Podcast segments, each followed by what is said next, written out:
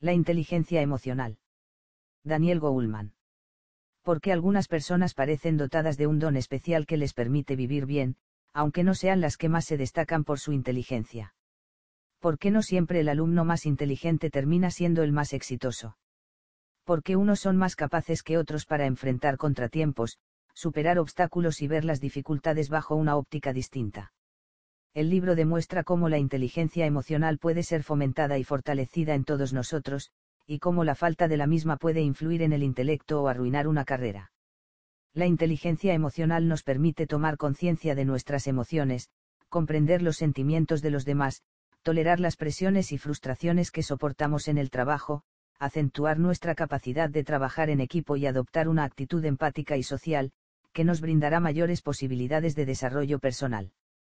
En un lenguaje claro y accesible, Goulman presenta una teoría revolucionaria que ha hecho tambalear los conceptos clásicos de la psicología, que daban prioridad al intelecto. ¿Por qué es más importante que el coeficiente intelectual? El desafío de Aristóteles. Cualquiera puede enfadarse, eso es algo muy sencillo. Pero enfadarse con la persona adecuada, en el grado exacto, en el momento oportuno. Con el propósito justo y del modo correcto, eso, ciertamente, no resulta tan sencillo. Aristóteles, Ética a Nicómaco. Era una bochornosa tarde de agosto en la ciudad de Nueva York. Uno de esos días asfixiantes que hacen que la gente se sienta nerviosa y malhumorada. En el camino de regreso a mi hotel, tomé un autobús en la avenida Madison y, apenas subí al vehículo, me impresionó la cálida bienvenida del conductor, un hombre de raza negra de mediana edad en cuyo rostro se esbozaba una sonrisa entusiasta, que me obsequió con un amistoso, hola. ¿Cómo está? Un saludo con el que recibía a todos los viajeros que subían al autobús mientras éste iba serpenteando por entre el denso tráfico del centro de la ciudad. Pero, aunque todos los pasajeros eran recibidos con idéntica amabilidad, el sofocante clima del día parecía afectarles hasta el punto de que muy pocos le devolvían el saludo. No obstante, a medida que el autobús reptaba pesadamente a través del laberinto urbano, iba teniendo lugar una lenta y mágica transformación. El conductor inició, en voz alta, un diálogo consigo mismo, dirigido a todos los viajeros, en el que iba comentando generosamente las escenas que desfilaban ante nuestros ojos, rebajas en esos grandes almacenes, una hermosa exposición en aquel museo y qué decir de la película recién estrenada en el cine de la manzana siguiente.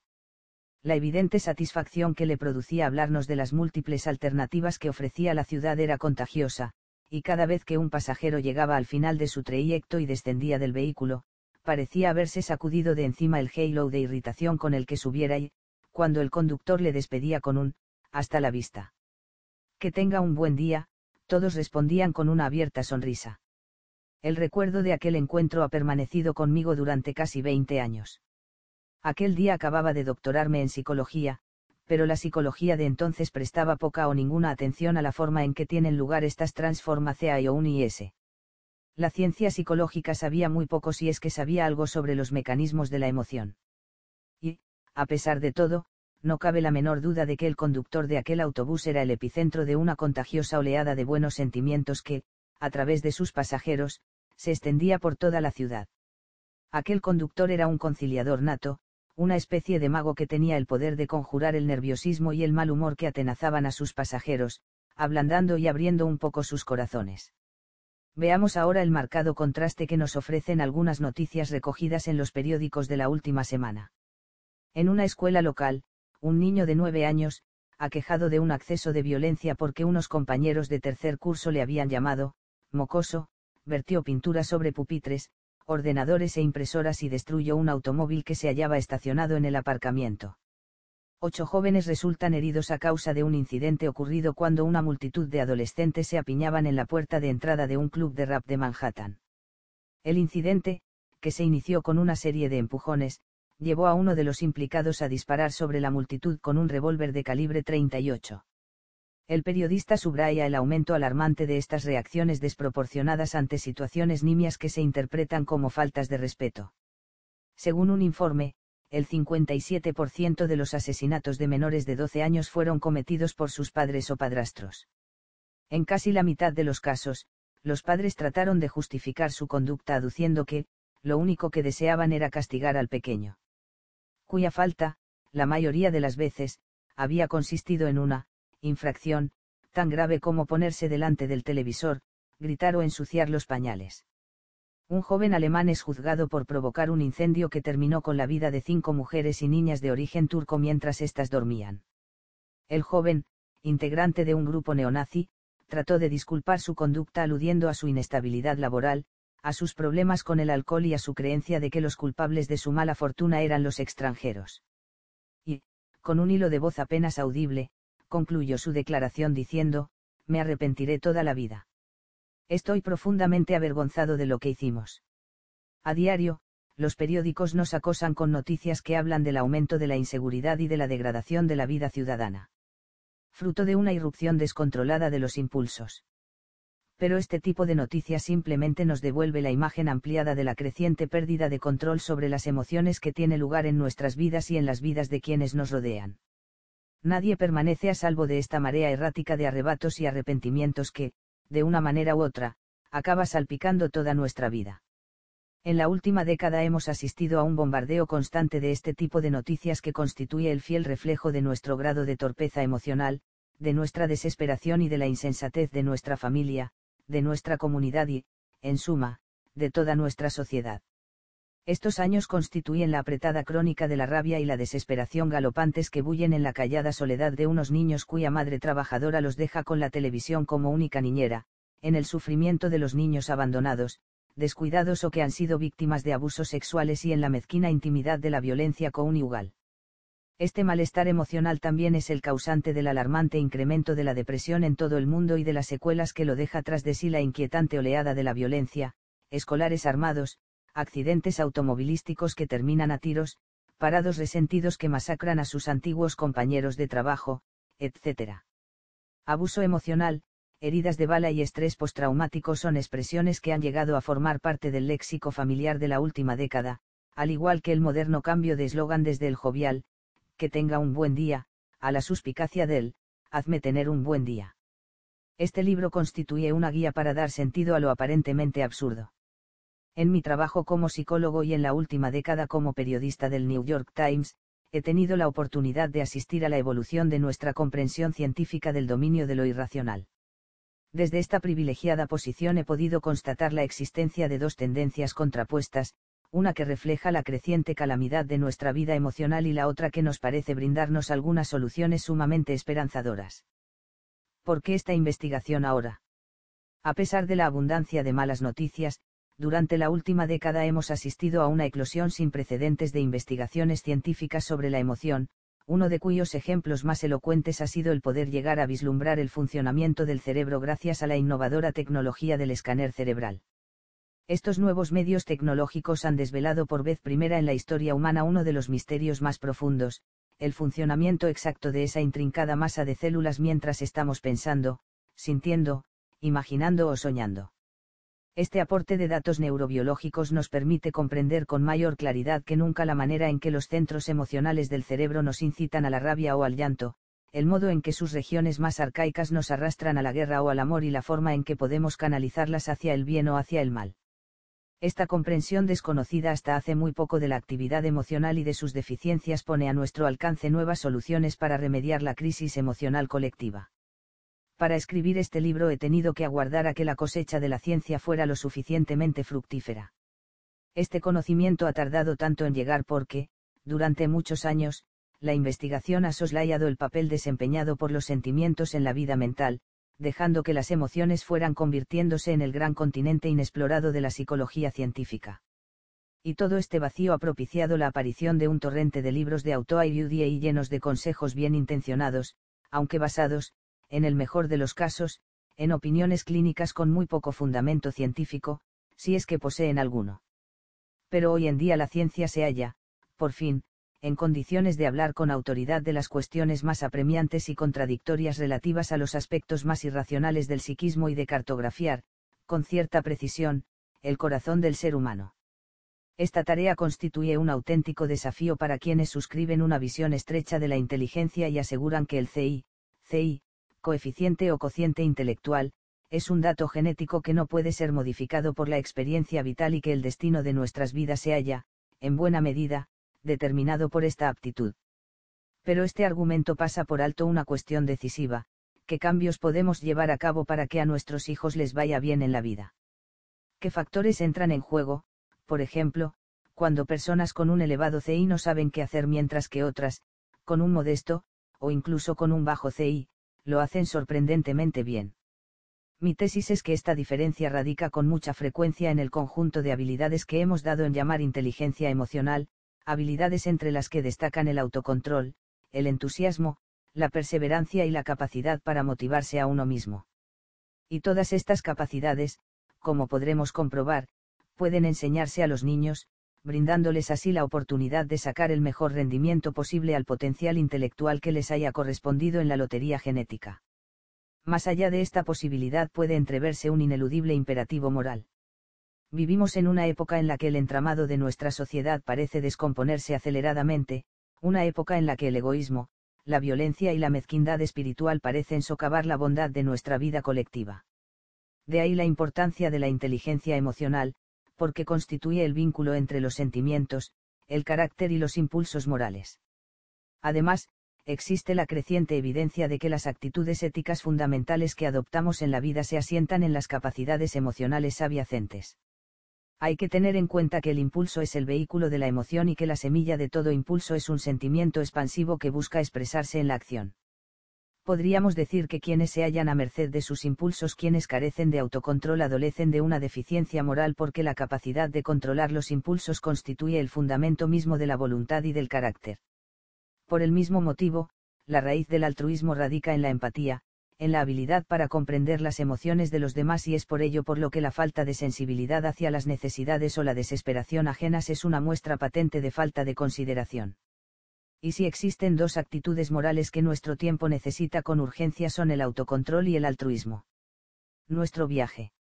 El presente libro constituye una guía para conocer todas esas visiones científicas sobre la emoción, un viaje cuyo objetivo es proporcionarnos una mejor comprensión de una de las facetas más desconcertantes de nuestra vida y del mundo que nos rodea.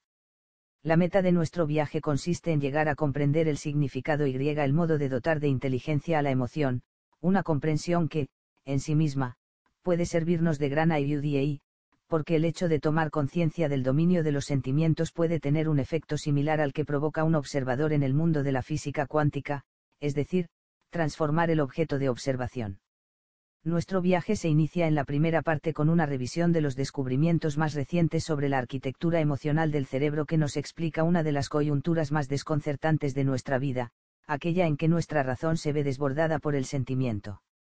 Llegar a comprender la interacción de las diferentes estructuras cerebrales que gobiernan nuestras iras y nuestros temores o nuestras pasiones y nuestras alegrías puede enseñarnos mucho sobre la forma en que aprendemos los hábitos emocionales que socavan nuestras mejores intenciones, así como también puede mostrarnos el mejor camino para llegar a dominar los impulsos emocionales más destructivos y frustrantes. Y, lo que es aún más importante, todos estos datos neurológicos dejan una puerta abierta a la posibilidad de modelar los hábitos emocionales de nuestros hijos. En la segunda parte, la siguiente parada importante de nuestro recorrido, examinaremos el papel que desempeñan los datos neurológicos en esa aptitud vital básica que denominamos inteligencia emocional, esa disposición que nos permite, por ejemplo, tomar las riendas de nuestros impulsos emocionales, comprender los sentimientos más profundos de nuestros semejantes, manejar amablemente nuestras relaciones o desarrollar lo que Aristóteles denominara la infrecuente capacidad de, enfadarse con la persona adecuada, en el grado exacto, en el momento oportuno, con el propósito justo y del modo correcto. Aquellos lectores que no se sientan atraídos por los detalles neurológicos tal vez quieran comenzar el libro directamente por este capítulo.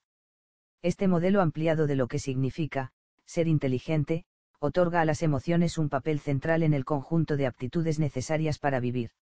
En la tercera parte examinamos algunas de las diferencias fundamentales originadas por este tipo de aptitudes, cómo pueden ayudarnos, por ejemplo, a cuidar nuestras relaciones más preciadas o cómo, por el contrario, su ausencia puede llegar a destruirlas, como las fuerzas económicas que modelan nuestra vida laboral están poniendo un énfasis sin precedentes en estimular la inteligencia emocional para alcanzar el éxito laboral, como las emociones tóxicas pueden llegar a ser tan peligrosas para nuestra salud física como fumar varios paquetes de tabaco al día y como, por último, el equilibrio emocional contribuye, por el contrario, a proteger nuestra salud y nuestro bienestar. La herencia genética nos ha dotado de un bagaje emocional que determina nuestro temperamento, pero los circuitos cerebrales implicados en la actividad emocional son tan extraordinariamente meílabals que no podemos afirmar que el carácter determine nuestro destino. Como muestra la cuarta parte de nuestro libro, las lecciones emocionales que aprendimos en casa y en la escuela durante la niñez modelan estos circuitos emocionales tornándonos más aptos o más ineptos en el manejo de los principios que rigen la inteligencia emocional. En este sentido, la infancia y la adolescencia constituyen una auténtica oportunidad para asimilar los hábitos emocionales fundamentales que gobernarán el resto de nuestras vidas.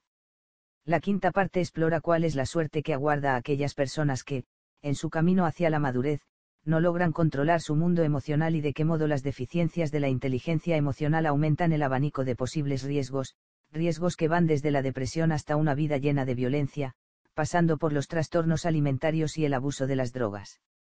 Esta parte también documenta extensamente los esfuerzos realizados en este sentido por ciertas escuelas pioneras que se dedican a enseñar a los niños las habilidades emocionales y sociales necesarias para mantener encarriladas sus vidas.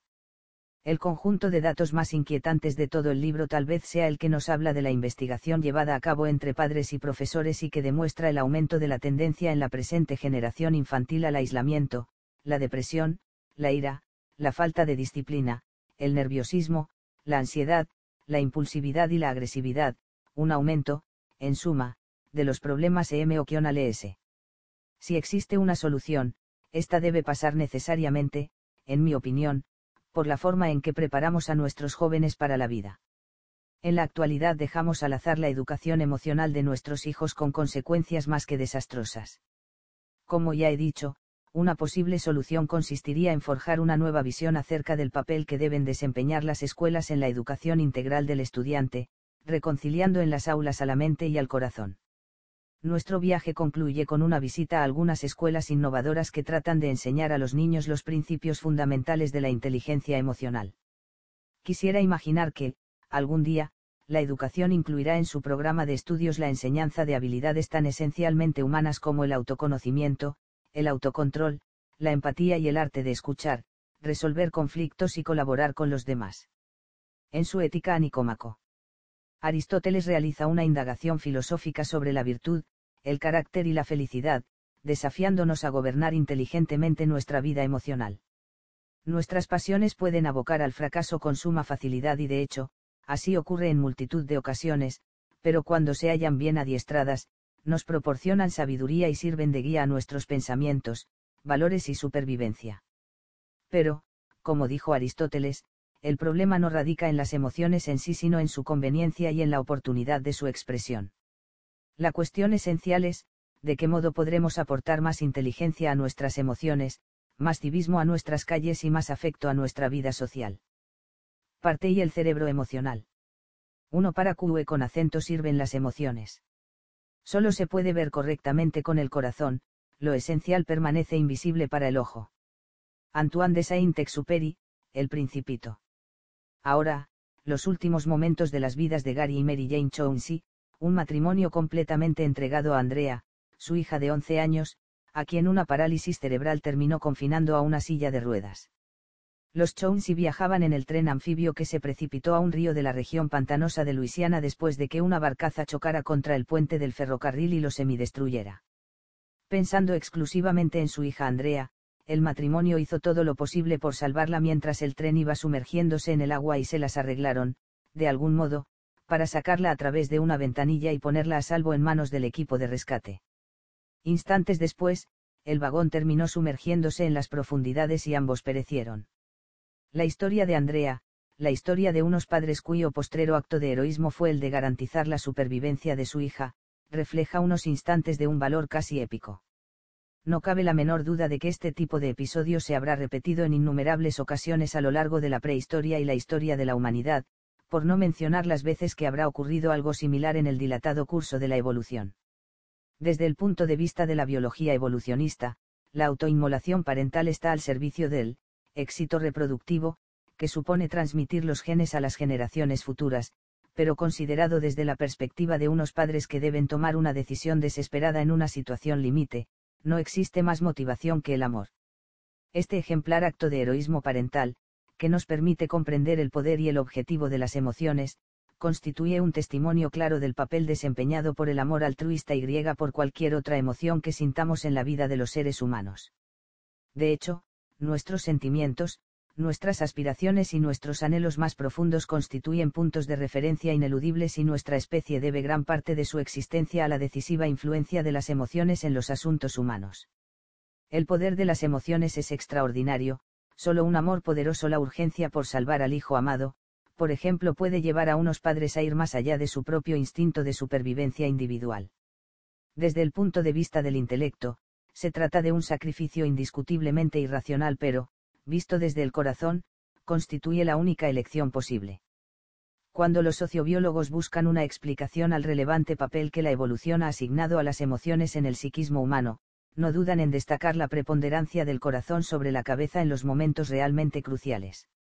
Son las emociones, afirman, las que nos permiten afrontar situaciones demasiado difíciles, el riesgo, las pérdidas irreparables, la persistencia en el logro de un objetivo a pesar de las frustraciones, la relación de pareja, la creación de una familia, etc., como para ser resueltas exclusivamente con el intelecto.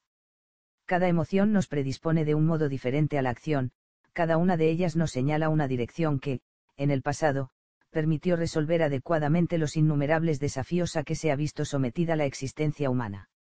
En este sentido, nuestro bagaje emocional tiene un extraordinario valor de supervivencia y esta importancia se ve confirmada por el hecho de que las emociones han terminado integrándose en el sistema nervioso en forma de tendencias innatas y automáticas de nuestro corazón. Cualquier concepción de la naturaleza humana que soslaye el poder de las emociones pecará de una lamentable miopía.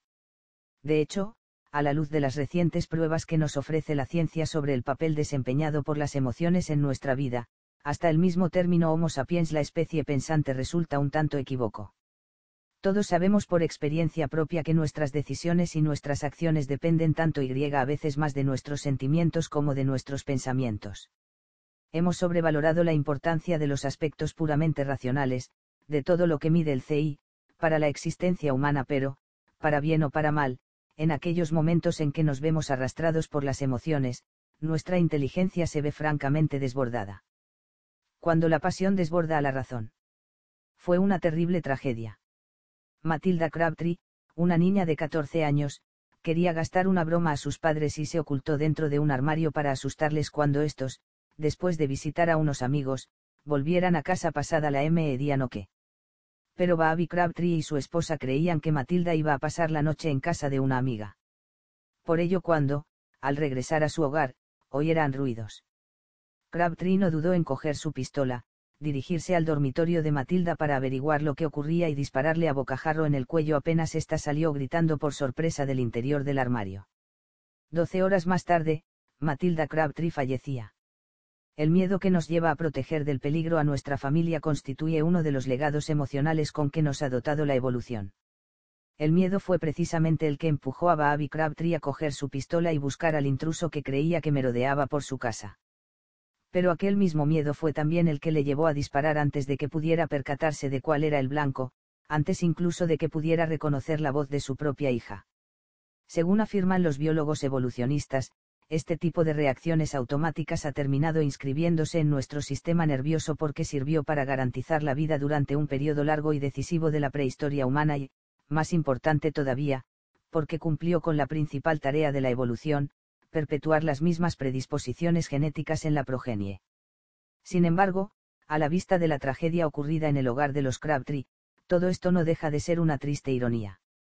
Pero, si bien las emociones han sido sabias referencias a lo largo del proceso evolutivo, las nuevas realidades que nos presenta la civilización moderna surgen a una velocidad tal que deja atrás al lento paso de la evolución. Las primeras leyes y códigos éticos, el código de Hammurabi, los diez mandamientos del Antiguo Testamento o los edictos del emperador Asoka deben considerarse como intentos de refrenar, someter y domesticar la vida emocional puesto que, como ya explicaba Freud en El malestar de la cultura, la sociedad se ha visto obligada a imponer normas externas destinadas a contener la desbordante marea de los excesos emocionales que brotan del interior del individuo. No obstante, a pesar de todas las limitaciones impuestas por la sociedad, la razón se ve desbordada de tanto en tanto por la pasión, un imponderable de la naturaleza humana cuyo origen se asienta en la arquitectura misma de nuestra vida mental. El diseño biológico de los circuitos nerviosos emocionales básicos con el que nacemos no lleva 5 ni 50, sino 50.000 generaciones demostrando su eficacia. Las lentas y deliberadas fuerzas evolutivas que han ido modelando nuestra vida emocional han tardado cerca de un millón de años en llevar a cabo su cometido, y de estos, los últimos 10.000 a pesar de haber asistido a una vertiginosa explosión demográfica que ha elevado la población humana desde 5 hasta 5.000 millones de personas han tenido una escasa repercusión en las pautas biológicas que determinan nuestra vida EM o L. Para bien o para mal, nuestras valoraciones y nuestras reacciones ante cualquier encuentro interpersonal no son el fruto exclusivo de un juicio exclusivamente racional o de nuestra historia personal, sino que también parecen arraigarse en nuestro remoto pasado ancestral y ello implica necesariamente la presencia de ciertas tendencias que, en algunas ocasiones como ocurrió, por ejemplo, en el lamentable incidente acaecido en el hogar de los Crabtree, pueden resultar ciertamente trágicas. Con demasiada frecuencia, en suma, nos vemos obligados a afrontar los retos que nos presenta el mundo postmoderno con recursos emocionales adaptados a las necesidades del Pleistoceno. Este, precisamente, es el tema fundamental sobre el que versa nuestro libro. Impulsos para la acción. Un día de comienzos de primavera, yo me hallaba atravesando un puerto de montaña de una carretera de Colorado cuando, de pronto, mi vehículo se vio atrapado en una ventisca. La cegadora blancura del remolino de nieve era tal que, por más que entornara la mirada, no podía ver absolutamente nada. Disminuí entonces la velocidad mientras la ansiedad se apoderaba de mi cuerpo y podía escuchar con claridad los latidos de mi corazón pero la ansiedad terminó convirtiéndose en miedo y entonces detuve mi coche a un lado de la calzada dispuesto a esperar a que amainase la tormenta. Media hora más tarde dejó de nevar, la visibilidad volvió y pude proseguir mi viaje. Unos pocos centenares de metros más abajo, sin embargo, me vi obligado a detenerme de nuevo porque dos vehículos que habían colisionado bloqueaban la carretera mientras el equipo de una ambulancia auxiliaba a uno de los pasajeros. De haber seguido adelante en medio de la tormenta, es muy probable que yo también hubiera chocado con ellos. Tal vez aquel día el miedo me salvara la vida. Como un conejo paralizado de terror ante las huellas de un zorro o como un protomamífero ocultándose de la mirada de un dinosaurio me vi arrastrado por un estado interior que me obligó a detenerme, prestar atención y tomar conciencia de la proximidad del peligro. Todas las emociones son, en esencia, impulsos que nos llevan a actuar, programas de reacción automática con los que nos ha dotado la evolución. La misma raíz etimológica de la palabra emoción proviene del verbo latino movere, que significa, moverse, más el prefijo, e, significando algo así como, movimiento hacia, y sugiriendo, de ese modo, que en toda emoción hay implícita una tendencia a la acción. Basta con observar a los niños o a los animales para darnos cuenta de que las emociones conducen a la acción, es solo en el mundo, civilizado, de los adultos en donde nos encontramos con esa extraña anomalía del reino animal en la que las emociones, los impulsos básicos que nos incitan a actuar parecen hallarse divorciadas de las reacciones. La distinta impronta biológica propia de cada emoción evidencia que cada una de ellas desempeña un papel único en nuestro repertorio emocional, véase el apéndice A para mayores detalles sobre las emociones, básicas. La aparición de nuevos métodos para profundizar en el estudio del cuerpo y del cerebro confirma cada vez con mayor detalle la forma en que cada emoción predispone al cuerpo a un tipo diferente de respuesta. El enojo aumenta el flujo sanguíneo a las manos, haciendo más fácil empuñar un arma o golpear a un enemigo, también aumenta el ritmo cardíaco y la tasa de hormonas que, como la adrenalina, generan la cantidad de energía necesaria para acometer acciones vigorosas. En el caso del miedo, la sangre se retira del rostro, lo que explica la palidez y la sensación de, quedarse frío, y fluye a la musculatura esquelética larga como las piernas, por ejemplo favoreciendo así la huida. Al mismo tiempo, el cuerpo parece paralizarse, aunque solo sea un instante, para calibrar, tal vez, si el hecho de ocultarse pudiera ser una respuesta más adecuada. Las conexiones nerviosas de los centros emocionales del cerebro desencadenan también una respuesta hormonal que pone al cuerpo en estado de alerta general, sumiéndolo en la inquietud y predisponiéndolo para la acción, mientras la atención se fija en la amenaza inmediata con el fin de evaluar la respuesta más apropiada. Uno de los principales cambios biológicos producidos por la felicidad consiste en el aumento en la actividad de un centro cerebral que se encarga de inhibir los sentimientos negativos y de aquietar los estados que generan preocupación, al mismo tiempo que aumenta el caudal de energía disponible. En este caso no hay un cambio fisiológico especial salvo, quizás, una sensación de tranquilidad que hace que el cuerpo se recupere más rápidamente de la excitación biológica provocada por las emociones perturbadoras. Esta condición proporciona al cuerpo un reposo, un entusiasmo y una disponibilidad para afrontar cualquier tarea que se esté llevando a cabo y fomentar también, de este modo, la consecución de una amplia variedad de objetivos. El amor, los sentimientos de ternura y la satisfacción sexual activan el sistema nervioso parasimpático, el opuesto fisiológico de la respuesta de, lucha o huida, propia del miedo y de la ira. La pauta de reacción parasimpática ligada a la, respuesta de relajación, engloba un amplio conjunto de reacciones que implican a todo el cuerpo y que dan lugar a un estado de calma y satisfacción que favorece la convivencia. El arqueo de las cejas que aparece en los momentos de sorpresa aumenta el campo visual y permite que penetre más luz en la retina, lo cual nos proporciona más información sobre el acontecimiento inesperado, facilitando así el descubrimiento de lo que realmente ocurre y permitiendo elaborar, en consecuencia, el plan de acción más adecuado. El gesto que expresa desagrado parece ser universal y transmite el mensaje de que algo resulta literal o metafóricamente repulsivo para el gusto o para el olfato. La expresión facial de disgusto ladeando el labio superior y frunciendo ligeramente la nariz sugiere, como observaba Darwin, un intento primordial de cerrar las fosas nasales para evitar un olor nauseabundo o para expulsar un alimento tóxico. La principal función de la tristeza consiste en ayudarnos a asimilar una pérdida irreparable, como la muerte de un ser querido o un gran desengaño. La tristeza provoca la disminución de la energía y del entusiasmo por las actividades vitales, especialmente las diversiones y los placeres y, cuanto más se profundiza y se acerca a la depresión, más se enlentece el metabolismo corporal. Este encierro introspectivo nos brinda así la oportunidad de llorar una pérdida o una esperanza frustrada, sopesar sus consecuencias y planificar, cuando la energía retorna, un nuevo comienzo. Esta disminución de la energía debe haber mantenido tristes y apesadumbrados a los primitivos seres humanos en las proximidades de su hábitat, donde más seguros se encontraban. Estas predisposiciones biológicas a la acción son modeladas posteriormente por nuestras experiencias vitales y por el medio cultural en que nos ha tocado vivir la pérdida de un ser querido. Por ejemplo, provoca universalmente tristeza y aflicción, pero la forma en que expresamos esa aflicción, el tipo de emociones que expresamos o que guardamos en la intimidad es moldeada por nuestra cultura, como también lo es, por ejemplo, el tipo concreto de personas que entran en la categoría de seres queridos, y que, por tanto, deben ser llorados. El largo periodo evolutivo durante el cual fueron moldeándose estas respuestas fue, sin duda, el más crudo que ha experimentado la especie humana desde la aurora de la historia.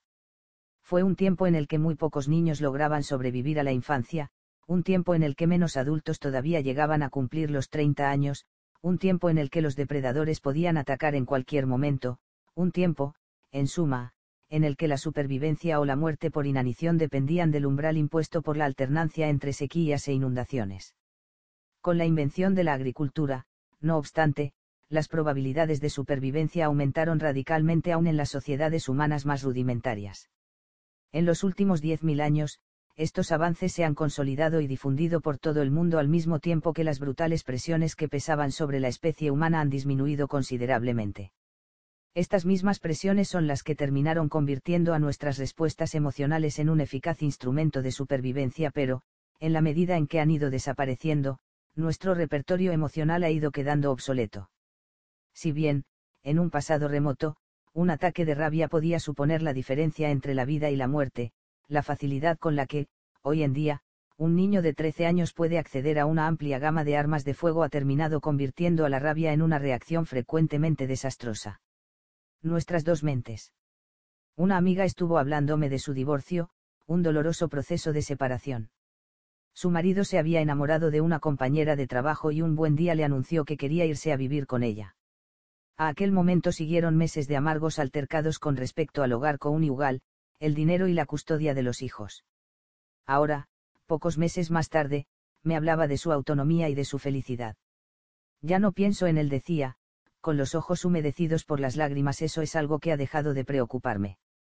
El instante en que sus ojos se humedecieron podía perfectamente haber pasado inadvertido para mí, pero la comprensión empática, un acto de la mente emocional, de sus ojos húmedos me permitió, más allá de las palabras, un acto de la mente racional, percatarme claramente de su evidente tristeza como si estuviera leyendo un libro abierto.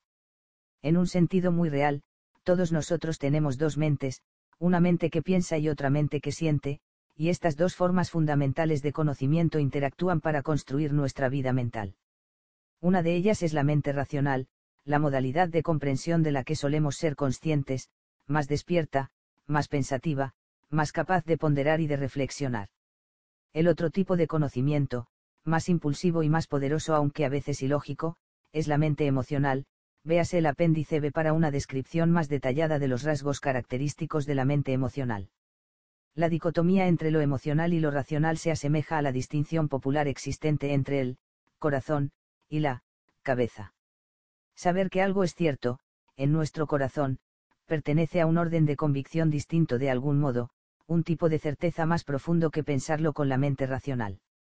Existe una proporcionalidad constante entre el control emocional y el control racional sobre la mente ya que, cuanto más intenso es el sentimiento, más dominante llega a ser la mente emocional, y más ineficaz, en consecuencia, la mente racional. Esta es una configuración que parece derivarse de la ventaja evolutiva que supuso disponer, durante incontables ocasiones, de emociones e intuiciones que guiaran nuestras respuestas inmediatas frente a aquellas situaciones que ponían en peligro nuestra vida, situaciones en las que detenernos a pensar en la reacción más adecuada podía tener consecuencias francamente desastrosas. La mayor parte del tiempo, estas dos mentes, la mente emocional y la mente racional, operan en estrecha colaboración, entrelazando sus distintas formas de conocimiento para guiarnos adecuadamente a través del mundo. Habitualmente existe un equilibrio entre la mente emocional y la mente racional, un equilibrio en el que la emoción alimenta y da forma a las operaciones de la mente racional y la mente racional ajusta y a veces censura las entradas procedentes de las emociones. En todo caso, sin embargo, la mente emocional y la mente racional constituyen, como veremos, dos facultades relativamente independientes que reflejan el funcionamiento de circuitos cerebrales distintos aunque interrelacionados.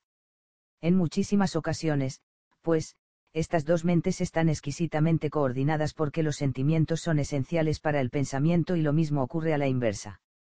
Pero, cuando aparecen las pasiones, el equilibrio se rompe y la mente emocional desborda y secuestra a la mente racional. Erasmo, el humanista del siglo XVI, describió irónicamente del siguiente modo esta tensión perenne entre la razón y la emoción, Júpiter confiere mucha más pasión que razón, en una proporción aproximada de 24 a 1. Él ha erigido dos iratabals tiranos para oponerse al poder solitario de la razón, la ira y la lujuria. La vida ordinaria del hombre evidencia claramente la impotencia de la razón para oponerse a las fuerzas combinadas de estos dos tiranos.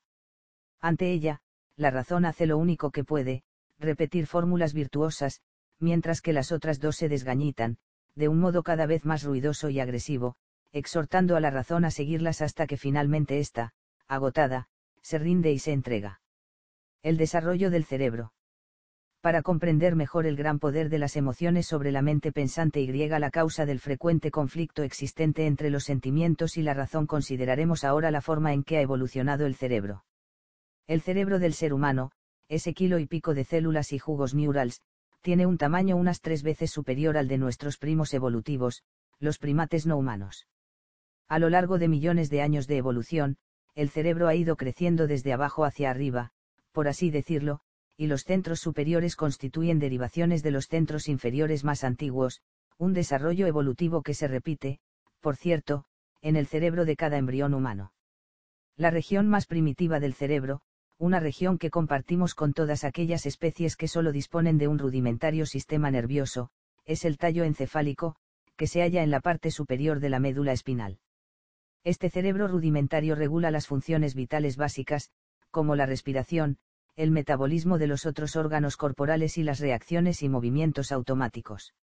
Mal podríamos decir que este cerebro primitivo piense o aprenda porque se trata simplemente de un conjunto de reguladores programados para mantener el funcionamiento del cuerpo y asegurar la supervivencia del individuo. Este es el cerebro propio de la edad de los reptiles, una época en la que el siseo de una serpiente era la señal que advertía la inminencia de un ataque. De este cerebro primitivo el tallo encefálico emergieron los centros emocionales que, millones de años más tarde, dieron lugar al cerebro pensante o, neocórtex, ese gran bulbo de tejidos replegados sobre sí que configuran el estrato superior del sistema nervioso. El hecho de que el cerebro emocional sea muy anterior al racional y que éste sea una derivación de aquel, revela con claridad las auténticas relaciones existentes entre el pensamiento y el sentimiento. La raíz más primitiva de nuestra vida emocional radica en el sentido del olfato o, más precisamente, en el lóbulo olfatorio, ese conglomerado celular que se ocupa de registrar y analizar los olores. En aquellos tiempos remotos el olfato fue un órgano sensorial clave para la supervivencia, porque cada entidad viva, ya sea alimento, veneno, pareja sexual, predador o presa, posee una identificación molecular característica que puede ser transportada por el viento. A partir del lóbulo olfatorio comenzaron a desarrollarse los centros más antiguos de la vida emocional, que luego fueron evolucionando hasta terminar recubriendo por completo la parte superior del tallo encefálico. En esos estadios rudimentarios, el centro olfatorio estaba compuesto de unos pocos estratos neuronales especializados en analizar los olores. Un estrato celular se encargaba de registrar el olor y de clasificarlo en unas pocas categorías relevantes, comestible, tóxico, sexualmente disponible, enemigo o alimento, y un segundo estrato enviaba respuestas reflejas a través del sistema nervioso ordenando al cuerpo las acciones que debía llevar a cabo, comer, vomitar, aproximarse, escapar o cazar. Con la aparición de los primeros mamíferos emergieron también nuevos estratos fundamentales en el cerebro emocional. Estos estratos rodearon al tallo encefálico a modo de una rosquilla en cuyo hueco se aloja el tallo encefálico. A esta parte del cerebro que envuelve y rodea al tallo encefálico se le denominó sistema, límbico, un término derivado del latín limbus, que significa, anillo. Este nuevo territorio neural agregó las emociones propiamente dichas al repertorio de respuestas del cerebro. Cuando estamos atrapados por el deseo o la rabia, cuando el amor nos enloquece o el miedo nos hace retroceder, nos hallamos, en realidad, bajo la influencia del sistema límbico. La evolución del sistema límbico puso a punto dos poderosas herramientas, el aprendizaje y la memoria, dos avances realmente revolucionarios que permitieron ir más allá de las reacciones automáticas predeterminadas y afinar las respuestas para adaptarlas a las cambiantes exigencias del medio, favoreciendo así una toma de decisiones mucho más inteligente para la supervivencia. Por ejemplo, si un determinado alimento conducía a la enfermedad, la próxima vez sería posible evitarlo. Decisiones como la de saber qué ingerir y qué expulsar de la boca seguían todavía determinadas por el olor y las conexiones existentes entre el bulbo olfatorio y el sistema límbico, pero ahora se enfrentaban a la tarea de diferenciar y reconocer los olores, comparar el olor presente con los olores pasados y discriminar lo bueno de lo malo, una tarea llevada a cabo por el rinencéfalo, que literalmente significa, el cerebro nasal, una parte del circuito límbico que constituye la base rudimentaria del neocórtex, el cerebro pensante. Hace unos 100 millones de años, el cerebro de los mamíferos experimentó una transformación radical que supuso otro extraordinario paso adelante en el desarrollo del intelecto, y sobre el delgado córtex de dos estratos se asentaron los nuevos estratos de células cerebrales que terminaron configurando el neocórtex, la región que planifica, comprende lo que se siente y coordina los movimientos. El neocórtex del Homo sapiens, mucho mayor que el de cualquier otra especie, ha traído consigo todo lo que es característicamente humano. El neocórtex es el asiento del pensamiento y de los centros que integran y procesan los datos registrados por los sentidos y también agregó al sentimiento nuestra reflexión sobre él y nos permitió tener sentimientos sobre las ideas, el arte, los símbolos y las imágenes. A lo largo de la evolución, el neocórtex permitió un ajuste fino que sin duda habría de suponer una enorme ventaja en la capacidad del individuo para superar las adversidades, haciendo más probable la transmisión a la descendencia de los genes que contenían la misma configuración neuronal. La supervivencia de nuestra especie debe mucho al talento del neocórtex para la estrategia, la planificación a largo plazo y otras estrategias mentales, y de él proceden también sus frutos más maduros, el arte, la civilización y la cultura. Este nuevo estrato cerebral permitió comenzar a matizar la vida emocional. Tomemos, por ejemplo, el amor. Las estructuras límbicas generan sentimientos de placer y de deseo sexual, las emociones que alimentan la pasión sexual, pero la aparición del neocórtex y de sus conexiones con el sistema límbico permitió el establecimiento del vínculo entre la madre y el hijo, fundamento de la unidad familiar y del compromiso a largo plazo de criar a los hijos que posibilita el desarrollo del ser humano. En las especies carentes de neocórtex como los reptiles, por ejemplo, el afecto materno no existe y los recién nacidos deben ocultarse para evitar ser devorados por la madre. En el ser humano, en cambio, los vínculos protectores entre padres e hijos permiten disponer de un proceso de maduración que perdura toda la infancia, un proceso durante el cual el cerebro sigue desarrollándose. A medida que ascendemos en la escala filogenética que conduce de los reptiles al mono rhesus y, desde ahí, hasta el ser humano, aumenta la masa neta del neocórtex, un incremento que supone también una progresión geométrica en el número de interconexiones neuronales. Y además hay que tener en cuenta que, cuanto mayor es el número de tales conexiones, mayor es también la variedad de respuestas posibles. El neocórtex permite, pues, un aumento de la sutileza y la complejidad de la vida emocional como, por ejemplo, tener sentimientos sobre nuestros sentimientos. El número de interconexiones existentes entre el sistema límbico y el neocórtex es superior en el caso de los primates al del resto de las especies, e infinitamente superior todavía en el caso de los seres humanos, un dato que explica el motivo por el cual somos capaces de desplegar un abanico mucho más amplio de reacciones guion y de matices ante nuestras emociones. Mientras que el conejo o el mono resus solo dispone de un conjunto muy restringido de respuestas posibles ante el miedo, el neocórtex del ser humano, por su parte, permite un abanico de respuestas mucho más maleable, en el que cabe incluso llamar al 091. Cuanto más complejo es el sistema social, más fundamental resulta esta flexibilidad, y no hay mundo social más complejo que el del ser humano. Pero el hecho es que estos centros superiores no gobiernan la totalidad de la vida emocional porque, en los asuntos decisivos del corazón y griega, más especialmente, en las situaciones emocionalmente críticas, bien podríamos decir que delegan su cometido en el sistema límbico. Las ramificaciones nerviosas que extendieron el alcance de la zona límbica son tantas, que el cerebro emocional sigue desempeñando un papel fundamental en la arquitectura de nuestro sistema nervioso. La región emocional es el sustrato en el que creció y se desarrolló nuestro nuevo cerebro pensante y sigue estando estrechamente vinculada con él por miles de circuitos neuronales. Esto es precisamente lo que confiere a los centros de la emoción un poder extraordinario para influir en el funcionamiento global del cerebro, incluyendo, por cierto, a los centros del pensamiento.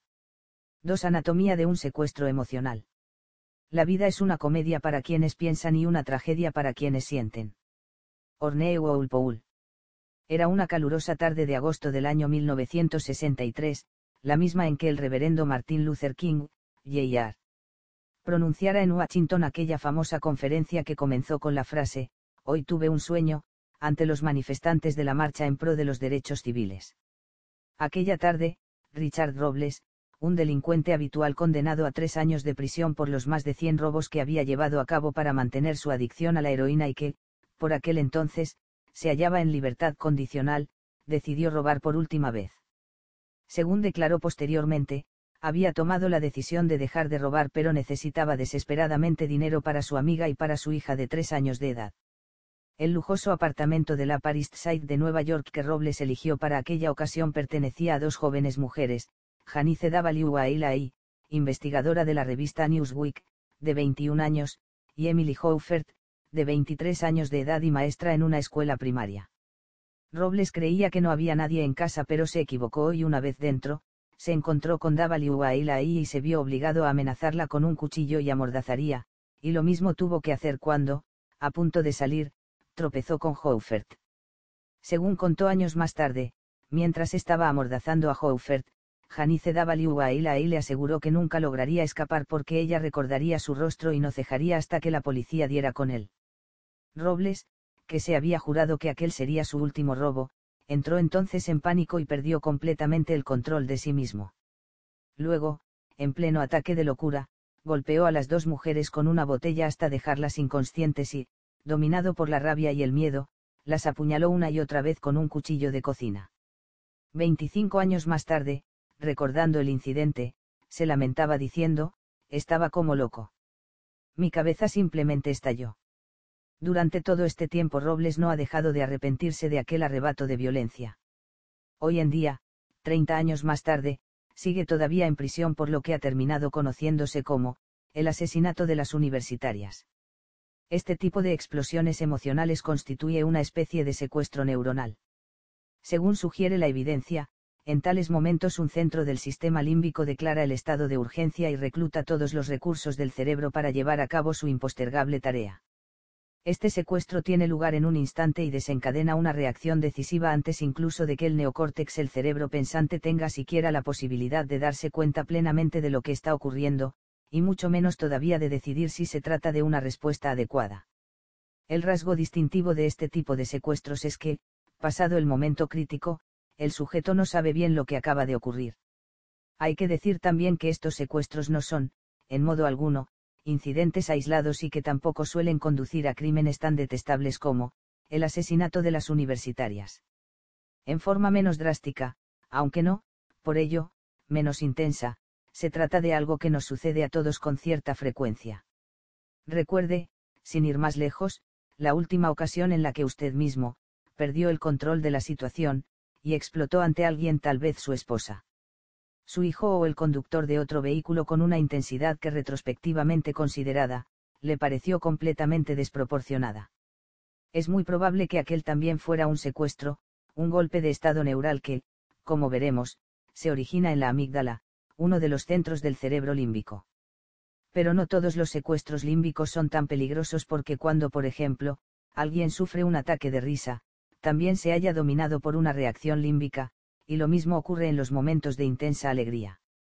Cuando Dan Janssen, tras varios intentos infructuosos de conseguir una medalla de oro olímpica en la modalidad de patinaje sobre hielo, que, por cierto, había prometido alcanzar, en su lecho de muerte, a su moribunda hermana, logró finalmente alcanzar su objetivo en la carrera de mil metros de la Olimpiada de Invierno de 1994 en Noruega, la excitación y la euforia que experimentó su esposa fue tal, que tuvo que ser asistida de urgencia por el equipo médico junto a la misma pista de patinaje. La sede de todas las pasiones. La amígdala del ser humano es una estructura relativamente grande en comparación con la de nuestros parientes evolutivos, los primates. Existen, en realidad, dos amígdalas que constituyen un conglomerado de estructuras interconectadas en forma de almendra, de ahí su nombre, un término que se deriva del vocablo griego que significa, almendra, y se hallan encima del tallo encefálico, cerca de la base del anillo límbico, ligeramente desplazadas hacia adelante.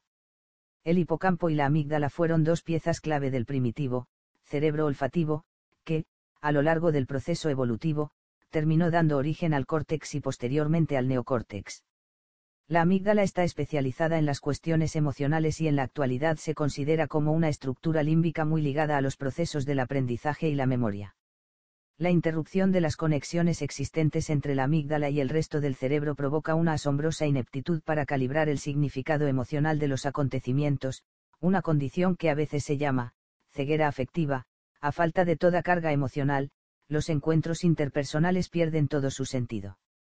Un joven cuya amígdala se estirpó quirúrgicamente para evitar que sufriera ataques graves perdió todo interés en las personas y prefería sentarse a solas, ajeno a todo contacto humano seguía siendo perfectamente capaz de mantener una conversación, pero ya no podía reconocer a sus amigos íntimos, a sus parientes ni siquiera a su misma madre, y permanecía completamente impasible ante la angustia que les producía su indiferencia.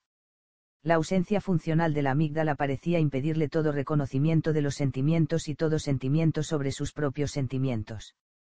La amígdala constituye, pues, una especie de depósito de la memoria emocional y, en consecuencia, también se la puede considerar como un depósito de significado.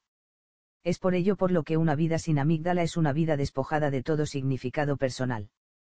Pero la amígdala no solo está ligada a los afectos, sino que también está relacionada con las pasiones. Aquellos animales a los que se les ha seccionado o estirpado quirúrgicamente la amígdala carecen de sentimientos de miedo y de rabia, renuncian a la necesidad de competir y de cooperar, pierden toda sensación del lugar que ocupan dentro del orden social y su emoción se halla embotada y ausente. El llanto, un rasgo emocional típicamente humano, es activado por la amígdala y por una estructura próxima a ella, el Givairus tingulatus. Cuando uno se siente apoyado, consolado y confortado, esas mismas regiones cerebrales se ocupan de mitigar los sollozos pero, sin amígdala, ni siquiera es posible el desahogo que proporcionan las lágrimas. Joseph Ledox, un neurocientífico del Center for Neural Science de la Universidad de Nueva York, fue el primero en descubrir el importante papel desempeñado por la amígdala en el cerebro emocional. Ledox forma parte de una nueva hornada de neurocientíficos que, utilizando métodos y tecnologías innovadoras, se han dedicado a cartografiar el funcionamiento del cerebro con un nivel de precisión anteriormente desconocido que pone al descubierto misterios de la mente inaccesibles para las generaciones anteriores. Sus descubrimientos sobre los circuitos nerviosos del cerebro emocional han llegado a desarticular las antiguas nociones existentes sobre el sistema límbico, asignando a la amígdala un papel central y otorgando a otras estructuras límbicas funciones muy diversas. La investigación llevada a cabo por Ledox explica la forma en que la amígdala asume el control cuando el cerebro pensante, el neocórtex, todavía no ha llegado a tomar ninguna decisión. Como veremos, el funcionamiento de la amígdala y su interrelación con el neocórtex constituyen el núcleo mismo de la inteligencia emocional. El repetidor neuronal. Los momentos más interesantes para comprender el poder de las emociones en nuestra vida mental son aquellos en los que nos vemos inmersos en acciones pasionales de las que más tarde, una vez que las aguas han vuelto a su cauce, nos arrepentimos. ¿Cómo podemos volvemos irracionales con tanta facilidad? Tomemos, por ejemplo, el caso de una joven que condujo durante un par de horas para ir a Boston y almorzar y pasar el día con su novio. Durante la comida él le regaló un cartel español muy difícil de encontrar y por el que había estado suspirando desde hacía meses pero todo pareció desvanecerse cuando ella le sugirió que fueran al cine y él respondió que no podían pasar el día juntos porque tenía entrenamiento de béisbol. Dolida y recelosa, nuestra amiga rompió entonces a llorar, salió del café y arrojó el cartel a un cubo de la basura. Meses más tarde, recordando el incidente, estaba más arrepentida por la pérdida del cartel que por haberse marchado con cajas destempladas. No hace mucho tiempo que la ciencia ha descubierto el papel esencial desempeñado por la amígdala cuando los sentimientos impulsivos desbordan la razón. Una de las funciones de la amígdala consiste en escudriñar las percepciones en busca de alguna clase de amenaza. De este modo, la amígdala se convierte en un importante vigía de la vida mental, una especie de centinela psicológico que afronta toda situación, toda percepción, considerando una sola cuestión, la más primitiva de todas, es algo que odio no hay, a lo que temo. En el caso de que la respuesta a esta pregunta sea afirmativa, la amígdala reaccionará al momento poniendo en funcionamiento todos sus recursos neurales y cablegrafiando un mensaje urgente a todas las regiones del cerebro. En la arquitectura cerebral, la amígdala constituye una especie de servicio de vigilancia dispuesto a alertar a los bomberos, la policía y los vecinos ante cualquier señal de alarma. En el caso de que, por ejemplo, suene la alarma de miedo, la amígdala envía mensajes urgentes a cada uno de los centros fundamentales del cerebro, disparando la secreción de las hormonas corporales que predisponen a la lucha o a la huida, activando los centros del movimiento y estimulando el sistema cardiovascular, los músculos y las vísceras, la amígdala también es la encargada de activar la secreción de dosis masivas de noradrenalina, la hormona que aumenta la reactividad de ciertas regiones cerebrales clave entre las que destacan aquellas que estimulan los sentidos y ponen el cerebro en estado de alerta. Otras señales adicionales procedentes de la amígdala también se encargan de que el tallo encefálico inmovilice el rostro en una expresión de miedo, paralizando al mismo tiempo aquellos músculos que no tengan que ver con la situación, aumentando la frecuencia cardíaca y la tensión sanguínea y enlenteciendo la respiración. Otras señales de la amígdala dirigen la atención hacia la fuente del miedo y predisponen a los músculos para reaccionar en consecuencia simultáneamente los sistemas de la memoria cortical se imponen sobre cualquier otra faceta de pensamiento en un intento de recuperar todo conocimiento que resulte relevante para la emergencia presente. Estos son algunos de los cambios cuidadosamente coordinados y orquestados por la amígdala en su función rectora del cerebro, véase el apéndice C para tener una visión más detallada a este respecto. De este modo, la extensa red de conexiones neuronales de la amígdala permite, durante una crisis emocional, reclutar y dirigir una gran parte del cerebro, incluida la mente racional. El centinela emocional. Un amigo me contó que, hace unos años, se hallaba de vacaciones en Inglaterra almorzando en la terraza de un café ubicado junto a un canal.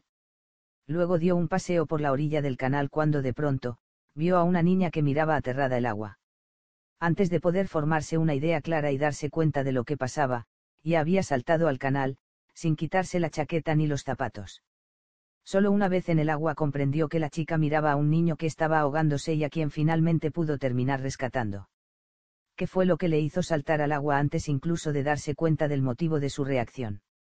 La respuesta, en mi opinión, hay que buscarla en la amígdala. En uno de los descubrimientos más interesantes realizados en la última década sobre la emoción, Ledox descubrió el papel privilegiado que desempeña la amígdala en la dinámica cerebral como una especie de centinela emocional capaz de secuestrar al cerebro. Esta investigación ha demostrado que la primera estación cerebral por la que pasan las señales sensoriales procedentes de los ojos o de los oídos es el tálamo y, a partir de ahí y a través de una sola sinapsis, la amígdala. Otra vía procedente del tálamo lleva la señal hasta el neocórtex, el cerebro pensante. Esa ramificación permite que la amígdala comience a responder antes de que el neocórtex haya ponderado la información a través de diferentes niveles de circuitos cerebrales, se aperciba plenamente de lo que ocurre y finalmente emita una respuesta más adaptada a la situación. La investigación realizada por Ledox constituye una auténtica revolución en nuestra comprensión de la vida emocional que revela por vez primera la existencia de vías nerviosas para los sentimientos que eluden el neocórtex. Este circuito explicaría el gran poder de las emociones para desbordar a la razón porque los sentimientos que siguen este camino directo a la amígdala son los más intensos y primitivos. Hasta hace poco, la visión convencional de la neurociencia ha sido que el ojo, el oído y otros órganos sensoriales transmiten señales al tálamo y desde ahí, a las regiones del neocórtex encargadas de procesar las impresiones sensoriales y organizarlas tal y como las percibimos. En el neocórtex, las señales se interpretan para reconocer lo que es cada objeto y lo que significa su presencia. Desde el neocórtex sostiene la vieja teoría las señales se envían al sistema límbico y, desde ahí, las vías eferentes irradian las respuestas apropiadas al resto del cuerpo. Esta es la forma en la que funciona la mayor parte del tiempo, pero Ledox descubrió, junto a la larga vía neuronal que va al córtex, la existencia de una pequeña estructura neuronal que comunica directamente el tálamo con la amígdala. Esta vía secundaria y más corta, una especie de atajo, permite que la amígdala reciba algunas señales directamente de los sentidos y emita una respuesta antes de que sean registradas por el neocórtex. Este descubrimiento ha dejado obsoleta la antigua noción de que la amígdala depende de las señales procedentes del neocórtex para formular su respuesta emocional a causa de la existencia de esta vía de emergencia capaz de desencadenar una respuesta emocional gracias a un circuito reverberante paralelo que conecta la amígdala con el neocórtex por ello la amígdala puede llevarnos a actuar antes incluso de que el más lento aunque ciertamente más informado neocórtex despliegue sus también más refinados planes de acción. El hallazgo de Ledox ha transformado la noción prevalente sobre los caminos seguidos por las emociones a través de su investigación del miedo en los animales. En un experimento concluyente, Ledox destruyó el córtex auditivo de las ratas y luego las expuso a un sonido que iba acompañado de una descarga eléctrica. Las ratas no tardaron en aprender a temer el sonido aun cuando su neocórtex no llegara a registrarlo. En este caso, el sonido seguía la ruta directa del oído al tálamo y, desde allí, a la amígdala, saltándose todos los circuitos principales. Las ratas, en suma, habían aprendido una reacción emocional sin la menor implicación de las estructuras cortical superiores. En tal caso, la amígdala percibía, recordaba y orquestaba el miedo de una manera completamente independiente de toda participación cortical. Según me dijo Ledox, anatómicamente hablando, el sistema emocional puede actuar independientemente del neocórtex. Existen ciertas reacciones y recuerdos emocionales que tienen lugar sin la menor participación cognitiva consciente. La amígdala puede albergar y activar repertorios de recuerdos y de respuestas que llevamos a cabo sin que nos demos cuenta del motivo por el que lo hacemos, porque el atajo que va del tálamo a la amígdala deja completamente de lado al neocórtex. Este atajo permite que la amígdala sea una especie de almacén de las impresiones y los recuerdos emocionales de los que nunca hemos sido plenamente conscientes. Fig 1. Respuesta de lucha o huida aumento de la frecuencia cardíaca y de la tensión arterial.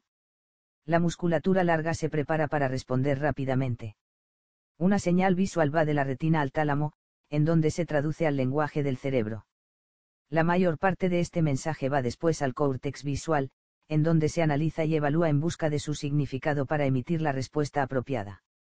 Si esta respuesta es emocional, una señal se dirige a la amígdala para activar los centros emocionales, pero una pequeña porción de la señal original va directamente desde el tálamo a la amígdala por una vía más corta, permitiendo una respuesta más rápida, aunque ciertamente también más imprecisa. De este modo la amígdala puede desencadenar una respuesta antes de que los centros corticales hayan comprendido completamente lo que está ocurriendo y Ledox afirma que es precisamente el papel subterráneo desempeñado por la amígdala en la memoria el que explica, por ejemplo, un sorprendente experimento en el que las personas adquirieron una preferencia por figuras geométricas extrañas cuyas imágenes habían visto previamente a tal velocidad que ni siquiera les había permitido ser conscientes de ellas. Otra investigación ha demostrado que, durante los primeros milisegundos de cualquier percepción, no solo sabemos inconscientemente de qué se trata, sino que también decidimos si nos gusta o nos desagrada. De este modo, nuestro, inconsciente cognitivo, no solo presenta a nuestra conciencia la identidad de lo que vemos, sino que también le ofrece nuestra propia opinión al respecto. Nuestras emociones tienen una mente propia, una mente cuyas conclusiones pueden ser completamente distintas a las sostenidas por nuestra mente racional. El especialista en la memoria emocional. Las opiniones inconscientes son recuerdos emocionales que se almacenan en la amígdala. La investigación llevada a cabo por Ledox y otros neurocientíficos parece sugerir que el hipocampo que durante mucho tiempo se había considerado como la estructura clave del sistema límbico no tiene tanto que ver con la emisión de respuestas emocionales como con el hecho de registrar y dar sentido a las pautas perceptivas. La principal actividad del hipocampo consiste en proporcionar una aguda memoria del contexto, algo que es vital para el significado emocional. Es el hipocampo el que reconoce el diferente significado de, pongamos por caso, un oso en el zoológico y un oso en el jardín de su casa. Y si el hipocampo es el que registra los hechos puros, la amígdala, por su parte, es la encargada de registrar el clima emocional que acompaña a estos hechos. Si, por ejemplo, al tratar de adelantar a un coche en una vía de dos carriles estimamos mal las distancias y tenemos una colisión frontal, el hipocampo registra los detalles concretos del accidente, qué anchura tenía la calzada, quién se hallaba con nosotros y qué aspecto tenía el otro vehículo. Pero es la amígdala la que, a partir de ese momento, desencadenará en nosotros un impulso de ansiedad cada vez que nos dispongamos a adelantar en circunstancias similares. Como me dijo Ledox, el hipocampo es una estructura fundamental para reconocer un rostro como el de su prima, pero es la amígdala la que le agrega el clima emocional de que no parece tenerla en mucha estima. El cerebro utiliza un método simple pero muy ingenioso para registrar con especial intensidad los recuerdos emocionales, ya que los mismos sistemas de alerta neuroquímicos que preparan al cuerpo para reaccionar ante cualquier amenaza luchando o escapando también se encargan de grabar vívidamente este momento en la memoria. En caso de estrés o de ansiedad, o incluso en el caso de una intensa alegría, un nervio que conecta el cerebro con las glándulas suprarrenales, situadas encima de los riñones, estimulando la secreción de las hormonas adrenalina y noradrenalina, disponiendo así al cuerpo para responder ante una urgencia. Estas hormonas activan determinados receptores del nervio vago, encargado, entre otras muchas cosas, de transmitir los mensajes procedentes del cerebro que regulan la actividad cardíaca y, a su vez, devuelve señales al cerebro, activado también por estas mismas hormonas. Y el principal receptor de este tipo de señales son las neuronas de la amígdala que, una vez activadas, se ocupan de que otras regiones cerebrales fortalezcan el recuerdo de lo que está ocurriendo. Esta activación de la amígdala parece provocar una intensificación emocional que también profundiza la grabación de esas situaciones. Este es el motivo por el cual, por ejemplo, recordamos a dónde fuimos en nuestra primera cita o qué estábamos haciendo cuando oímos la noticia de la explosión de la lanzadera espacial Challenger. Cuanto más intensa es la activación de la amígdala, más profunda es la impronta y más indeleble la huella que dejan en nosotros las experiencias que nos han asustado o nos han emocionado. Esto significa, en efecto, que el cerebro dispone de dos sistemas de registro, uno para los hechos ordinarios y otro para los recuerdos con una intensa carga emocional, algo que tiene un gran interés desde el punto de vista evolutivo porque garantiza que los animales tengan recuerdos particularmente vívidos de lo que les amenaza y de lo que les agrada. Pero, además de todo lo que acabamos de ver, los recuerdos emocionales pueden llegar a convenirse en falsas guías de acción para el momento presente. Un sistema de alarma neuronal anticuado. Uno de los inconvenientes de este sistema de alarma neuronal es que, con más frecuencia de la deseable, el mensaje de urgencia mandado por la amígdala suele ser obsoleto, especialmente en el cambiante mundo social en el que nos movemos los seres humanos. Como almacén de la memoria emocional, la amígdala escruta la experiencia presente y la compara con lo que sucedió en el pasado. Su método de comparación es asociativo, es decir, que equipara cualquier situación presente a otra pasada por el mero hecho de compartir unos pocos rasgos característicos similares. En este sentido se trata de un sistema rudimentario que no se detiene a verificar la adecuación o no de sus conclusiones y actúa antes de confirmar la gravedad de la situación. Por esto que nos hace reaccionar al presente con respuestas que fueron grabadas hace ya mucho tiempo, con pensamientos, emociones y reacciones aprendidas en respuesta a acontecimientos vagamente similares, lo suficientemente similares como para llegar a activar la amígdala. No es de extrañar que una antigua enfermera de la Marina, traumatizada por las espantosas heridas que una vez tuvo que atender en tiempo de guerra, se viera súbitamente desbordada por una mezcla de miedo, repugnancia y pánico cuando, años más tarde, abrió la puerta de un armario en el que su hijo pequeño había escondido un hediondo pañal bastó con que la amígdala reconociera unos pocos elementos similares a un peligro pasado para que terminara decretando el estado de alarma. El problema es que, junto a esos recuerdos cargados emocionalmente, que tienen el poder de desencadenar una respuesta en un momento crítico, coexisten también formas de respuesta obsoletas.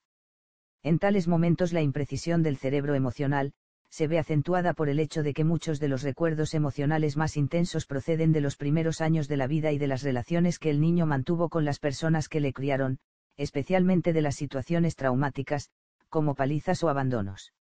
Durante ese temprano periodo de la vida, otras estructuras cerebrales, especialmente el hipocampo, esencial para el recuerdo emocional, y el neocórtex, sede del pensamiento racional, todavía no se encuentran plenamente maduros. En el caso del recuerdo, la amígdala y el hipocampo trabajan conjuntamente y cada una de estas estructuras se ocupa de almacenar y recuperar independientemente un determinado tipo de información.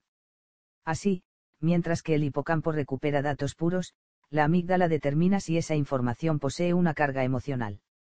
Pero la amígdala del niño suele madurar mucho más rápidamente.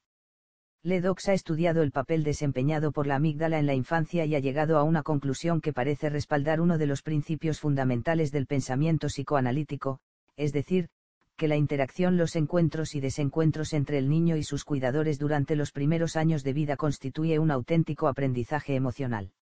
En opinión de Ledox, este aprendizaje emocional es tan poderoso y resulta tan difícil de comprender para el adulto porque está grabado en la amígdala con la impronta tosca y no verbal propia de la vida emocional. Estas primeras lecciones emocionales se impartieron en un tiempo en el que el niño todavía carecía de palabras y, en consecuencia, cuando se reactiva el correspondiente recuerdo emocional en la vida adulta, no existen pensamientos articulados sobre la respuesta que debemos tomar. El motivo que explica el desconcierto ante nuestros propios estallidos emocionales es que suelen datar de un periodo tan temprano que las cosas nos desconcertaban y ni siquiera disponíamos de palabras para comprender lo que sucedía. Nuestros sentimientos tal vez sean caóticos, pero las palabras con las que nos referimos a esos recuerdos no lo son. Cuando las emociones son rápidas y toscas. Serían las 3 de la mañana cuando un ruido estrepitoso procedente de un rincón de mi dormitorio me despertó bruscamente, como si el techo se estuviera desmoronando y todo el contenido de la guardilla cayera al suelo. Inmediatamente salté de la cama y salí de la habitación, pero después de mirar cuidadosamente descubrí que lo único que se había caído era la pila de cajas que mi esposa había amontonado en la esquina el día anterior para ordenar el armario. Nada había caído de la guardilla, de hecho, ni siquiera había guardilla. El techo estaba intacto, y yo también lo estaba. Ese salto de la cama medio dormido que realmente podría haberme salvado la vida en el caso de que el techo ciertamente se hubiera desplomado ilustra a la perfección el poder de la amígdala para impulsamos a la acción en caso de peligro antes de que el neocórtex tenga tiempo para registrar siquiera lo que ha ocurrido. En circunstancias así, el atajo que va desde el ojo o el oído hasta el tálamo y la amígdala resulta crucial porque nos proporciona un tiempo precioso cuando la proximidad del peligro exige de nosotros una respuesta inmediata pero el circuito que conecta el tálamo con la amígdala solo se encarga de transmitir una pequeña fracción de los mensajes sensoriales y la mayor parte de la información circula por la vía principal hasta el neocórtex. Por esto, lo que la amígdala registra a través de esta vía rápida es, en el mejor de los casos, una señal muy tosca, la estrictamente necesaria para activar la señal de alarma. Como dice Ledox, basta con saber que algo puede resultar peligroso. Esa vía directa supone un ahorro valiosísimo en términos de tiempo cerebral, que, recordémoslo, se mide en milésimas de segundo. La amígdala de una rata, por ejemplo, puede responder a una determinada percepción en apenas 12 milisegundos mientras que el camino que conduce desde el tálamo hasta el neocórtex y la amígdala requiere el doble de tiempo. En los seres humanos todavía no se ha llevado a cabo esta medición pero, en cualquiera de los casos, la proporción existente entre ambas vías sería aproximadamente la misma. La importancia evolutiva de esta ruta directa debe haber sido extraordinaria, al ofrecer una respuesta rápida que permitió ganar unos milisegundos críticos ante las situaciones peligrosas. Y es muy probable que esos milisegundos salvaran literalmente la vida de muchos de nuestros antepasados porque esa configuración ha terminado quedando impresa en el cerebro de todo protomamífero, incluyendo el de usted y el mío propio. De hecho, aunque ese circuito desempeñe un papel limitado en la vida mental del ser humano restringido casi exclusivamente a las crisis emocionales, la mayor parte de la vida mental de los pájaros, de los peces y de los reptiles gira en torno a él, dado que su misma supervivencia depende de escrutar constantemente el entorno en busca de predadores y de presas.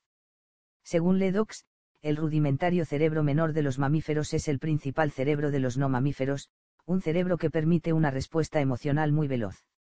Pero, aunque veloz, se trata también, al mismo tiempo, de una respuesta muy tosca, porque las células implicadas solo permiten un procesamiento rápido, pero también impreciso. Tal vez esta imprecisión resulte adecuada, por ejemplo, en el caso de una ardilla, porque en tal situación se halla al servicio de la supervivencia y le permite escapar ante el menor asomo de peligro o correr detrás de cualquier indicio de algo comestible, pero en la vida emocional del ser humano esa vaguedad puede llegar a tener consecuencias desastrosas para nuestras relaciones, porque implica, figurativamente hablando, que podemos escapar o lanzarnos irracionalmente sobre alguna persona o sobre alguna cosa. Consideremos en este sentido, por ejemplo, el caso de aquella camarera que derramó una bandeja con seis platos en cuanto vislumbró la figura de una mujer con una enorme cabellera pelirroja y rizada exactamente igual a la de la mujer por la que la había abandonado su exmarido. Estas rudimentarias confusiones emocionales, basadas en sentir antes que en el pensar, son calificadas por Ledox como, emociones precognitivas, reacciones basadas en impulsos neuronales fragmentarios, en bits de información sensorial que no han terminado de organizarse para configurar un objeto reconocible. Se trata de una forma elemental de información sensorial, una especie de, adivina la canción, neuronal ese juego que consiste en adivinar el nombre de una melodía tras haber escuchado tan solo unas pocas notas, de intuir una percepción global apenas percibidos unos pocos rasgos. De este modo, cuando la amígdala experimenta una determinada pauta sensorial como algo urgente, no busca en modo alguno confirmar esa percepción, sino que simplemente extrae una conclusión apresurada y dispara una respuesta. No deberíamos sorprendemos de que el lado oscuro de nuestras emociones más intensas nos resulte incomprensible, especialmente en el caso de que estemos atrapados en ellas. La amígdala puede reaccionar con un arrebato de rabia o de miedo antes de que el córtex sepa lo que está ocurriendo, porque la emoción se pone en marcha antes que el pensamiento y de un modo completamente independiente de él. El gestor de las emociones. El día en que Jessica, la hija de seis años de una amiga, pasó su primera noche en casa de una compañera, mi amiga se hallaba tan nerviosa como ella. Durante todo el día había tratado de que Jessica no se diera cuenta de su ansiedad, pero, cuando estaba a punto de acostarse, sonó el timbre del teléfono y mi amiga soltó de inmediato el cepillo de dientes y corrió hacia el teléfono, con el corazón en un puño, mientras por su mente desfilaba todo tipo de imágenes de Jessica en peligro. Jessica. Dijo mi amiga, descolgando bruscamente el teléfono. Y entonces escuchó la voz de una mujer disculpándose por haberse equivocado de número. Ante aquello, la madre de Jessica, recuperando de golpe la compostura, replicó mesuradamente, ¿con qué número desea hablar? El hecho es que, mientras la amígdala prepara una reacción ansiosa e impulsiva, otra parte del cerebro emocional se encarga de elaborar una respuesta más adecuada el regulador cerebral que desconecta los impulsos de la amígdala parece encontrarse en el otro extremo de una de las principales vías nerviosas que van al neocórtex, en el lóbulo prefrontal, que se halla inmediatamente detrás de la frente. El córtex prefrontal parece ponerse en funcionamiento cuando alguien tiene miedo o está enojado pero sofoca o controla el sentimiento para afrontar de un modo más eficaz la situación presente o cuando una evaluación posterior exige una respuesta completamente diferente, como ocurrió en el caso de mi amiga. De este modo, el área prefrontal constituye una especie de modulador de las respuestas proporcionadas por la amígdala y otras regiones del sistema límbico, permitiendo la emisión de una respuesta más analítica y proporcionada. Habitualmente, las áreas prefrontales gobiernan nuestras reacciones emocionales. Recordemos que el camino nervioso más largo de los que sigue la información sensorial procedente del tálamo, no va a la amígdala sino al neocórtex y a sus muchos centros para asumir y dar sentido a lo que se percibe y esa información y nuestra respuesta correspondiente las coordinan los lóbulos prefrontales, la sede de la planificación y de la organización de acciones tendentes a un objetivo determinado, incluyendo las acciones emocionales. En el neocórtex, una serie de circuitos registra y analiza esta información, la comprende y organiza gracias a los lóbulos prefrontales, y si, a lo largo de ese proceso, se requiere una respuesta emocional, es el lóbulo prefrontal quien la dicta, trabajando en equipo con la amígdala y otros circuitos del cerebro EM o L. Este suele ser el proceso normal de elaboración de una respuesta, un proceso que con la sola excepción de las urgencias emocionales tiene en cuenta el discernimiento. Así pues, cuando una emoción se dispara, los lóbulos prefrontales ponderan los riesgos y los beneficios de las diversas acciones posibles y apuestan por la que consideran más adecuada. Cuando atacar y cuándo huir, en el caso de los animales, y cuándo atacar, cuándo huir, y también cuándo tranquilizar, cuándo disuadir, cuándo buscar la simpatía de los demás, cuándo permanecer a la defensiva, cuándo despertar el sentimiento de culpa, cuándo quejarse, cuándo alardear, cuándo despreciar, etc. mediante todo nuestro amplio repertorio de artificios emocionales en el caso de los seres humanos. El tiempo cerebral invertido en la respuesta neocortical es mayor que el que requiere el mecanismo del secuestro emocional porque las vías nerviosas implicadas son más largas, pero no debemos olvidar que también se trata de una respuesta más juiciosa y más considerada porque, en este caso, el pensamiento precede al sentimiento. El neocórtex es el responsable de que nos entristezcamos cuando experimentamos una pérdida, de que nos alegremos después de haber conseguido algo que considerábamos importante o de que nos sintamos dolidos o encolerizados por lo que alguien nos ha dicho o nos ha hecho. Del mismo modo que sucede con la amígdala, sin el concurso de los lóbulos prefrontales gran parte de nuestra vida emocional desaparecería porque sin comprensión de que algo merece una respuesta emocional, no hay respuesta emocional alguna. Desde la aparición, en la década de los 40, de la tristemente famosa, cura, quirúrgica de la enfermedad mental la lobotomía prefrontal, una operación que consistía en seccionar las conexiones existentes entre el córtex prefrontal y el cerebro inferior o en estirpar parcialmente, con frecuencia de un modo bastante torpe, una parte de los lóbulos prefrontales los neurólogos han sospechado que estos desempeñan un importante papel en la vida emocional. En aquella época, anterior a la aparición de una medicación eficaz para el tratamiento de la enfermedad mental, la lobotomía era aclamada como el tratamiento para resolver los problemas mentales más graves, corta los vínculos entre los lóbulos prefrontales y el resto del cerebro y, liberarás, al paciente de su trastorno. Sin embargo, la eliminación de conexiones nerviosas clave terminaba también, por desgracia, liberando, al paciente de su vida emocional, porque se había destruido su circuito maestro. El secuestro emocional parece implicar dos dinámicas distintas, la activación de la amígdala y el fracaso en activar los procesos neocorticales que suelen mantener equilibradas nuestras respuestas emocionales. En esos momentos, la mente racional se ve desbordada por la mente emocional y lo mismo ocurre con la función del córtex prefrontal como un gestor eficaz de las emociones sopesando las reacciones antes de actuar y amortiguando las señales de activación enviadas por la amígdala y otros centros límbicos, como un padre que impide que su hijo se comporte arrebatando todo lo que quiere y le enseña a pedirlo, o a esperar, el interruptor que, apaga, la emoción perturbadora parece hallarse en el lóbulo prefrontal izquierdo. Los neurofisiólogos que han estudiado los estados de ánimo de pacientes con lesiones en el lóbulo prefrontal han llegado a la conclusión de que una de las funciones del lóbulo prefrontal izquierdo consiste en actuar como una especie de termostato neural que regula las emociones desagradables. Así pues, el lóbulo prefrontal derecho es la sede de sentimientos negativos como el miedo y la agresividad mientras que el lóbulo prefrontal izquierdo los tiene Areia muy probablemente inhibiendo el lóbulo derecho. En un determinado estudio, por ejemplo, los pacientes con lesiones en el córtex prefrontal izquierdo eran proclives a experimentar miedos y preocupaciones catastrofistas mientras que aquellos otros con lesiones en el córtex prefrontal derecho eran, desproporcionadamente joviales, bromeaban continuamente durante las pruebas neurológicas y estaban tan despreocupados que no ponían el menor cuidado en lo que estaban haciendo. Este fue precisamente el caso de un marido feliz, un hombre al que se le había estirpado parcialmente el lóbulo prefrontal derecho para eliminar una malformación cerebral, una operación después de la cual había experimentado un auténtico cambio de personalidad que le convirtió en una persona más amable y según dijo la mar de contenta su esposa a los médicos más afectiva.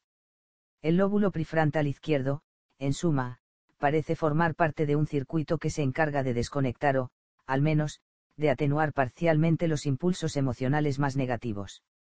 Así pues, si la amígdala constituye una especie de señal de alarma, el lóbulo prefrontal izquierdo, por su parte, parece ser el interruptor que, desconecta, las emociones más perturbadoras, como si la amígdala propusiera y el lóbulo prefrontal dispusiera.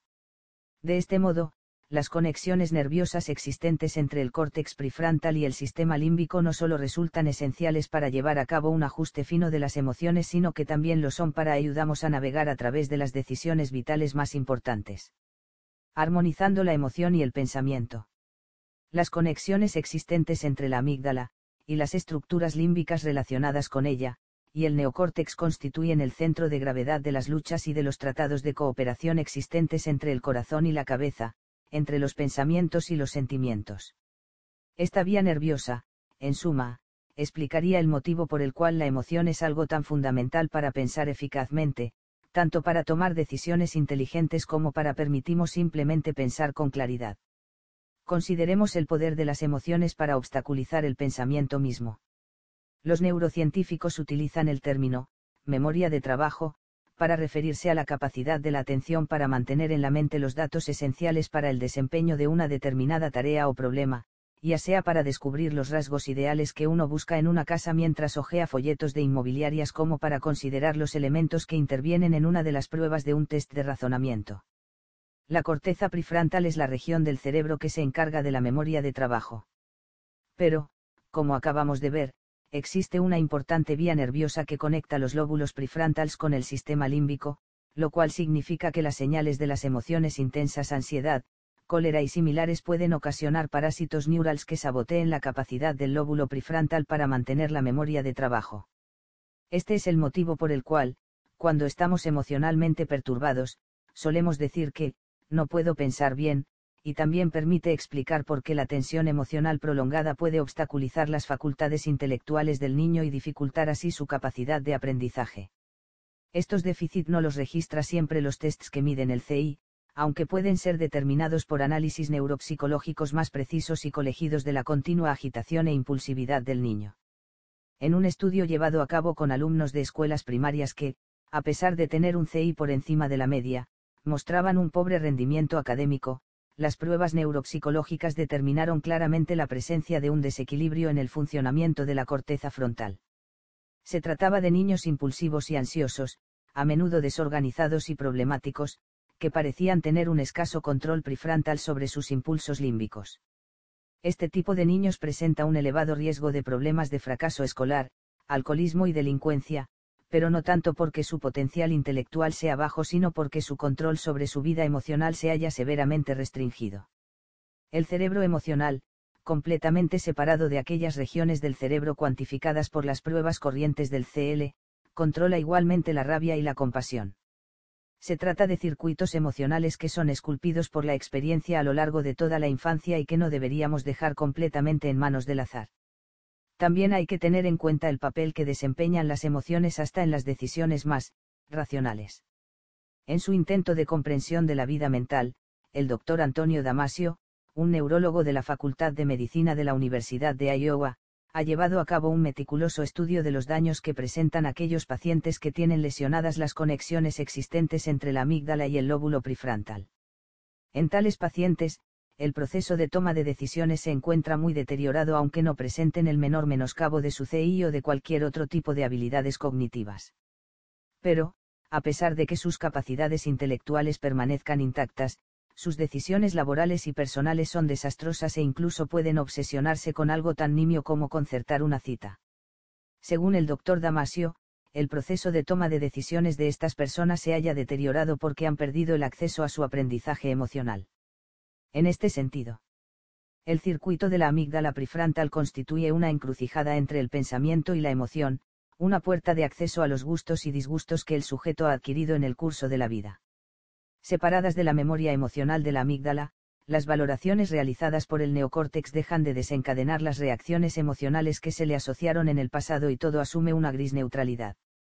En tal caso, cualquier estímulo, ya se trate de un animal favorito o de una persona detestable, deja de despertar atracción o rechazo, esos pacientes han, olvidado, todo aprendizaje emocional porque han perdido el acceso al lugar en el que éste se asienta, la amígdala. Estas averiguaciones condujeron al doctor Damasio a la conclusión contraintuitiva de que los sentimientos son indispensables para la toma racional de decisiones, porque nos orientan en la dirección adecuada para sacar el mejor provecho a las posibilidades que nos ofrece la fría lógica. Mientras que el mundo suele presentarnos un desbordante despliegue de posibilidades, en que debería invertir los ahorros de mi jubilación, con quién debería casarme, el aprendizaje emocional que la vida nos ha proporcionado nos ayuda a eliminar ciertas opciones y a destacar otras. Es así como arguye el doctor Damasio el cerebro emocional se halla tan implicado en el razonamiento como lo está el cerebro pensante. Las emociones, pues, son importantes para el ejercicio de la razón. En la danza entre el sentir y el pensar, la emoción guía nuestras decisiones instante tras instante, trabajando mano a mano con la mente racional y capacitando o incapacitando al pensamiento mismo.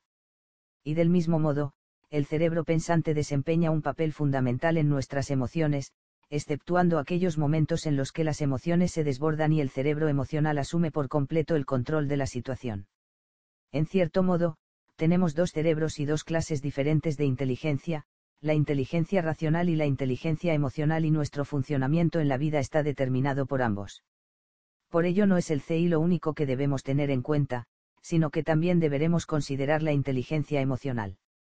De hecho, el intelecto no puede funcionar adecuadamente sin el concurso de la inteligencia emocional, y la adecuada complementación entre el sistema límbico y el neocórtex, entre la amígdala y los lóbulos prefrontales, exige la participación armónica entre ambos. Solo entonces podremos hablar con propiedad de inteligencia emocional y de capacidad intelectual. Esto vuelve a poner sobre el tapete el viejo problema de la contradicción existente entre la razón y el sentimiento. No es que nosotros pretendamos eliminar la emoción y poner la razón en su lugar como quería Erasmo, sino que nuestra intención es la de descubrir el modo inteligente de armonizar ambas funciones el viejo paradigma proponía un ideal de razón liberada de los impulsos de la emoción, el nuevo paradigma, por su parte, propone armonizar la cabeza y el corazón. Pero, para llevar a cabo adecuadamente esta tarea, deberemos comprender con más claridad lo que significa utilizar inteligentemente las emociones. Parte 2 La naturaleza de la inteligencia emocional. 3 Cuando el listo es tonto. Hasta la fecha no ha sido posible determinar todavía el motivo exacto que indujo a un brillante estudiante de secundaria a apuñalar con un cuchillo de cocina a David Pologruto, su profesor de física. Pasemos ahora a describir los hechos, sobradamente conocidos. Jason H., estudiante de segundo año del Instituto de Coral Springs, Florida, e indudable candidato a matrícula de honor, estaba obsesionado con la idea de ingresar en una prestigiosa facultad de medicina como la de Harvard pero Polo Gruto le había calificado con un notable alto, una nota que le obligaba a arrojar por la borda todos sus sueños, de modo que, provisto de un cuchillo de carnicero, se dirigió al laboratorio de física y, en el transcurso de una discusión con su profesor, no dudó en clavárselo a la altura de la clavícula antes de que pudieran reducirle por la fuerza. El juez declaró inocente a Jason porque, según reza la sentencia confirmada, por otra parte, por un equipo de psicólogos y psiquiatras durante el altercado se hallaba claramente sumido en un estado psicótico. El joven, por su parte, declaró que, apenas tuvo conocimiento de la nota, pensó en quitarse la vida pero que, antes de suicidarse, quiso visitar a Polo Gruto para hacerle saber que la única causa de su muerte sería su baja calificación. La versión de Polo Gruto, no obstante, fue muy diferente, puesto que, según él, Jason se hallaba tan furioso que, creo que me visitó completamente decidido a atacarme. Más tarde, Jason ingresó en una escuela privada y, dos años después, logró graduarse con la nota más alta de su clase. De haber seguido un curso normal, hubiera alcanzado un sobresaliente pero decidió matricularse en varias asignaturas adicionales para elevar su nota media, que finalmente fue de matrícula de honor. Pero a pesar de que Jason hubiera terminado graduándose con una calificación extraordinaria, Polo Gruto se lamentaba de que nunca se hubiera disculpado ni tampoco hubiera asumido la menor responsabilidad por su agresión. ¿Cómo puede una persona con un nivel de inteligencia tan elevado llegar a cometer un acto tan estúpido? La respuesta necesariamente radica en que la inteligencia académica tiene poco que ver con la vida emocional. Hasta las personas más descollantes y con un CI más elevado pueden ser pésimos timoneles de su vida y llegar a zozobrar en los escollos de las pasiones desenfrenadas y los impulsos ingobernables A pesar de la consideración popular que suelen recibir, uno de los secretos a voces de la psicología es la relativa incapacidad de las calificaciones académicas, del CI, o de la puntuación alcanzada en el SAT Test de Aptitud Académico, abreviatura de Scholastic Aptitude Test, el examen de aptitud escolar que realizan los estudiantes estadounidenses que acceden a la universidad, para predecir el éxito en la vida. A decir verdad, desde una perspectiva general sí que parece existir en un sentido amplio cierta relación entre el CI y las circunstancias por las que discurre nuestra vida. De hecho, las personas que tienen un bajo CI suelen acabar desempeñando trabajos muy mal pagados mientras que quienes tienen un elevado CI tienden a estar mucho mejor remunerados. Pero esto, ciertamente, no siempre ocurre así. Existen muchas más excepciones a la regla de que el CI predice del éxito en la vida que situaciones que se adapten a la norma. En el mejor de los casos, el CI parece aportar tan solo un 20% de los factores determinantes del éxito, lo cual supone que el 80% restante depende de otra clase de factores. Como ha subrayado un observador, en última instancia, la mayor parte de los elementos que determinan el logro de una mejor o peor posición social no tienen que ver tanto con el CI como con factores tales como la clase social o la suerte. Incluso autores como Richard Geranstein y Charles Murray cuyo libro Tait Bell Curve atribuye al CL una relevancia incuestionable, reconocen que, tal vez fuera mejor que un estudiante de primer año de universidad con una puntuación SAT en matemáticas de 500 no aspirara a dedicarse a las ciencias exactas, lo cual no obsta para que no trate de realizar sus sueños de montar su propio negocio, llegar a ser senador o ahorrar un millón de dólares. La relación existente entre la puntuación alcanzada en el SAT y el logro de nuestros objetivos vitales se ve frustrada por otras características. Mi principal interés está precisamente centrado en estas, otras características, a las que hemos dado en llamar inteligencia emocional, características como la capacidad de motivarnos a nosotros mismos, de perseverar en el empeño a pesar de las posibles frustraciones, de controlar los impulsos, de diferir las gratificaciones, de regular nuestros propios estados de ánimo, de evitar que la angustia interfiera con nuestras facultades racionales y, por último pero no.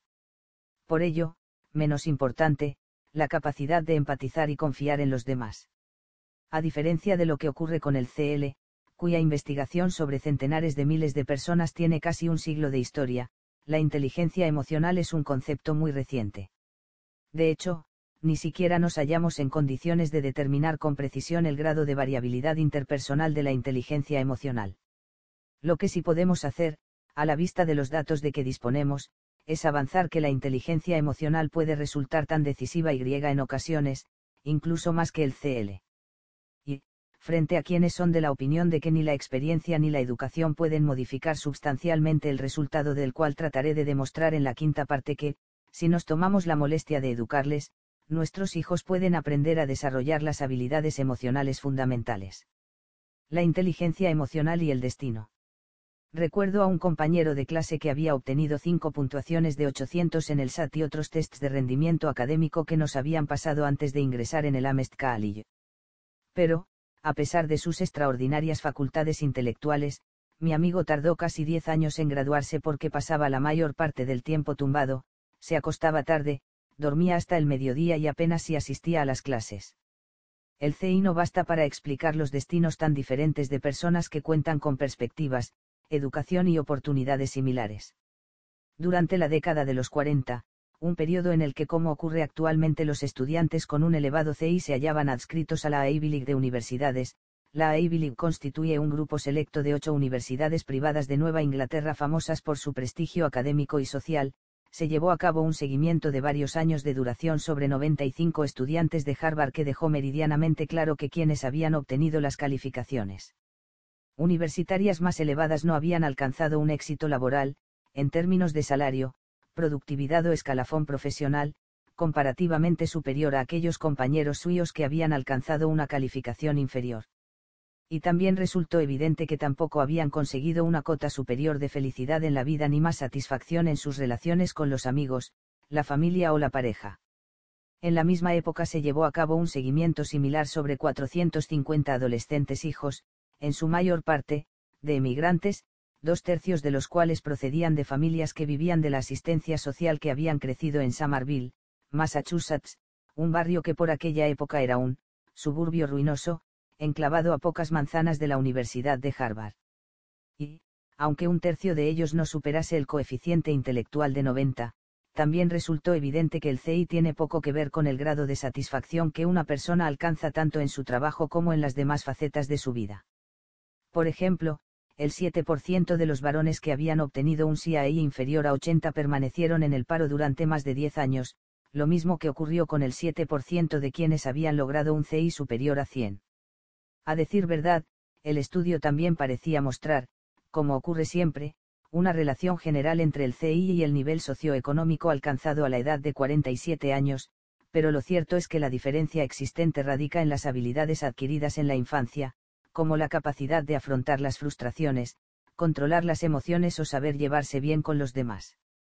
Veamos, a continuación, los resultados todavía provisionales de un estudio realizado sobre 81 valedictorians y salutatorians, los valedictorians son los alumnos que pronuncian los discursos de despedida en la ceremonia de entrega de diplomas, mientras que los salutatorians son aquellos que pronuncian los discursos de salutación en las ceremonias de apertura del curso universitario, del curso de 1981 de los institutos de enseñanza media de Illinois. Todos ellos habían obtenido las puntuaciones medias más elevadas de su clase pero, a pesar de que siguieron teniendo éxito en la universidad y alcanzaron excelentes calificaciones, a la edad de 30 años no podía decirse que hubieran obtenido un éxito social comparativamente relevante. Diez años después de haber finalizado la enseñanza secundaria, solo uno de cada cuatro de estos jóvenes había logrado un nivel profesional más elevado que la media de su edad, y a muchos de ellos, por cierto, les iba bastante peor. Karen Amold, profesora de pedagogía de la Universidad de Boston y una de las investigadoras que llevó a cabo el seguimiento recién descrito afirma, creo que hemos descubierto a la gente cumplidora, a las personas que saben lo que hay que hacer para tener éxito en el sistema, pero el hecho es que los valedietorians tienen que esforzarse tanto como los demás. Saber que una persona ha logrado graduarse con unas notas excelentes equivale a saber que es sumamente buena o bueno en las pruebas de evaluación académicas, pero no nos dice absolutamente nada en cuanto al modo en que reaccionará ante las vicisitudes que le presente la vida. Y este es precisamente el problema, porque la inteligencia académica no ofrece la menor preparación para la multitud de dificultades o de oportunidades a la que deberemos enfrentamos a lo largo de nuestra vida. No obstante, aunque un elevado CI no constituya la menor garantía de prosperidad, prestigio ni felicidad, nuestras escuelas y nuestra cultura, en general, siguen insistiendo en el desarrollo de las habilidades académicas en detrimento de la inteligencia emocional, de ese conjunto de rasgos que algunos llaman carácter que tan decisivo resulta para nuestro destino personal. Al igual que ocurre con la lectura o con las matemáticas, por ejemplo, la vida emocional constituye un ámbito que incluye un determinado conjunto de habilidades que puede dominarse con mayor o menor pericia. Y el grado de dominio que alcance una persona sobre estas habilidades resulta decisivo para determinar el motivo por el cual ciertos individuos prosperan en la vida mientras que otros, con un nivel intelectual similar, acaban en un callejón sin salida. La competencia emocional constituye, en suma, una meta habilidad que determina el grado de destreza que alcanzaremos en el dominio de todas nuestras otras facultades, entre las cuales se incluye el intelecto puro. Existen, por supuesto, multitud de caminos que conducen al éxito en la vida, y muchos dominios en los que las aptitudes emocionales son extraordinariamente importantes. En una sociedad como la nuestra, que atribuye una importancia cada vez mayor al conocimiento, la habilidad técnica es indudablemente esencial. Hay un chiste infantil a este respecto que dice que no deberíamos extrañamos si dentro de unos años tenemos que trabajar para quien hoy en día consideramos, tonto. En cualquiera de los casos, en la tercera parte veremos que hasta los, tontos, pueden beneficiarse de la inteligencia emocional para alcanzar una posición laboral privilegiada existe una clara evidencia de que las personas emocionalmente desarrolladas, es decir, las personas que gobiernan adecuadamente sus sentimientos, y asimismo saben interpretar y relacionarse efectivamente con los sentimientos de los demás, disfrutan de una situación ventajosa en todos los dominios de la vida, desde el noviazgo y las relaciones íntimas hasta la comprensión de las reglas tácitas que gobiernan el éxito en el seno de una organización.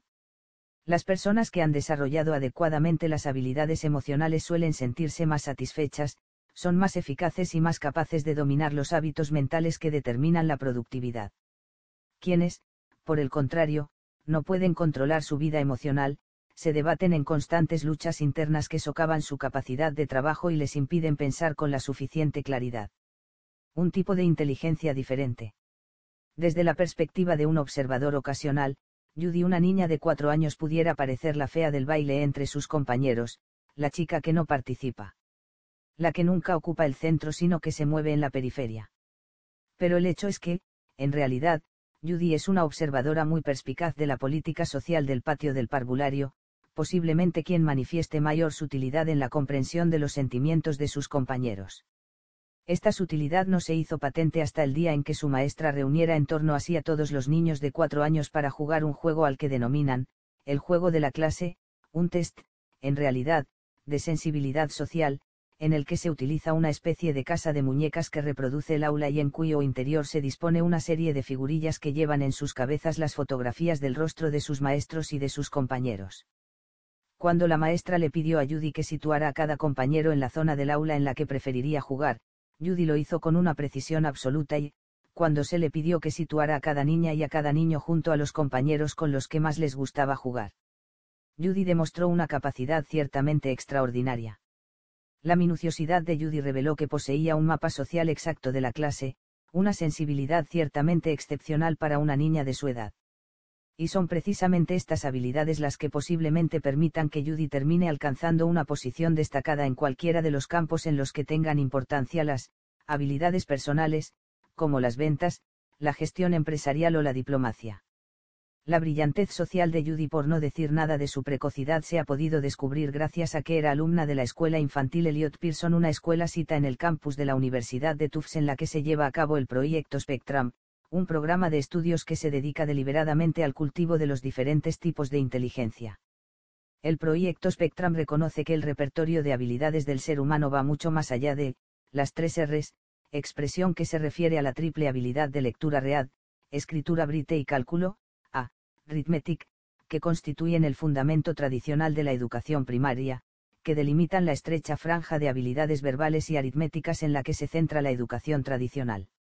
El programa en cuestión reconoce también que una habilidad tal como la sensibilidad social de Judy constituye un tipo de talento que la educación debiera promover en lugar de limitarse a ignorarlo e incluso a reprimirlo.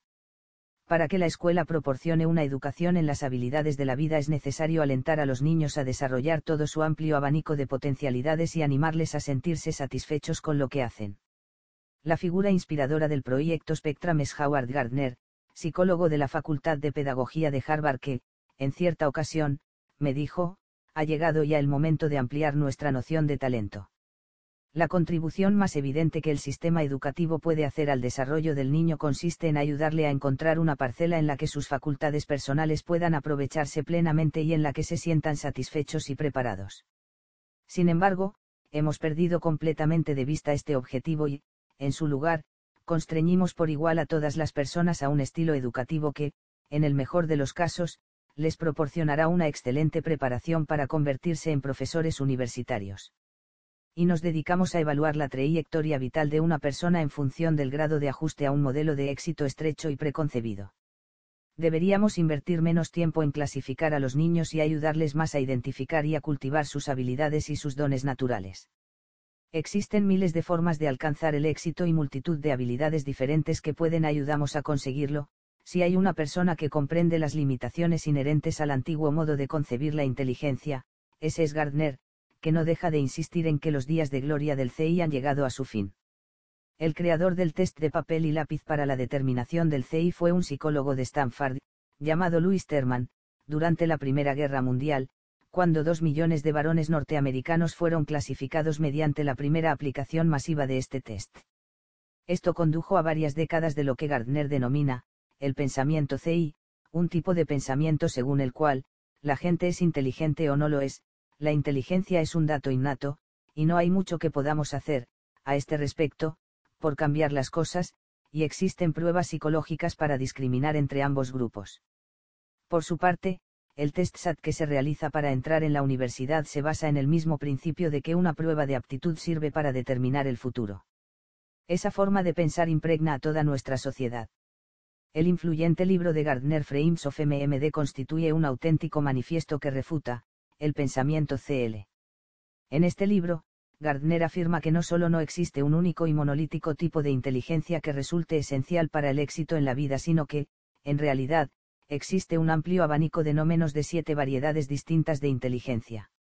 Entre ellas, Gardner enumera los dos tipos de inteligencia académica, es decir, la capacidad verbal y la aptitud lógico-matemática, la capacidad espacial propia de los arquitectos o de los artistas en general, el talento kinestésico manifiesto en la fluidez y la gracia corporal de Martha Graham o de Magic Johnson, las dotes musicales de Mozart o de Yo-Yo y dos cualidades más a las que coloca bajo el epígrafe de, inteligencias personales, la inteligencia interpersonal, propia de un gran terapeuta como Carl Rogers o de un líder de fama mundial como Martin Luther King Jr., y la inteligencia, intrapsíquica, que demuestran las brillantes intuiciones de Sigmund Freud, más modestamente, la satisfacción interna que experimenta cualquiera de nosotros cuando nuestra vida se halla en armonía con nuestros sentimientos.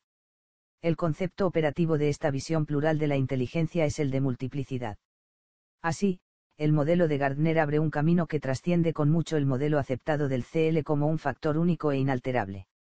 Gardner reconoce que los tests que nos esclavizaron cuando íbamos a la escuela desde las pruebas de selección utilizadas para discriminar entre los estudiantes que pueden acceder a la universidad y aquellos otros que son orientados hacia las escuelas de formación profesional, hasta el SAT, que sirve para determinar a qué universidad puede acceder un determinado alumno, si es que puede acceder a alguna, se basan en una noción restringida de la inteligencia que no tiene en cuenta el amplio abanico de habilidades y destrezas que son mucho más decisivas para la vida que el CI. Gardner es perfectamente consciente de que el número 7 es un número completamente arbitrario y de que no existe, por tanto, un número mágico concreto que pueda dar cuenta de la amplia diversidad de inteligencias de que goza el ser humano. A la vista de ello, Gardner y sus colegas ampliaron esta lista inicial hasta llegar a incluir 20 clases diferentes de inteligencia. La inteligencia interpersonal, por ejemplo, fue subdividida en cuatro habilidades diferentes, el liderazgo, la aptitud de establecer relaciones y mantener las amistades, la capacidad de solucionar conflictos y la habilidad para el análisis social, tan admirablemente representada por Judy la niña de cuatro años de la que hemos hablado antes. Esta visión multidimensional de la inteligencia nos brinda una imagen mucho más rica de la capacidad y del potencial de éxito de un niño que la que nos ofrece el CI. Cuando los alumnos de Spectrum fueron evaluados en función de la escala de inteligencia de Stanford Binet, uno de los test más utilizados para la determinación del CI, y en función de otro conjunto de pruebas específicamente diseñadas para valorar el amplio espectro de inteligencias de Gardner, no apareció ninguna relación significativa entre ambos resultados. Los cinco niños que obtuvieron las puntuaciones más elevadas del CI, entre 125 y 133, evidenciaron una amplia diversidad de perfiles en las 10 áreas cuantificadas por el test de Spectrum. En este sentido, por ejemplo, uno de los cinco niños, más inteligentes, según los parámetros del CI mostraba una habilidad especial en tres de las áreas, medidas por la prueba de Spectrum, otros tres tenían aptitudes especiales vinculadas con dos de ellas y el último de los niños más, inteligentes, solo destacaba en una de las habilidades consideradas por la clasificación de Spectrum. Además, estas áreas se hallaban dispersas, cuatro de las habilidades de estos niños tenían que ver con la música, dos con las artes visuales, otra con la comprensión social, una con la lógica y dos con el lenguaje. Ninguno de los cinco muchachos, inteligentes, mencionados demostró la menor habilidad especial en el movimiento, la aritmética o la mecánica. En realidad, dos de ellos presentaban serias deficiencias en las áreas de movimiento y aritmética. La conclusión de Gardner es que, la escala de inteligencia de Stanford Binet no sirve para pronosticar el éxito en el rendimiento de un subconjunto coherente de las actividades señaladas por Spectrum. Por otra parte, las puntuaciones obtenidas por los tests de Spectrum proporcionan a padres y profesores una guía muy esclarecedora sobre aquellas áreas en las que los niños se interesarán de manera natural y aquellas otras con las que, por el contrario, nunca llegarán a entusiasmarse lo suficiente como para transformar una simple destreza en una auténtica maestría. A lo largo del tiempo, el concepto de inteligencias múltiples de Gardner ha seguido evolucionando y a los 10 años de la publicación de su primera teoría, Gardner nos brinda esta breve definición de las inteligencias personales, la inteligencia interpersonal consiste en la capacidad de comprender a los demás, cuáles son las cosas que más les motivan, cómo trabajan y la mejor forma de cooperar con ellos los vendedores, los políticos. Los maestros, los médicos y los dirigentes religiosos de éxito tienden a ser individuos con un alto grado de inteligencia interpersonal. La inteligencia intrapersonal, por su parte, constituye una habilidad correlativa vuelta hacia el interior que nos permite configurar una imagen exacta y verdadera de nosotros mismos y que nos hace capaces de utilizar esa imagen para actuar en la vida de un modo más eficaz. En otra publicación. Gardner señala que la esencia de la inteligencia interpersonal supone, la capacidad de discernir y responder apropiadamente a los estados de ánimo, temperamentos, motivaciones y deseos de las demás personas.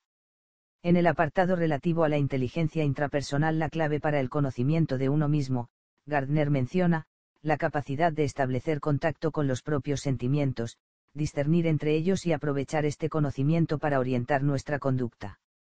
Spock contra data, cuando la cognición no basta.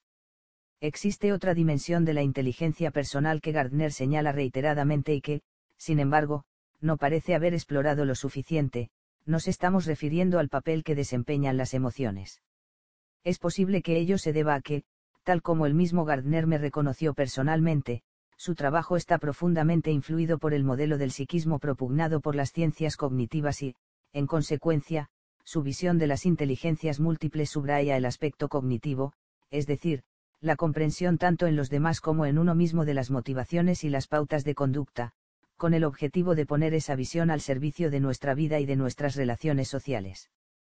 Pero, al igual que ocurre en el dominio kinestésico, en donde la excelencia física se manifiesta de un modo no verbal, el mundo de las emociones se extiende más allá del alcance del lenguaje y de la cognición. Así pues, aunque la descripción que hace Gardner de las inteligencias personales asigna una gran importancia al proceso de comprensión del juego de las emociones y a la capacidad de dominarlas, tanto él como sus colaboradores centran toda su atención en la faceta cognitiva del sentimiento y no tratan de desentrañar el papel que desempeñan los sentimientos. De este modo, el vasto continente de la vida emocional que puede convertir nuestra vida interior y nuestras relaciones en algo sumamente complejo, apremiante y desconcertante, queda sin explorar y nos deja en la ignorancia, tanto para descubrir la inteligencia y apatente en las emociones como para averiguar la forma en que podemos hacerlas todavía más inteligentes. El énfasis de Gardner en el componente cognitivo de la inteligencia personal es un reflejo del zeitgeist psicológico en que se asienta su visión. Esta insistencia de la psicología en subrayar los aspectos cognitivos incluso en el dominio de las emociones se debe, en parte, a la peculiar historia de esta disciplina científica. Durante los años 40 y 50, la psicología académica se hallaba dominada por los conductistas al estilo de B.F. Skinner, quienes opinaban que la única faceta psicológica que podía observarse objetivamente desde el exterior con precisión científica era la conducta. Este fue el motivo por el cual los conductistas terminaron desterrando de un plumazo del territorio de la ciencia todo rastro de vida interior, incluyendo la vida emocional. A finales de la década de los 60, la revolución cognitiva cambió el centro de atención de la ciencia psicológica, que, a partir de entonces, se cifró en averiguar la forma en que la mente registra y almacena la información y cuál es la naturaleza de la inteligencia. Pero, aún así, las emociones todavía quedaban fuera del campo de la psicología. La visión convencional de los científicos cognitivos supone que la inteligencia es una facultad hiperracional y fría que se encarga del procesamiento de la información, una especie de señor Spock, el personaje de la serie Star Trek, el arquetipo de los asépticos baites de información que no se ve afectado por los sentimientos, la encamación viva de la idea de que las emociones no tienen ningún lugar en la inteligencia y solo sirven para confundir nuestra vida mental. Los científicos cognitivos se adhirieron a este criterio seducidos por el modelo operante de la mente basado en el funcionamiento de los ordenadores, olvidando que, en realidad, el Betuer, juego de palabras en el que el autor establece una analogía entre el hardware, el software y el Betuer cerebral al que, en tal caso, se asimila a un ordenador en estado líquido, cerebral está inmerso en un líquido pulsante impregnado de agentes neuroquímicos que nada tiene que ver con el frío y ordenado. Silicio que utilizan como metáfora del funcionamiento del psiquismo. De este modo, el modelo imperante entre los científicos cognitivos sobre la forma en que la mente procesa la información soslaya el hecho de que la razón se haya guiada e incluso puede llegar a verse abrumada por los sentimientos. El modelo cognitivo prevalente constituye, a este respecto, una visión empobrecida de la mente, una perspectiva que no acierta a explicar el Sturm und Drang, alusión al movimiento literario romántico alemán de ese mismo nombre que se caracterizó por su oposición a las normas sociales y racionales establecidas y por su exaltación suprema de la sensibilidad y de la intuición, de los sentimientos que sazonan la vida intelectual. No cabe duda de que, Con el fin de poder sustentar su modelo, los científicos cognitivos se han visto obligados a obviar la relevancia de los temores, de las esperanzas, de las riñas matrimoniales, de las envidias profesionales y en definitiva, de todo el trasfondo de sentimientos que constituye el condimento mismo de la vida y que a cada momento determinan la forma exacta, y el mayor o menor grado de adecuación, en que se procesa la información pero esta concepción científica unilateral de una vida mental emocionalmente plana que durante los últimos 80 años ha condicionado la investigación sobre la inteligencia está cambiando gradualmente a medida que la psicología comienza a reconocer el papel esencial que desempeñan por los sentimientos en los procesos mentales.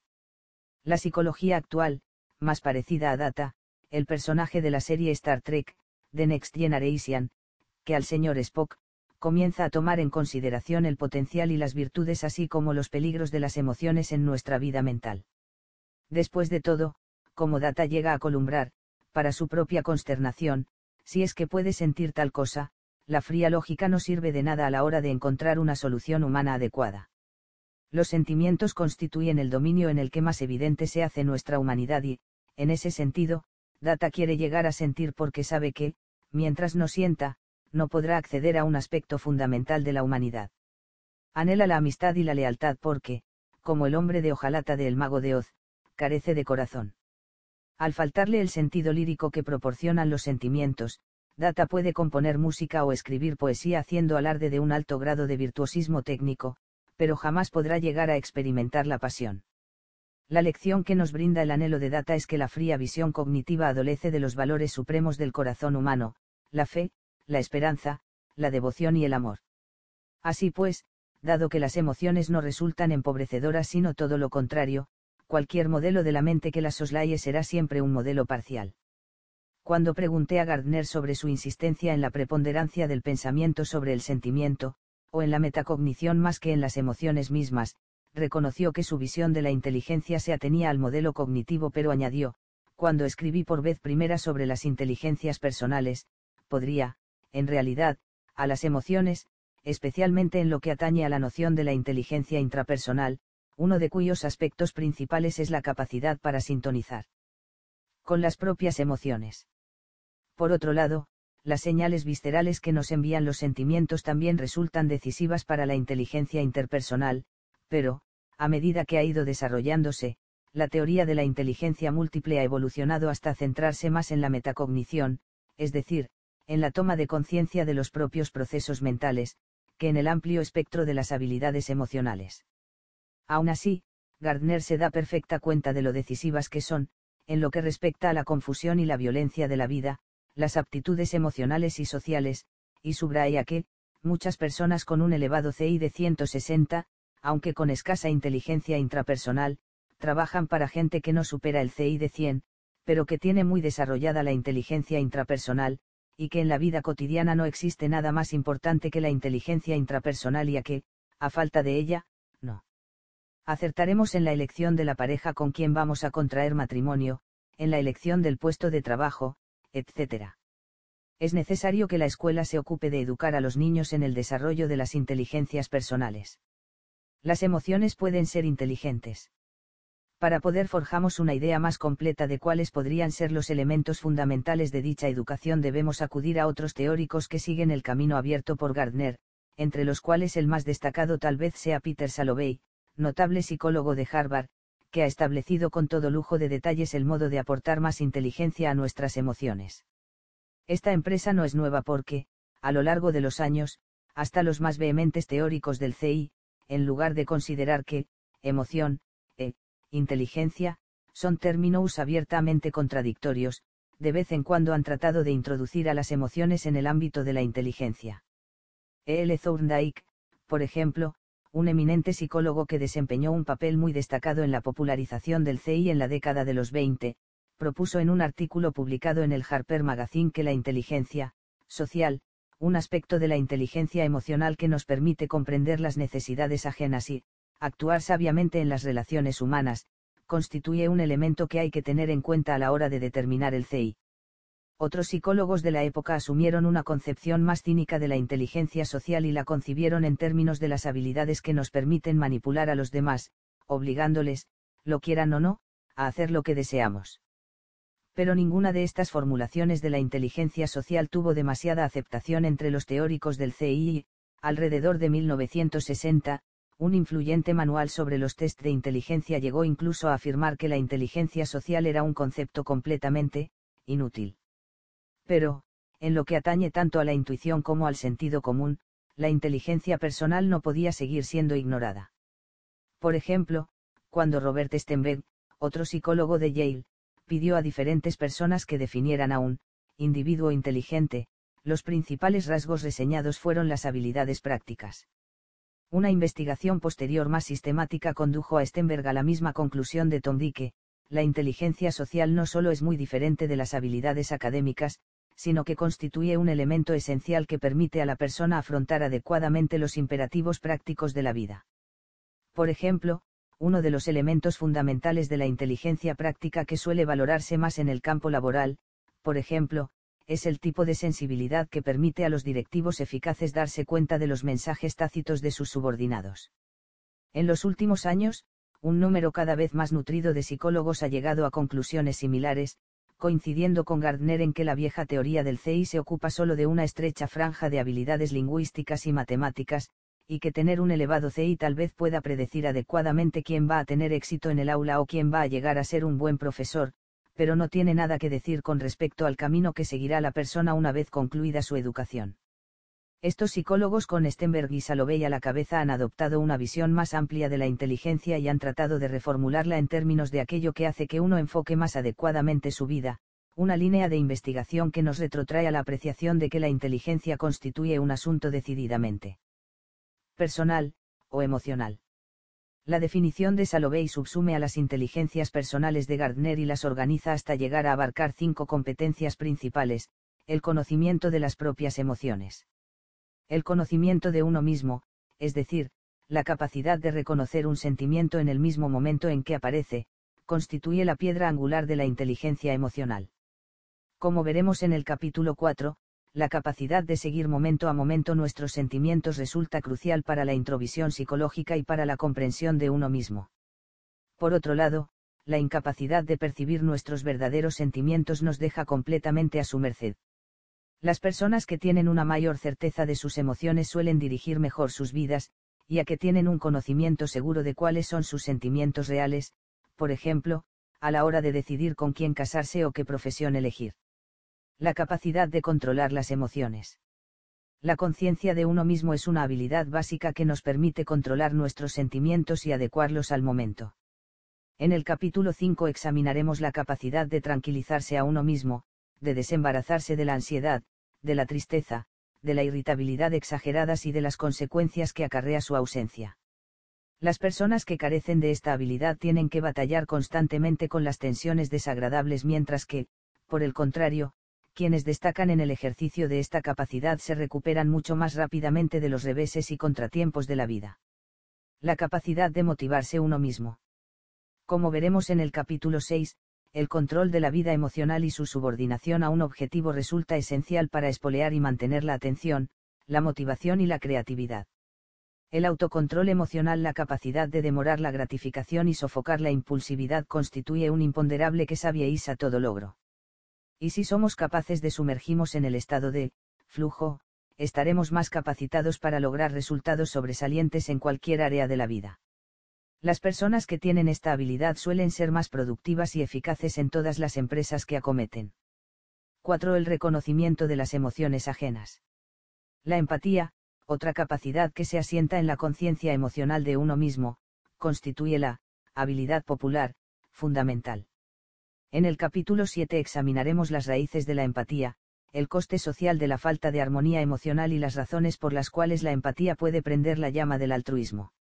Las personas empáticas suelen sintonizar con las señales sociales sutiles que indican que necesitan o que quieren los demás y esta capacidad las hace más aptas para el desempeño de vocaciones tales como las profesiones sanitarias, la docencia, las ventas y la dirección de empresas. 5. El control de las relaciones. El arte de las relaciones se basa, en buena medida, en la habilidad para relacionarnos adecuadamente con las emociones ajenas. En el capítulo 8 revisaremos la competencia o la incompetencia social y las habilidades concretas involucradas en esta facultad. Estas son las habilidades que sabiacen a la popularidad, el liderazgo y la eficacia interpersonal.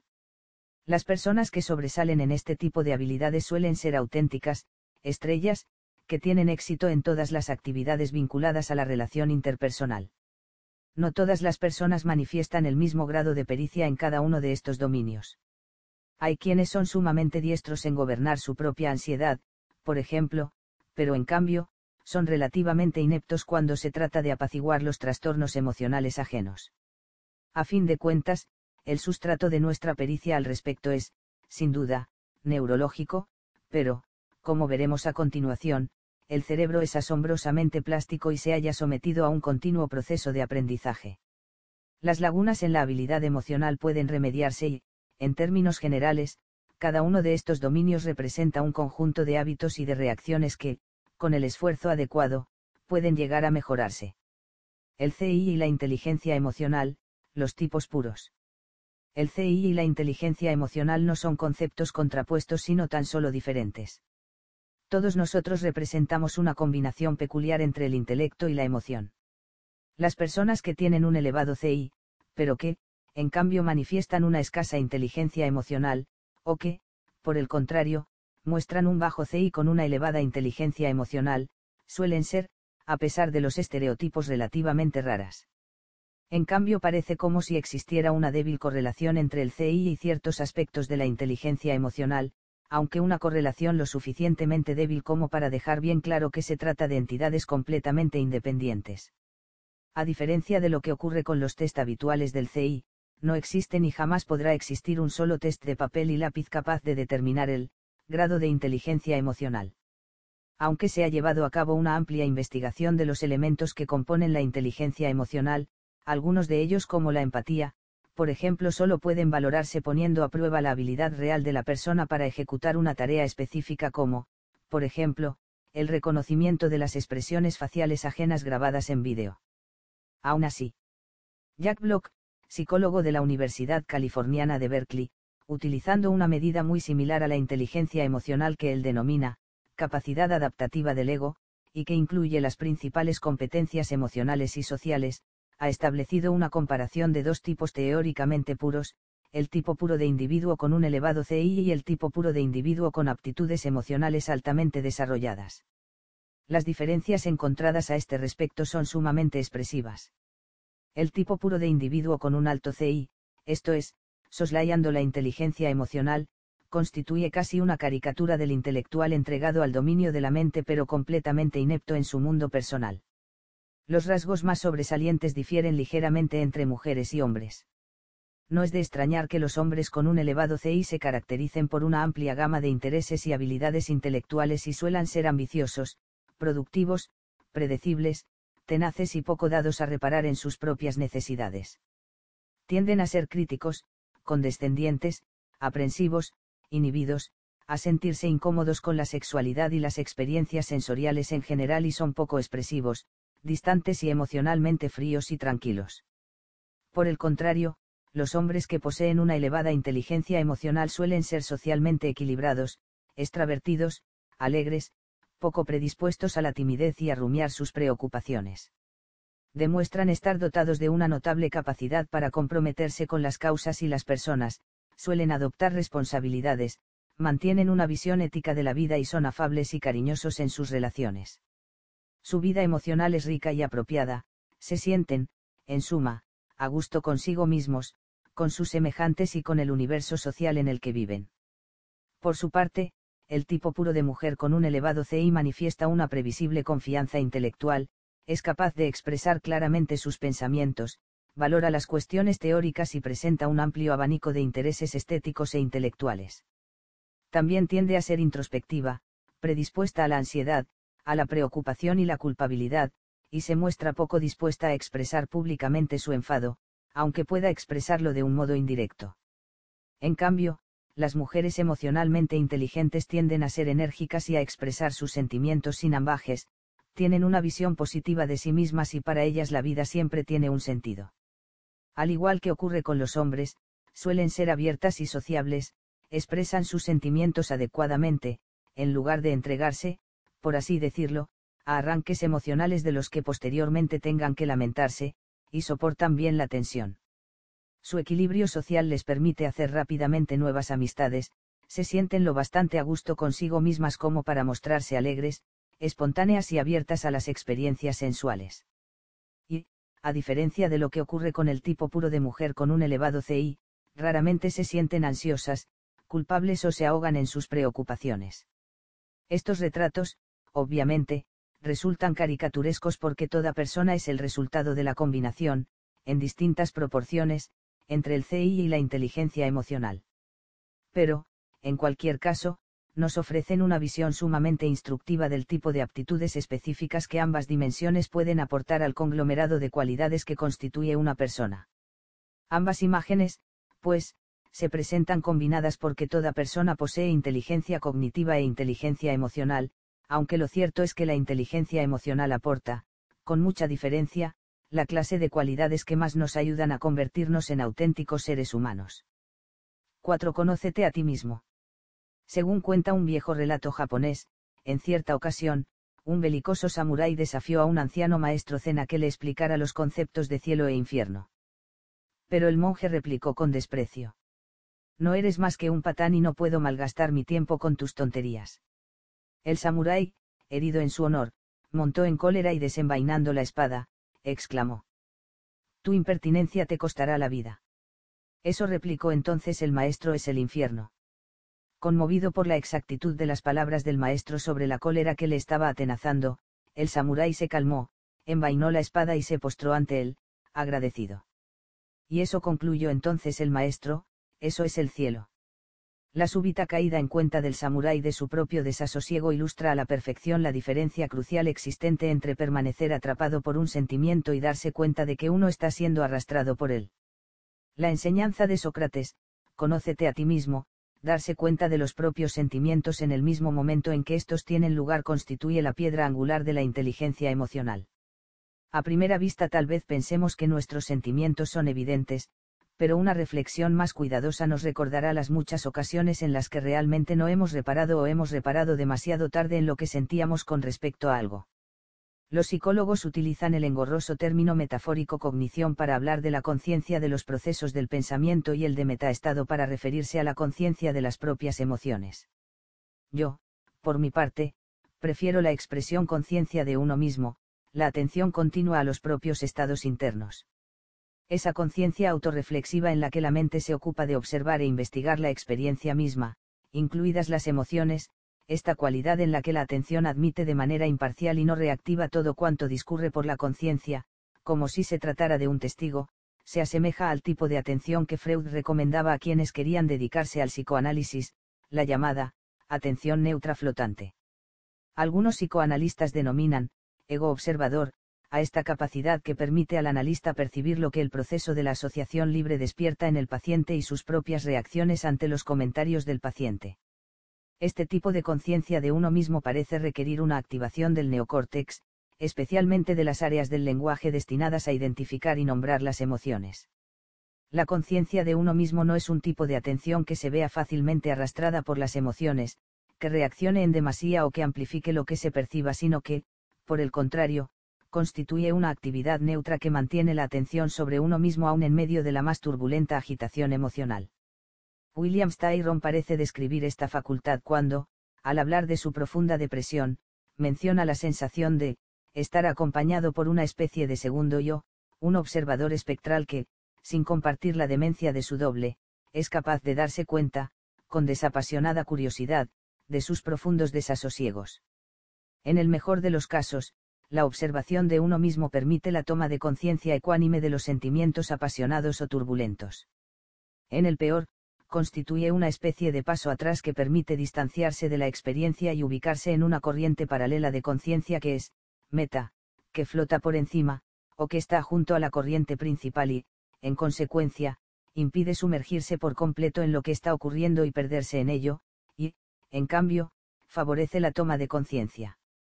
Esta, por ejemplo, es la diferencia que existe entre estar violentamente enojado con alguien y tener, aun en medio del enojo, la conciencia autorreflexiva de que, estoy enojado. En términos de la mecánica neural de la conciencia, es muy posible que este cambio sutil en la actividad mental constituya una señal evidente de que el neocórtex está controlando activamente la emoción, un primer paso en el camino hacia el control. La toma de conciencia de las emociones constituye la habilidad emocional fundamental, el cimiento sobre el que se edifican otras habilidades de este tipo, como el autocontrol emocional, por ejemplo. En palabras de John Mayer, un psicólogo de Universidad of New Hampshire que, junto a Peter Salovey, de Yale, ha formulado la teoría de la inteligencia emocional, ser consciente de uno mismo significa, ser consciente de nuestros estados de ánimo y de los pensamientos que tenemos acerca de esos estados de ánimo. Ser consciente de uno mismo, en suma, es estar atento a los estados internos sin reaccionar ante ellos y sin juzgarlos. Pero Mayer también descubrió que esta sensibilidad puede no ser tan ecuánime, como ocurre, por ejemplo, en el caso de los típicos pensamientos en los que uno, dándose cuenta de sus propias emociones, dice, no debería sentir esto, estoy pensando en cosas positivas para animarme, o, en el caso de una conciencia más restringida de uno mismo, el pensamiento fugaz de que, no debería pensar en estas cosas. Aunque haya una diferencia lógica entre ser consciente de los sentimientos e intentar transformarlos, Mayer ha descubierto que, para todo propósito práctico, ambas cuestiones van de la mano y que tomar conciencia de un estado de ánimo negativo conlleva también el intento de desembarazamos de él. Pero el hecho es que la toma de conciencia de los sentimientos no tiene nada que ver con tratar de desembarazamos de los impulsos emocionales. Cuando gritamos, basta, a un niño cuya ira le ha llevado a golpear a un compañero, tal vez podamos detener la pelea pero con ello no anularemos la ira, porque el pensamiento del niño sigue todavía fijado al desencadenante de su enfado, pero él me ha quitado mi juguete, y, de ese modo, jamás lograremos erradicar la cólera. En cualquier caso, la comprensión que acompaña a la conciencia de uno mismo tiene un poderoso efecto sobre los sentimientos negativos intensos y no solo nos brinda la posibilidad de no quedar sometidos a su influjo, sino que también nos proporciona la oportunidad de liberarnos de ellos, de conseguir, en suma, un mayor grado de libertad. En opinión de Mayer, existen varios estilos diferentes de personas en cuanto a la forma de atender o tratar con sus emociones. La persona consciente de sí misma. Como es comprensible, la persona que es consciente de sus estados de ánimo mientras los está experimentando goza de una vida emocional más desarrollada. Son personas cuya claridad emocional impregna todas las facetas de su personalidad, personas autónomas y seguras de sus propias fronteras, personas psicológicamente sanas que tienden a tener una visión positiva de la vida, personas que, cuando caen en un estado de ánimo negativo, no le dan vueltas obsesivamente y, en consecuencia, no tardan en salir de él. Su atención, en suma, les ayuda a controlar sus emociones. Las personas atrapadas en sus emociones. Son personas que suelen sentirse desbordadas por sus emociones y que son incapaces de escapar de ellas, como si fueran esclavos de sus estados de ánimo. Son personas muy volubles y no muy conscientes de sus sentimientos, y esa misma falta de perspectiva les hace sentirse abrumados y perdidos en las emociones y, en consecuencia, sienten que no pueden controlar su vida emocional y no tratan de escapar de los estados de ánimo negativos. Las personas que aceptan resignadamente sus emociones. Son personas que, si bien suelen percibir con claridad lo que están sintiendo, también tienden a aceptar pasivamente sus estados de ánimo y, por ello mismo, no suelen tratar de cambiarlos. Parece haber dos tipos de aceptadores, los que suelen estar de buen humor y se hallan poco motivados para cambiar su estado de ánimo y los que, a pesar de su claridad, son proclives a los estados de ánimo negativos y los aceptan con una actitud de la faire que les lleva a no tratar de cambiarlos a pesar de la molestia que suponen, una pauta que suele encontrarse entre aquellas personas deprimidas que están resignadas con la situación en que se encuentran. El apasionado y el indiferente. Imagine, por un momento, que está volando entre Nueva York y San Francisco. El vuelo ha sido muy tranquilo pero, al aproximarse a las montañas rocosas, se escucha la voz del piloto advirtiendo, señoras y caballeros, estamos a punto de atravesar una zona de turbulencia atmosférica. Les rogamos que regresen a sus asientos y se abrochen los cinturones. Luego el avión entra en la turbulencia y se ve sacudido de arriba a abajo y de un lado al otro como una pelota de playa a merced de las olas. ¿Qué es lo que usted haría en esa situación? Es el tipo de persona que se desconectaría de todo y seguiría ensimismado en un libro, una revista o la película que en aquel momento estuviera proyectándose, o acaso echaría mano rápidamente a la hoja de instrucciones a seguir en caso de emergencia, escudriñaría el rostro de las azafatas y los auxiliares de vuelo en busca de algún signo de pánico o prestaría atención al sonido de los motores tratando de advertir en ellos algún sonido alarmante. El tipo de respuesta natural que tengamos ante esta situación refleja la actitud de nuestra atención ante el estrés. En realidad, esta misma escena forma parte de una de las pruebas de un test desarrollado por Susan Miller, una psicóloga de la Temple University, para determinar si, en una situación angustiante, la persona tiende a centrar minuciosamente su atención en todos los detalles de la situación o si, por el contrario, afronta esos momentos de ansiedad tratando de distraerse porque el hecho es que estas dos actitudes atencionales hacia el peligro tienen consecuencias muy diferentes en la forma en que la gente experimenta sus propias reacciones emocionales.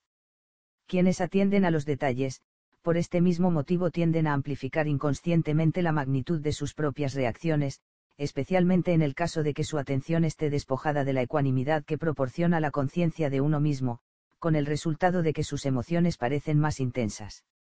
Quienes, por el contrario, se desconectan y se distraen, perciben menos sus propias reacciones, y así no solo minimizan sino que también disminuyen la intensidad de su respuesta emocional.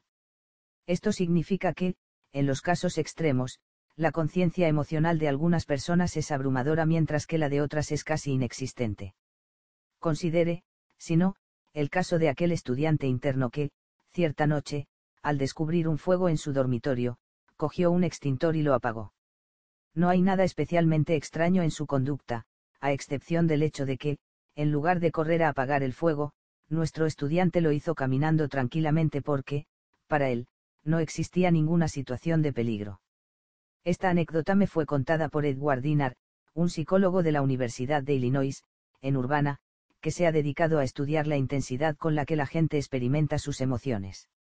El estudiante del que hablábamos destacaba entre todos los casos estudiados por Dinar como uno de los menos intensos con los que se había encontrado, una persona completamente desapasionada, alguien que atravesaba la vida sintiendo poco o nada, aun en medio de una situación de peligro de incendio como la descrita. Consideremos ahora, en el otro extremo del espectro de Dinar, el caso de una mujer que quedó muy consternada durante varios días por haber perdido su pluma estilográfica favorita. En otra ocasión, esta misma mujer se emocionó tanto al ver un anuncio de rebajas de zapatos que dejó todo lo que estaba haciendo, montó a toda prisa en su coche y condujo sin parar durante tres horas hasta llegar a Chicago, donde se hallaba la zapatería en cuestión.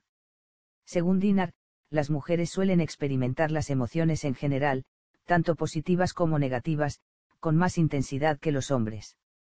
En cualquier caso, y dejando de lado las diferencias de sexo, la vida emocional es más rica para quienes perciben más. Por otra parte, el exceso de sensibilidad emocional supone una verdadera tormenta emocional y griega sea celestial o infernal para las personas situadas en uno de los extremos del continuo de Dinar, mientras que quienes se hallan en el otro polo apenas si experimentan sentimiento alguno aun en las circunstancias más extremas. El hombre sin sentimientos. Gary era un cirujano de éxito, inteligente y solícito, pero su novia, Ellen, estaba exasperada porque, en el terreno emocional, Gary era una persona chata y sumamente reservada. Podía hablar brillantemente de cuestiones científicas y artísticas pero, en lo tocante a sus sentimientos, era aún con él en absolutamente inexpresivo. Y, por más que ella tratara de mover sus emociones, Gary permanecía indiferente e impasible y no cesaba de repetir, yo no expreso mis sentimientos, al terapeuta a quien visitó a instancias de Ellen y, cuando llegó el momento de hablar de su vida emocional, Gary concluyó, no sé de qué hablar. No tengo sentimientos intensos, ni positivos ni negativos.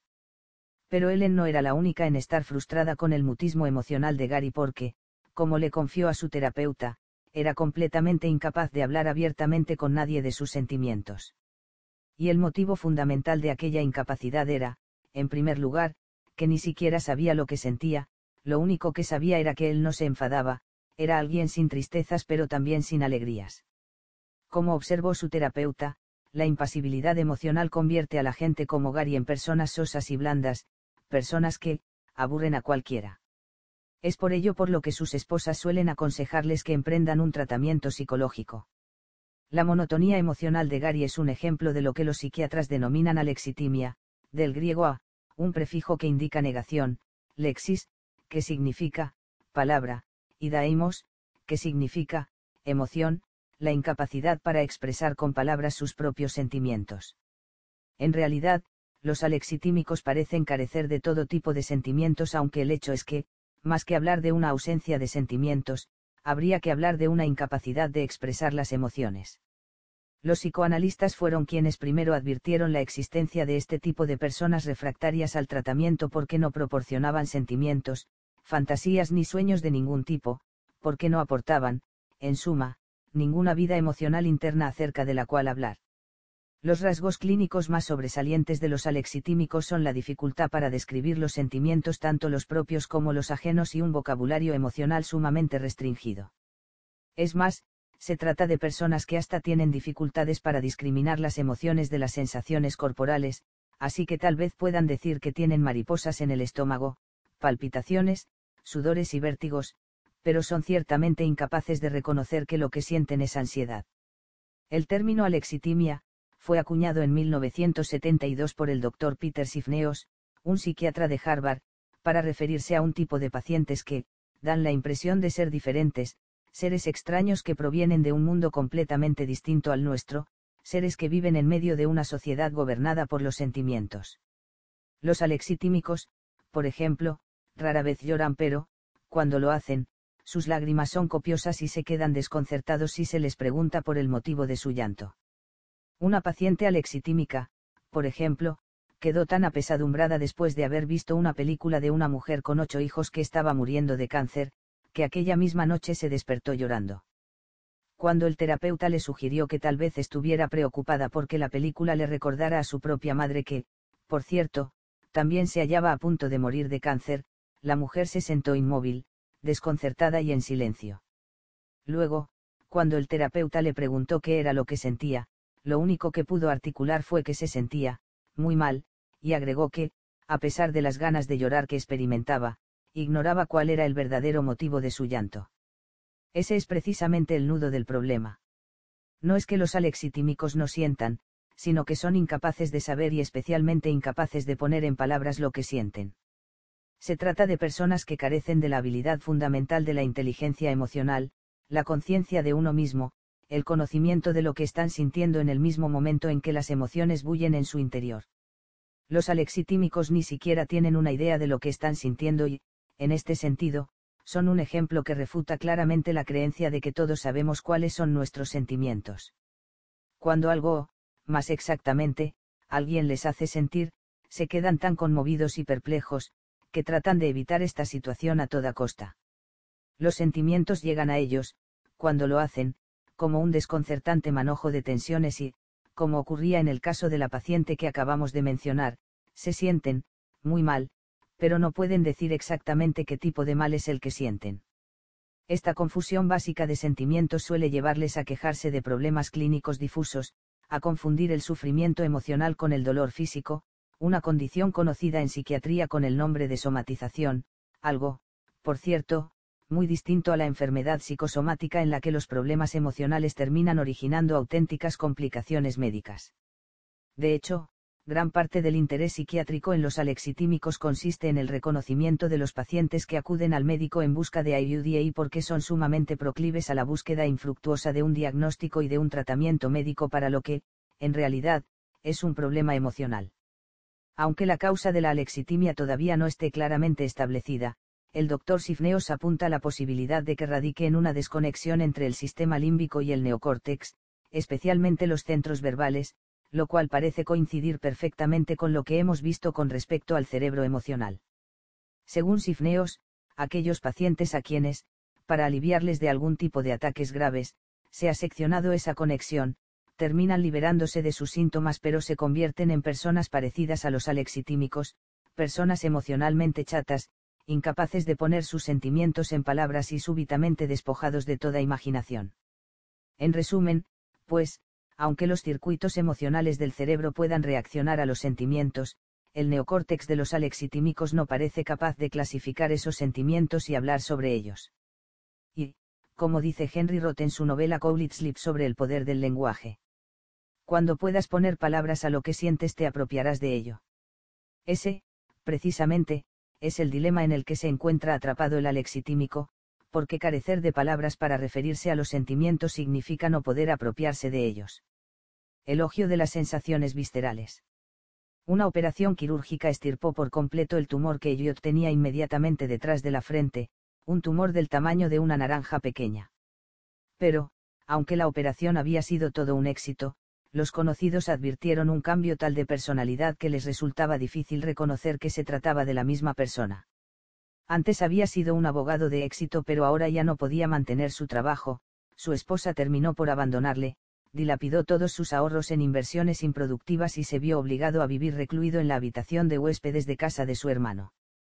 Algo en Elliot resultaba desconcertante porque, si bien intelectualmente seguía siendo tan brillante como siempre, malgastaba inútilmente el tiempo perdiéndose en los detalles más insignificantes, como si hubiera perdido toda sensación de prioridad. Y los consejos no tenían el menor efecto sobre él y le despedían sistemáticamente de todos los trabajos.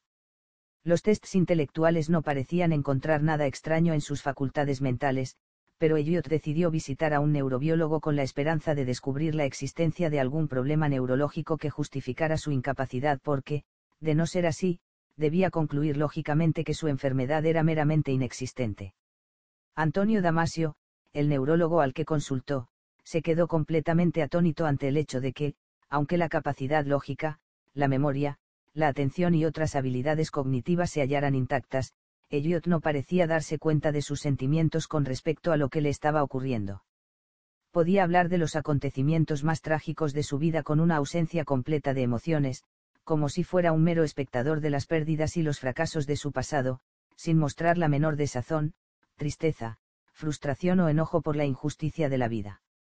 Su propia tragedia parecía causarle tan poco sufrimiento que hasta el mismo Damasio parecía más preocupado que él. Damasio llegó a la conclusión de que la causa de aquella ignorancia emocional había que buscarla en la intervención quirúrgica, y a que la extirpación del tumor cerebral debería haber afectado parcialmente a los lóbulos prefrontales. Efectivamente, la operación había seccionado algunas de las conexiones nerviosas existentes entre los centros inferiores del cerebro emocional, en panicular, la amígdala y otras regiones audiacentes, y las regiones pensantes del neocórtex. De este modo, su pensamiento se había convertido en una especie de ordenador, completamente capaz de dar los pasos necesarios para tomar una decisión, pero absolutamente incapaz de asignar valores a cada una de las posibles alternativas. Todas las posibilidades que le ofrecía su mente resultaban, así, igualmente neutras. Ese razonamiento francamente desapasionado era, en opinión de Damasio, el núcleo de los problemas de Elliot, y a que la falta de conciencia de sus propios sentimientos sobre las cosas era precisamente lo que hacía defectuoso su proceso de razonamiento. Las dificultades de Elliot se presentaban incluso en las decisiones más nimias. Cuando Damasio trató de concertar un día y una hora para la próxima cita, Elliot se convirtió en un amasijo de dudas porque encontraba pros y contras para cada uno de los días y de las horas que le proponía Damasio y no acertaba a elegir entre ninguna de ellas. Los motivos que aducía para aceptar u objetar cualquiera de las alternativas eran sumamente razonables, pero era incapaz de darse cuenta de cómo se sentía con cualquiera de ellas. Aquella falta de conciencia de sus propios sentimientos era precisamente lo que le convertía en alguien completamente apático. Los sentimientos desempeñan un papel fundamental para navegar a través de la incesante corriente de las decisiones personales que la vida nos obliga a tomar. Es cierto que los sentimientos muy intensos pueden crear estragos en el razonamiento, pero también lo es que la falta de conciencia de los sentimientos puede ser absolutamente desastrosa, especialmente en aquellos casos en los que tenemos que sopesar cuidadosamente decisiones de las que, en gran medida, depende nuestro futuro, como la carrera que estudiaremos, la necesidad de mantener un trabajo estable o de arriesgarnos a cambiarlo por otro más interesante, con quien casamos, dónde vivir, qué apartamento alquilar, qué casa comprar, etc. Estas son decisiones que no pueden tomarse exclusivamente con la razón, sino que también requieren del concurso de las sensaciones viscerales y de la sabiduría emocional acumulada por la experiencia pasada. La lógica formal por sí sola no sirve para decidir con quién casamos, en quién confiar o qué trabajo desempeñar porque, en esos dominios, la razón carente de sentimientos es ciega. Las señales intuitivas que nos guían en esos momentos llegan en forma de impulsos límbicos que Damasio denomina, indicadores somáticos, sensaciones viscerales, un tipo de alarma automática que llama la atención sobre el posible peligro de un determinado curso de acción. Estos indicadores suelen orientarnos en contra de determinadas decisiones y también pueden alertarnos de la presencia de alguna oportunidad interesante. En esos momentos no solemos recordar la experiencia concreta que determina esa sensación negativa, aunque en realidad lo único que nos interesa es la señal de que un determinado curso de acción puede conducirnos al desastre. De este modo, la presencia de esta sensación visceral confiere una seguridad que nos permite renunciar o proseguir con un determinado curso de acción, reduciendo así la gama de posibles alternativas a una lista mucho más manejable. La llave que favorece la toma de decisiones personales consiste, en suma, en permanecer en contacto con nuestras propias sensaciones. Sondeando el inconsciente. La vacuidad emocional de Elliot patentiza la existencia de todo un abanico de capacidades personales para darse cuenta de las emociones en el mismo momento en que se están experimentando. Según la lógica de la neurociencia, si la ausencia de un determinado circuito neuronal conduce a una deficiencia en una capacidad concreta, la fortaleza o debilidad relativa de ese mismo circuito en personas cuyos cerebros se hallan intactos debería conducir a niveles comparables de competencia en esa misma capacidad. Esto significa que existen motivos neurológicos ligados al papel que desempeñan los circuitos prefrontales en la toma de conciencia de las emociones que justifican que determinadas personas puedan detectar con más facilidad que otras la excitación propia del miedo o la alegría y así ser más conscientes de sus emociones. Tal vez la capacidad para la introspección psicológica esté relacionada con estos circuitos neuronales. Hay personas que naturalmente se hallan más sintonizadas con las modalidades simbólicas propias de la mente emocional, como, por ejemplo, la metáfora, la analogía, la poesía, la canción y la fábula escritos todos ellos en el lenguaje del corazón. Y lo mismo ocurre en el caso de los sueños y los mitos, en los que el flujo narrativo está determinado por asociaciones difusas que siguen la lógica de la mente emocional. Quienes sintonizan naturalmente con la voz de su propio corazón con el lenguaje de la emoción son más proclives a escuchar sus mensajes, ya sea como novelistas, compositores o psicoterapeutas. Esta sintonía interna les hace más aptos para escuchar la voz de, la sabiduría del inconsciente, y captar así el significado que sienten sobre sus sueños y sus fantasías, los símbolos que encaman nuestros deseos más profundos. La conciencia de uno mismo, la facultad que trata de fortalecer la psicoterapia es fundamental para la introspección psicológica. De hecho, el modelo de la inteligencia intrapsíquica que sigue Howard Gardner es el propuesto por Sigmund Freud, el gran cartógrafo de la dinámica oculta del psiquismo. Como señaló claramente Freud, gran parte de nuestra vida emocional es inconsciente, y nuestros sentimientos no siempre logran cruzar el umbral de la conciencia. La verificación empírica de este axioma psicológico procede, por ejemplo, de los experimentos sobre las emociones inconscientes, como el descubrimiento de que las personas relacionan concretamente cosas que ni siquiera saben que han visto anteriormente. Cualquier emoción puede ser Y normalmente es inconsciente. El correlato fisiológico de la emoción suele tener lugar antes de que la persona sea consciente del sentimiento que le corresponde. Cuando, por ejemplo, a las personas que temen a las serpientes se les muestra la imagen de una serpiente, sensores convenientemente colocados en su piel detectan el sudor un signo de ansiedad antes de que los sujetos afirmen experimentar miedo y esta respuesta tiene lugar aún en el caso de que el sujeto se vea expuesto a la imagen una fracción tan corta de tiempo que no tenga la menor idea consciente de lo que ha visto y que solo sepa que está comenzando a sentirse ansioso. Sin embargo, en la medida en que esa emoción preconsciente sigue intensificándose, llega un momento en el que logra atravesar el umbral y emerge en la conciencia. Existen, pues, dos niveles de la emoción, un nivel consciente y otro inconsciente, y el momento en que llega a la conciencia constituye el jalón que indica su registro por el córtex frontal. Pero, aunque no tengamos la menor idea de ellas, el hecho es que las emociones que bullen bajo el umbral de la conciencia pueden tener un poderoso impacto en nuestra forma de percibir y de reaccionar. Tornemos, por ejemplo, el caso de alguien que haya tenido un encuentro desagradable y que luego permanezca irritable durante muchas horas, sintiéndose insultado por el menor motivo y respondiendo mal a la menor insinuación el sujeto puede ser completamente inconsciente de su susceptibilidad y sorprenderse mucho si alguien le llama la atención a este respecto, aunque no cabe la menor duda de que las emociones están bullendo en su interior y son las que dictan sus ariscas respuestas. Pero una vez que el sujeto toma conciencia de este hecho, una vez que su córtex lo registra, puede evaluar las cosas de un modo nuevo, decidir dejar a un lado los sentimientos que experimentó aquel día y transformar así su visión y su estado de ánimo Así es como la conciencia emocional de uno mismo conduce al siguiente elemento constitutivo esencial de la inteligencia emocional, la capacidad de desembarazarse de los estados de ánimo negativos. 5 esclavos de la pasión. Tú has sido, un hombre capaz de aceptar con igual semblante los premios y los reveses de fortuna. Dame a un hombre que no sea esclavo de sus pasiones y lo colocaré en el centro de mi corazón, ay, en el corazón de mi corazón. ¿Cómo hago contigo? Hamlet a su amigo Horacio. El dominio de uno mismo, esa capacidad de afrontar los contratiempos emocionales que nos deparan los avatares del destino y que nos emancipa de la esclavitud de las pasiones, ha sido una virtud altamente encomiada desde los tiempos de Platón. Como señala P. Dubois, el notable erudito de la Grecia clásica, el antiguo término griego utilizado para referirse a esta virtud era sofrosienee, el cuidado y la inteligencia en el gobierno de la propia vida. Los romanos y la Iglesia cristiana primitiva, por su parte, la denominaban temperantia templanza la contención del exceso emocional. Pero el objetivo de la templanza no es la represión de las emociones sino el equilibrio, porque cada sentimiento es válido y tiene su propio valor y significado. Una vida carente de pasión sería una tierra yerma indiferente que se hallaría escindida y aislada de la fecundidad de la vida misma. Como apuntaba Aristóteles, el objetivo consiste en albergar la emoción apropiada, un tipo de sentimiento que se halle en consonancia con las circunstancias.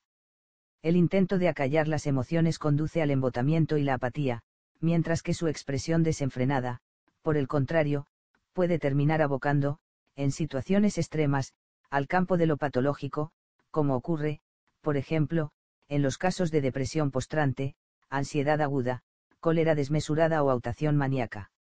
El hecho de mantener en jaque a las emociones angustiosas constituye la clave de nuestro bienestar emocional.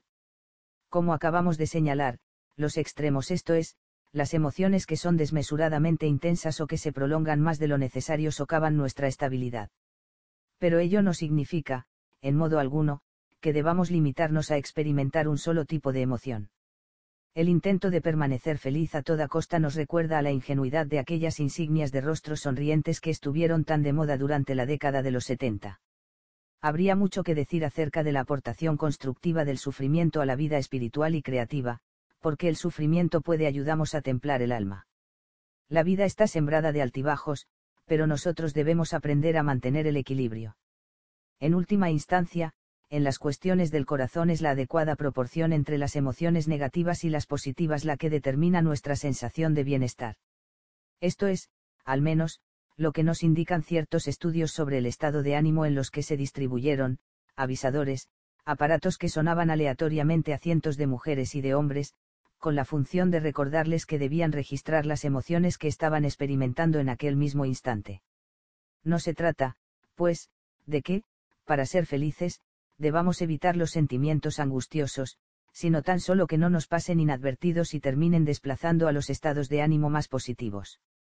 Aun quienes atraviesan episodios de enojo o depresión aguda disponen, a pesar de todo, de la posibilidad de disfrutar de cierta sensación de bienestar si cuentan con el adecuado contrapunto que suponen las experiencias alegres y felices. Estos estudios también confirman la escasa relación existente entre el bienestar emocional de la persona y sus calificaciones académicas o su CI, lo cual demuestra la independencia de las emociones con respecto a la inteligencia académica. De la misma forma que existe un murmullo continuo de pensamientos en el fondo de la mente, también podemos constatar la existencia de un constante ruido emocional. Despiértese a alguien, por ejemplo, a las 6 de la mañana o a las 7 de la tarde y descubrirá que siempre se halla en un determinado estado de ánimo. Por supuesto que, en dos mañanas diferentes, uno puede hallarse en dos estados de ánimo muy distintos, pero, cuando tratamos de determinar el estado de ánimo general de una persona a lo largo de las semanas o los meses, los datos obtenidos tienden a reflejar su sensación global de bienestar y también resulta evidente que los sentimientos muy intensos son relativamente raros y que la mayor parte de las personas vivimos en una especie de término medio gris, en una suave montaña rusa emocional apenas salpicada de ligeros sobresaltos. Llegar a dominar las emociones constituye una tarea tan ardua que requiere una dedicación completa y es por ello por lo que la mayor parte de nosotros solo podemos tratar de controlar en nuestro tiempo libre el estado de ánimo que nos embarga. Todo lo que hacemos, desde leer una novela o ver la televisión, hasta las actividades y los amigos que elegimos, no son más que intentos de llegar a sentirnos mejor. El arte de calmarse a uno mismo constituye una habilidad vital fundamental, y algunos intérpretes del pensamiento psicoanalítico, como, por ejemplo, John Bowlby y D.W. Winnicott consideran que se trata del más fundamental de los recursos psicológicos. En teoría, los niños emocionalmente sanos aprenden a calmarse tratándose a sí mismos del modo en que han sido tratados por los demás, y es así como se vuelven menos vulnerables a las erupciones del cerebro emocional. Como ya hemos visto, el diseño del cerebro pone de manifiesto que tenemos escaso o ningún control con respecto al momento en que nos veremos arrastrados por una emoción y que tampoco disponemos de mucho margen de maniobra sobre el tipo de emoción que nos aquejará. Lo que tal vez sí se halla en nuestra mano es el tiempo que permanecerá una determinada emoción. El problema no estriba tanto en la diversidad emocional que reflejan, por ejemplo, la tristeza, la preocupación o el enfado, ya que normalmente estos estados de ánimo desaparecen con el tiempo y paciencia, como en el hecho de que su desmesura y su inadecuación conlleva los más sombríos matices, la ansiedad crónica, la furia desbocada y la depresión. Tanto es así que, en sus manifestaciones más graves y persistentes, su erradicación puede llegar a requerir medicación, psicoterapia o ambas cosas a la vez. Uno de los indicadores de la autorregulación emocional es el hecho de saber reconocer en qué momento la excitación crónica del cerebro emocional es tan intensa como para requerir ayuda y farmacológica. Por ejemplo, dos tercios de las personas que sufren de trastornos maníaco-depresivos no han recibido nunca tratamiento médico al respecto. Pero el hecho es que el litio u otros fármacos más vanguardistas pueden llegar a frustrar el ciclo característico del trastorno maníaco-depresivo, en el que se alternan la euforia caótica y la grandiosidad con la irritación y la rabia. Uno de los problemas característicos de los trastornos maníaco-depresivos es que, cuando la persona está inmersa en plena crisis maníaca, se halla plenamente convencida de que no necesita ningún tipo de IUD a pesar de las desastrosas decisiones que pueda estar tomando. Así pues, la medicación psiquiátrica brinda a las personas que están atravesando este tipo de episodios un instrumento para manejar más adecuadamente sus vidas. Pero cuando se trata de superar un tipo más habitual de estados negativos solo contamos con nuestros propios recursos. Como ha señalado Diane Thais, psicóloga de la Case Western Reserve University que interrogó a más de 400 personas sobre las diferentes estrategias que utilizaban para superar los estados de ánimo angustiantes y sobre el grado de éxito que éstas les procuraban, estos recursos no siempre se mostraron lo suficientemente eficaces hay que decir, para comenzar, que no todos los encuestados partían de la premisa de que fuera necesario cambiar los estados de ánimo negativos.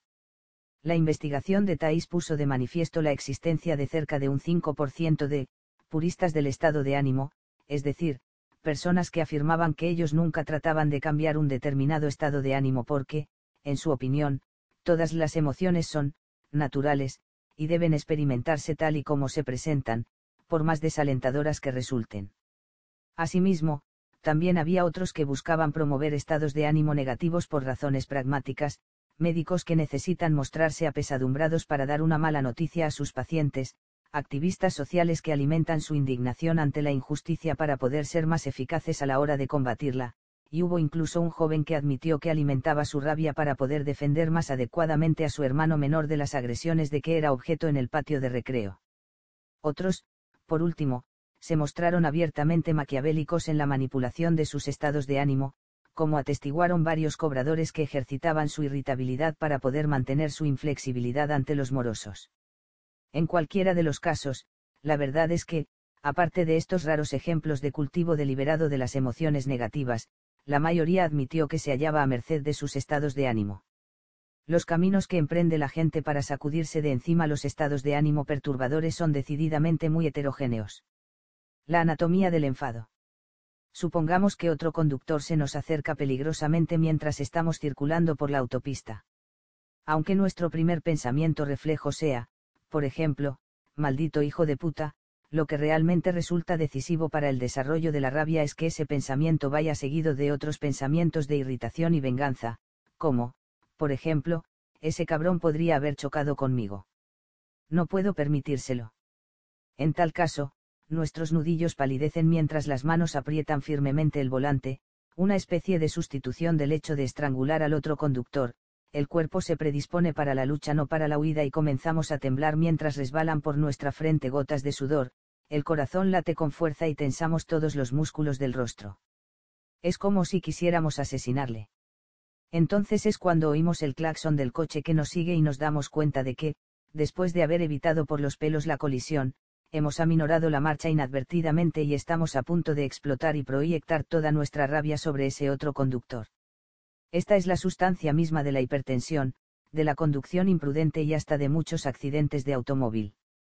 Comparemos ahora esta secuencia del desarrollo de la rabia con otra línea de pensamiento más amable hacia el conductor que se ha interpuesto en nuestro camino, es muy posible que no me haya visto o que tenga una buena razón para conducir de ese modo, probablemente una urgencia médica.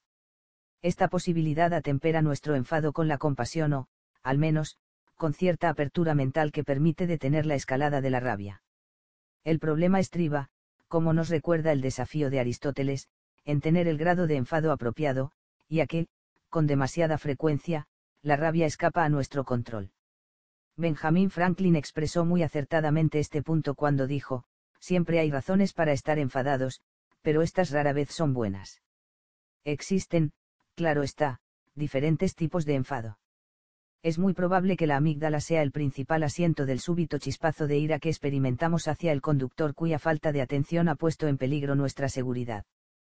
Pero, en el otro extremo del circuito emocional, el neocórtex tiende a fomentar un tipo de enfados más calculados, como la venganza fría o las reacciones que suscitan la infidelidad y la injusticia. Estos enfados premeditados suelen ser aquellos a los que Franklin se refería cuando decía que, esconden una buena razón, o, por lo menos, que así nos lo parece.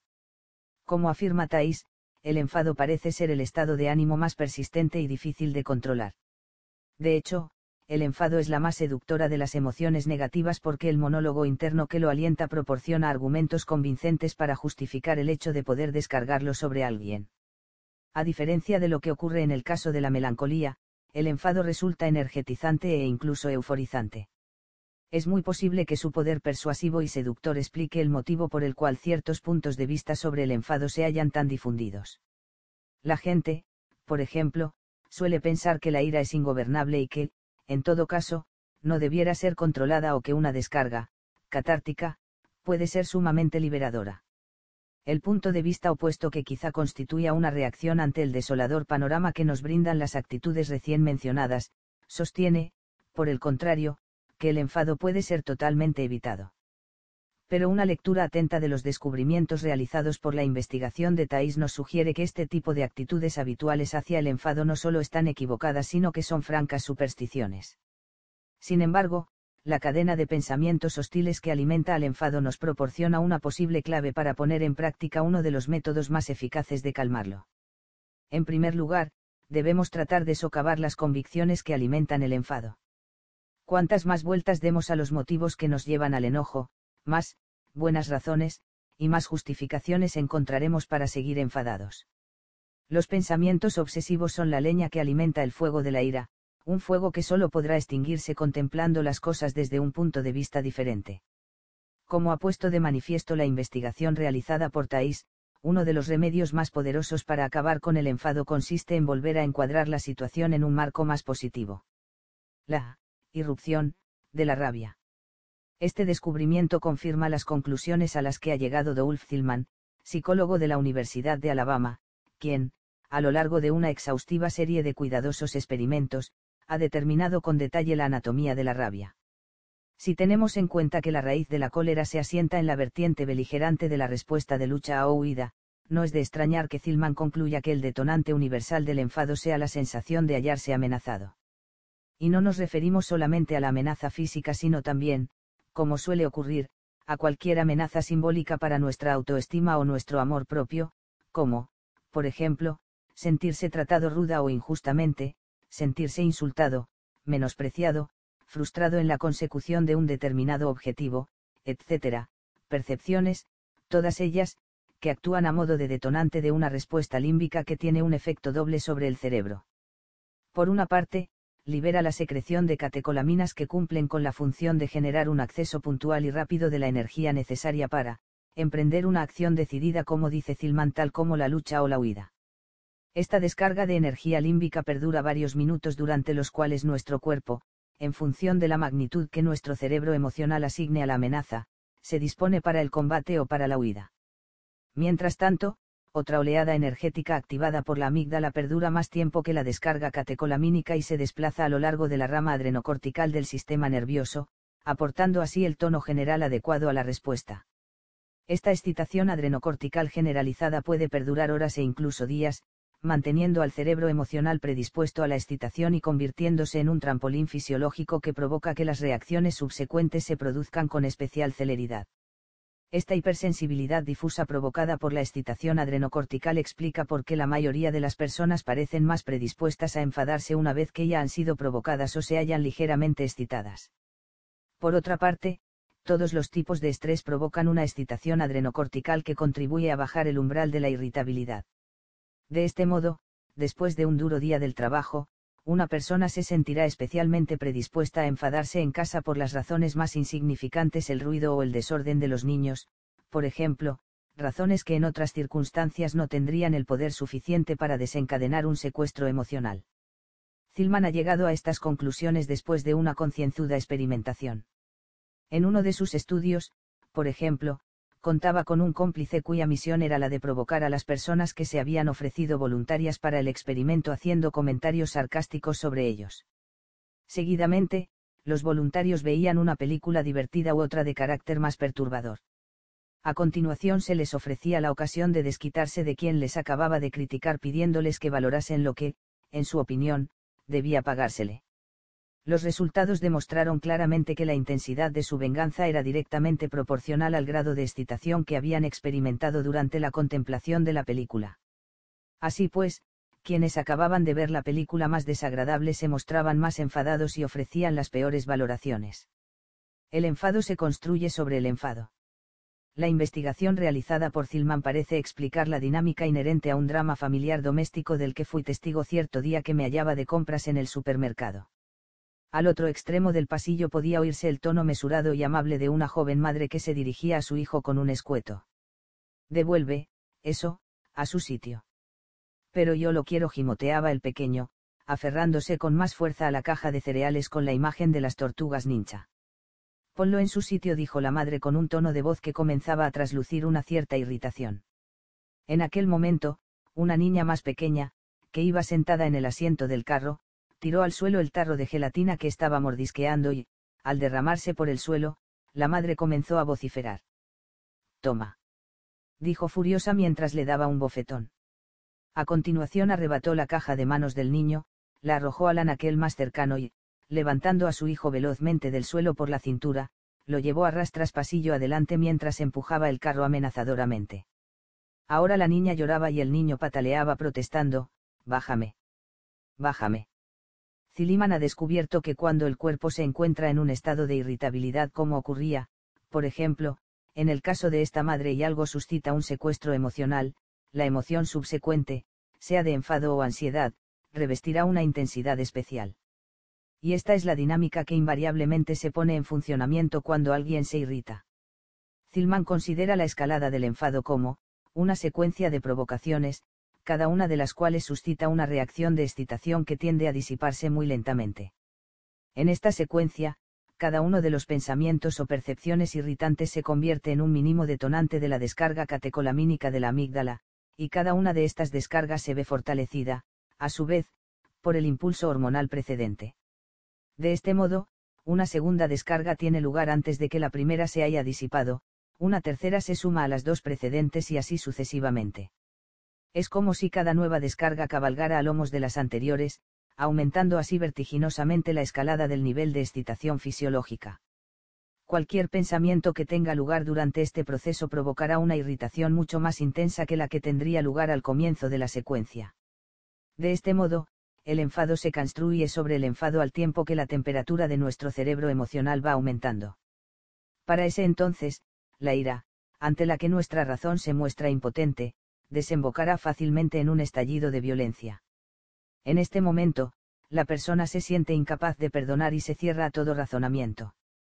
Todos sus pensamientos gravitan en torno a la venganza y la represalia, sin detenerse a considerar las posibles consecuencias de sus actos.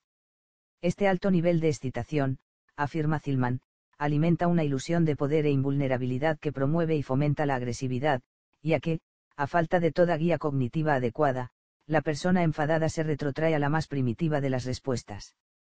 Es así como las descargas límbicas prosiguen su curso ascendente y las lecciones más rudimentarias de la brutalidad terminan convirtiéndose en guías para la acción. Un bálsamo para el enfado. A la vista de este análisis sobre la anatomía del enfado, Zilman considera que existen dos posibilidades de intervención en el proceso. El primer modo de restar fuerza al enfado consiste en prestar la máxima atención y darnos cuenta de los pensamientos que desencadenan la primera descarga de enojo, esta evaluación original confirma y alienta la primera explosión mientras que las siguientes solo sirven para avivar las llamas ya encendidas. El momento del ciclo del enfado en el que intervengamos resulta sumamente importante porque, cuanto antes lo hagamos, mejores resultados obtendremos. De hecho, el enfado puede verse completamente cortocircuitado si, antes de darle expresión, damos con alguna información que pueda mitigarlo.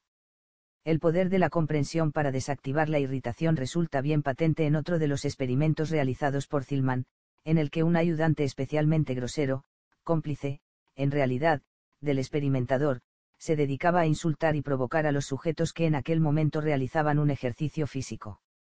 Cuando se les brindó la posibilidad de desquitarse de su desagradable compañero dándoles la oportunidad de estimar sus aptitudes para un posible trabajo, acometieron la tarea con una mezcla de enojo y complacencia. En cambio, en otra versión del mismo experimento, una mujer entraba en la sala, después de que los voluntarios hubiesen sido provocados e inmediatamente antes de que se les diera la oportunidad de desquitarse, y hacía salir al cómplice del lugar con la excusa de que acababa de recibir una llamada telefónica urgente. Cuando éste salía, se despedía despectivamente de la mujer quien, sin embargo, parecía tomarse el comentario con muy buen humor, explicando a los demás que su compañero se hallaba sometido a terribles presiones porque estaba muy nervioso ante la inminencia de un examen oral. En este caso, la explicación ofrecida pareció despertar la compasión de los sujetos del experimento quienes, cuando tuvieron la oportunidad de desquitarse, rehusaron hacerlo. Este tipo de información atemperante parece, pues, permitir la reconsideración del incidente que desencadena el enfado. Sin embargo, como decíamos anteriormente, también existe otra posibilidad para desarticular el enfado que, según Ziliman, solo resulta posible en casos de irritación moderada y, por el contrario, no funciona en niveles más intensos, debido a lo que el mismo Zilman denomina, incapacidad cognitiva, que impide a las personas razonar adecuadamente.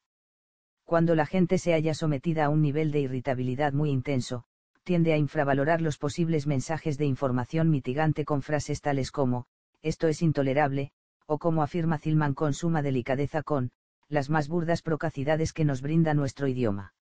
El enfriamiento. En cierta ocasión, cuando solo tenía 13 años, me enzarcé en una agria discusión en casa y salí de ella jurando que jamás regresaría. Era un hermoso día de verano y estuve paseando por el campo hasta que la paz y la belleza circundantes me invadieron y gradualmente fui tranquilizándome.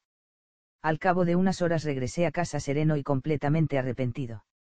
A partir de aquel momento, cada vez que me enfado busco una oportunidad para hacer lo mismo, lo que considero el mejor de los remedios. Este relato forma parte de uno de los primeros estudios científicos sobre el enfado llevado a cabo en 1899, un estudio que aún sigue siendo todo un modelo de la segunda forma de aplacar el enfado que citábamos anteriormente, tratar de aplacar la excitación fisiológica ligada a la descarga adrenalínica en un entorno en el que no haya peligro de que se produzcan más situaciones irritantes. Eso supone, por ejemplo, que, en el caso de una discusión, la persona agraviada debería alejarse durante un tiempo de la persona causante del enojo y frenar la escalada de pensamientos hostiles tratando de distraerse. Como ha descubierto Zilman, las distracciones son un recurso sumamente eficaz para modificar nuestro estado de ánimo por la sencilla razón de que es difícil seguir enfadado cuando uno se lo está pasando bien. El truco, pues, consiste en darnos permiso para que el enfado vaya enfriándose mientras tratamos de disfrutar de un rato agradable. El análisis realizado por Zilman sobre los mecanismos que contribuyen a incrementar o disminuir la irritación nos brinda una explicación a buena parte de los descubrimientos realizados por Diane Tais acerca de las estrategias que la gente suele emplear para aliviar el enfado. Una de tales estrategias claramente eficaz consiste en retirarse y quedarse a solas mientras tiene lugar el proceso de enfriamiento para la gran mayoría de los varones esto se traduce en dar un paseo en automóvil, una actividad que concede una tregua mientras uno conduce, que según me confesó Thais, la hace conducir ahora con mayor precaución. Quizás una alternativa más saludable sea la de dar una larga caminata. El ejercicio activo contribuye a dominar el enfado y lo mismo puede decirse de los métodos de relajación, como, por ejemplo, la respiración profunda y la distensión muscular porque estos ejercicios permiten aliviar la elevada excitación fisiológica provocada por el enfado y propiciar un estado de menor excitación y también obviamente porque así uno se distrae del estímulo que suscitó el enfado. El ejercicio activo puede servir además para disminuir el enfado por una razón similar y a que, después del alto nivel de activación fisiológica suscitado por el ejercicio, el cuerpo vuelve naturalmente a un nivel de menor excitación. Pero el periodo de enfriamiento no será de ninguna utilidad si lo empleamos en seguir alimentando la cadena de pensamientos irritantes, y a que cada uno de estos constituye, por sí mismo, un pequeño detonante que hace posibles nuevos brotes de cólera. El poder sedante de la distracción reside precisamente en poner fin a la cadena de pensamientos irritantes. En su revisión de las estrategias utilizadas por la mayoría de las personas para controlar el enfado, Thais descubrió que las distracciones más utilizadas para tratar de calmarse ver la televisión, ir al cine, leer y actividades similares ponen coto eficazmente a la cadena de pensamientos hostiles que alimentan el enfado. No obstante, también tenemos que matizar, no obstante, como ha explicado Thais, que actividades tales como comer e ir de compras no tienen el mismo efecto, ya que resulta sumamente sencillo proseguir con nuestros pensamientos de indignación mientras recorremos los pasillos de un centro comercial o damos buena cuenta de un pastel de chocolate. A estas estrategias debemos añadir las propuestas por Edward Williams, psiquiatra de la Universidad de Duke, quien trata de ayudar a controlar su cólera a las personas muy irritables que presentan un elevado riesgo de enfermedad cardíaca. Una de sus recomendaciones consiste en que la persona aprenda a utilizar la conciencia de sí mismo para darse cuenta de los pensamientos irritantes o cínicos en el mismo momento en que aparecen y, seguidamente, registrarlos por escrito. Cuando los pensamientos irritantes se han detectado de este modo, pueden afrontarse y considerarse desde una perspectiva más adecuada, aunque, como Zilman descubriera, esta aproximación es más provechosa cuando la irritabilidad no ha alcanzado todavía la cota de la cólera. La falacia de la catarsis. Apenas subía un taxi de la ciudad de Nueva York, un joven que quería cruzar la calle se detuvo ante el vehículo a esperar que el tráfico disminuyera. El taxista, impaciente por arrancar, tocó entonces el claxon y comenzó a mover el vehículo lentamente a fin de que el joven se apartara de su camino. La réplica de este fue un ademán obsceno y grosero. Eh, tú, hijo de puta. Le espetó, entonces, el taxista pisando el acelerador y el freno al mismo tiempo amenazando con embestirle. Ante aquella intimidación, el joven se hizo a un lado bruscamente y descargó un puñetazo sobre la carrocería del taxi mientras éste trataba de abrirse paso a través del tráfico. El taxista soltó entonces una burda letanía de exclamaciones dirigidas al joven. No puedes cargar con la mierda del primer imbécil que se te cruce en el camino. Tienes que devolvérsela a gritos. Por lo menos, eso te hace sentir mejor, me dijo luego el conductor, a guisa de conclusión, todavía visiblemente afectado. La catarsis, el hecho de dar rienda suelta a nuestro enfado, se ensalza a veces como un modo adecuado de manejar la irritación. La opinión popular sostiene que, eso te hace sentir mejor, pero, tal como nos sugieren los descubrimientos realizados por Zilman, existe un poderoso argumento en contra de la catarsis, un argumento que comenzó a elaborarse a partir de la década de los 50 cuando los psicólogos comprobaron experimentalmente los efectos de la catarsis y descubrieron que el hecho de airear el enfado de poco o nada sirve para mitigarlo, aunque, dada su seductora naturaleza, pueda proporcionarnos cierta satisfacción. No obstante, existen ciertas condiciones concretas en las que el hecho de expresar abiertamente el enfado puede resultar apropiado como, por ejemplo, cuando se trata de comunicar algo directamente a la persona causante de nuestro enojo, cuando sirve para restaurar la autoridad, el derecho o la justicia, o cuando con ello se inflige, un daño proporcional, a la otra persona que la obliga, más allá de todo sentimiento de venganza por nuestra parte, a cambiar la situación que nos agobia. Hay que decir también que, debido a la naturaleza altamente inflamable de la ira, esto es más fácil de decir que de llevar a la práctica. Thais descubrió, Asimismo, que el hecho de expresar abiertamente el enfado constituye una de las peores maneras de tratar de aplacarlo, porque los arranques de ira incrementan necesariamente la excitación emocional del cerebro y hacen que la persona se sienta todavía más irritada. En este sentido, las respuestas ofrecidas por la gente confirmaron a Thais que el efecto de expresar abiertamente la cólera ante la persona que la provocaba había sido el de prolongar su mal humor en lugar de acabar con él.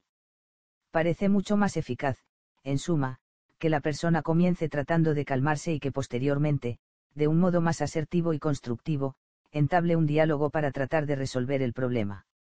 Como escuché en cierta ocasión, al maestro tibetano Chogyam Trumpa cuando se le preguntó por el mejor modo de relacionarse con el enfado. Ni lo reprimas ni te dejes arrastrar por él. Aplacar la ansiedad, que es lo que me preocupa. ¿O no? Parece que se ha estropeado el silenciador del tubo de escape. Tendré que llevarlo a reparar. Pero ahora no tengo dinero. Tal vez pueda coger el dinero de la matrícula de Jamie. Pero ¿qué pasará si luego no puedo pagar su matrícula? Bueno, el último informe del instituto ha sido francamente desalentador. Es muy probable que sus notas sigan siendo malas y finalmente no pueda matricularse en la universidad. El silenciador sigue haciendo ruido. Así es como la mente obsesionada da vueltas y más vueltas, una y otra vez, a un culebrón aparentemente interminable de preocupaciones concatenadas.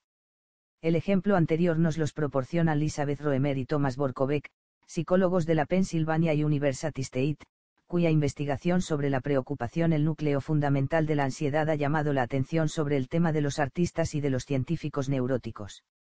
Según parece, una vez iniciado, no hay modo alguno de detener el ciclo de la preocupación.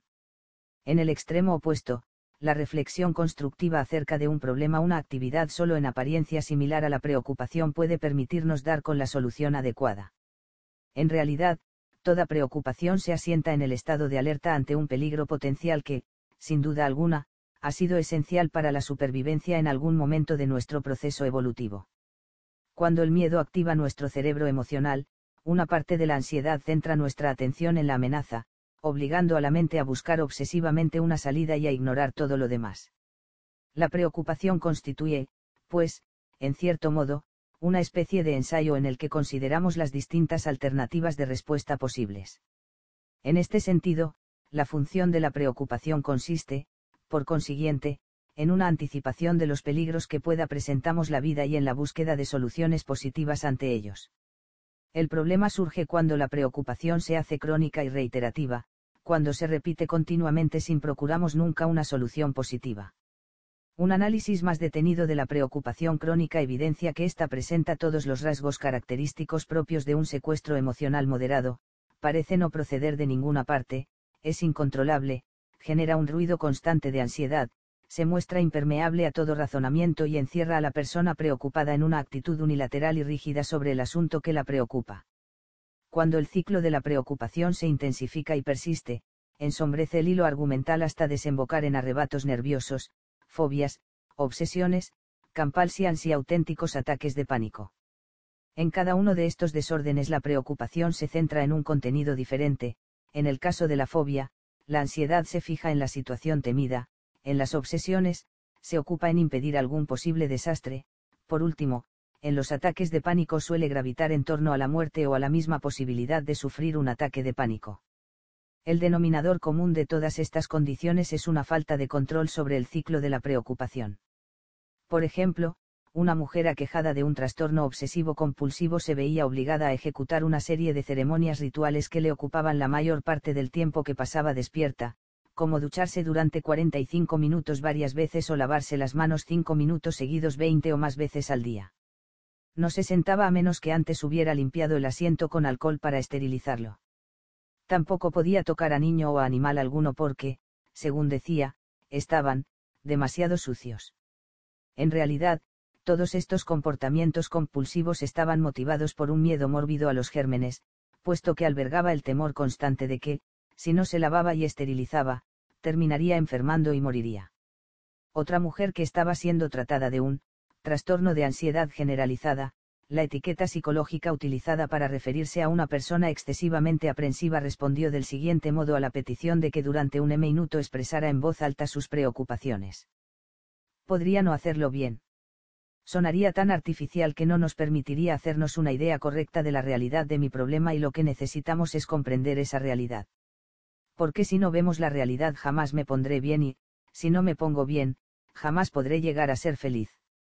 En este despliegue de preocupación sobre preocupación, el mismo hecho de pedirle al sujeto que expresara en voz alta sus preocupaciones durante un minuto provocó una escalada que terminó desembocando, poco después, en una conclusión auténticamente catastrófica, jamás llegaré a ser feliz. El ciclo de la preocupación suele comenzar con un relato interno que salta de un tema a otro y que no suele incluir la representación imaginaria del infortunio en cuestión. En efecto, las preocupaciones son de carácter más auditivo que visual, es decir, se expresan en palabras y no en imágenes, un hecho muy importante a la hora de intentar controlarlas. Borkovec y sus colegas comenzaron a estudiar la preocupación en sí misma cuando estaban tratando de encontrar un tratamiento para el insomnio. La ansiedad, como han observado otros investigadores, tiene una manifestación cognitiva los pensamientos preocupantes y otra somática, evidenciada por los síntomas fisiológicos típicos de la ansiedad, como el sudor, la aceleración del ritmo cardíaco o la tensión muscular. Sin embargo, lío como descubrió Borkovec, el problema principal de la gente que padece insomnio no es la excitación somática sino los pensamientos intrusivos. Se trata de aprensivos crónicos que no pueden dejar de estar preocupados, por más cansados que se encuentren.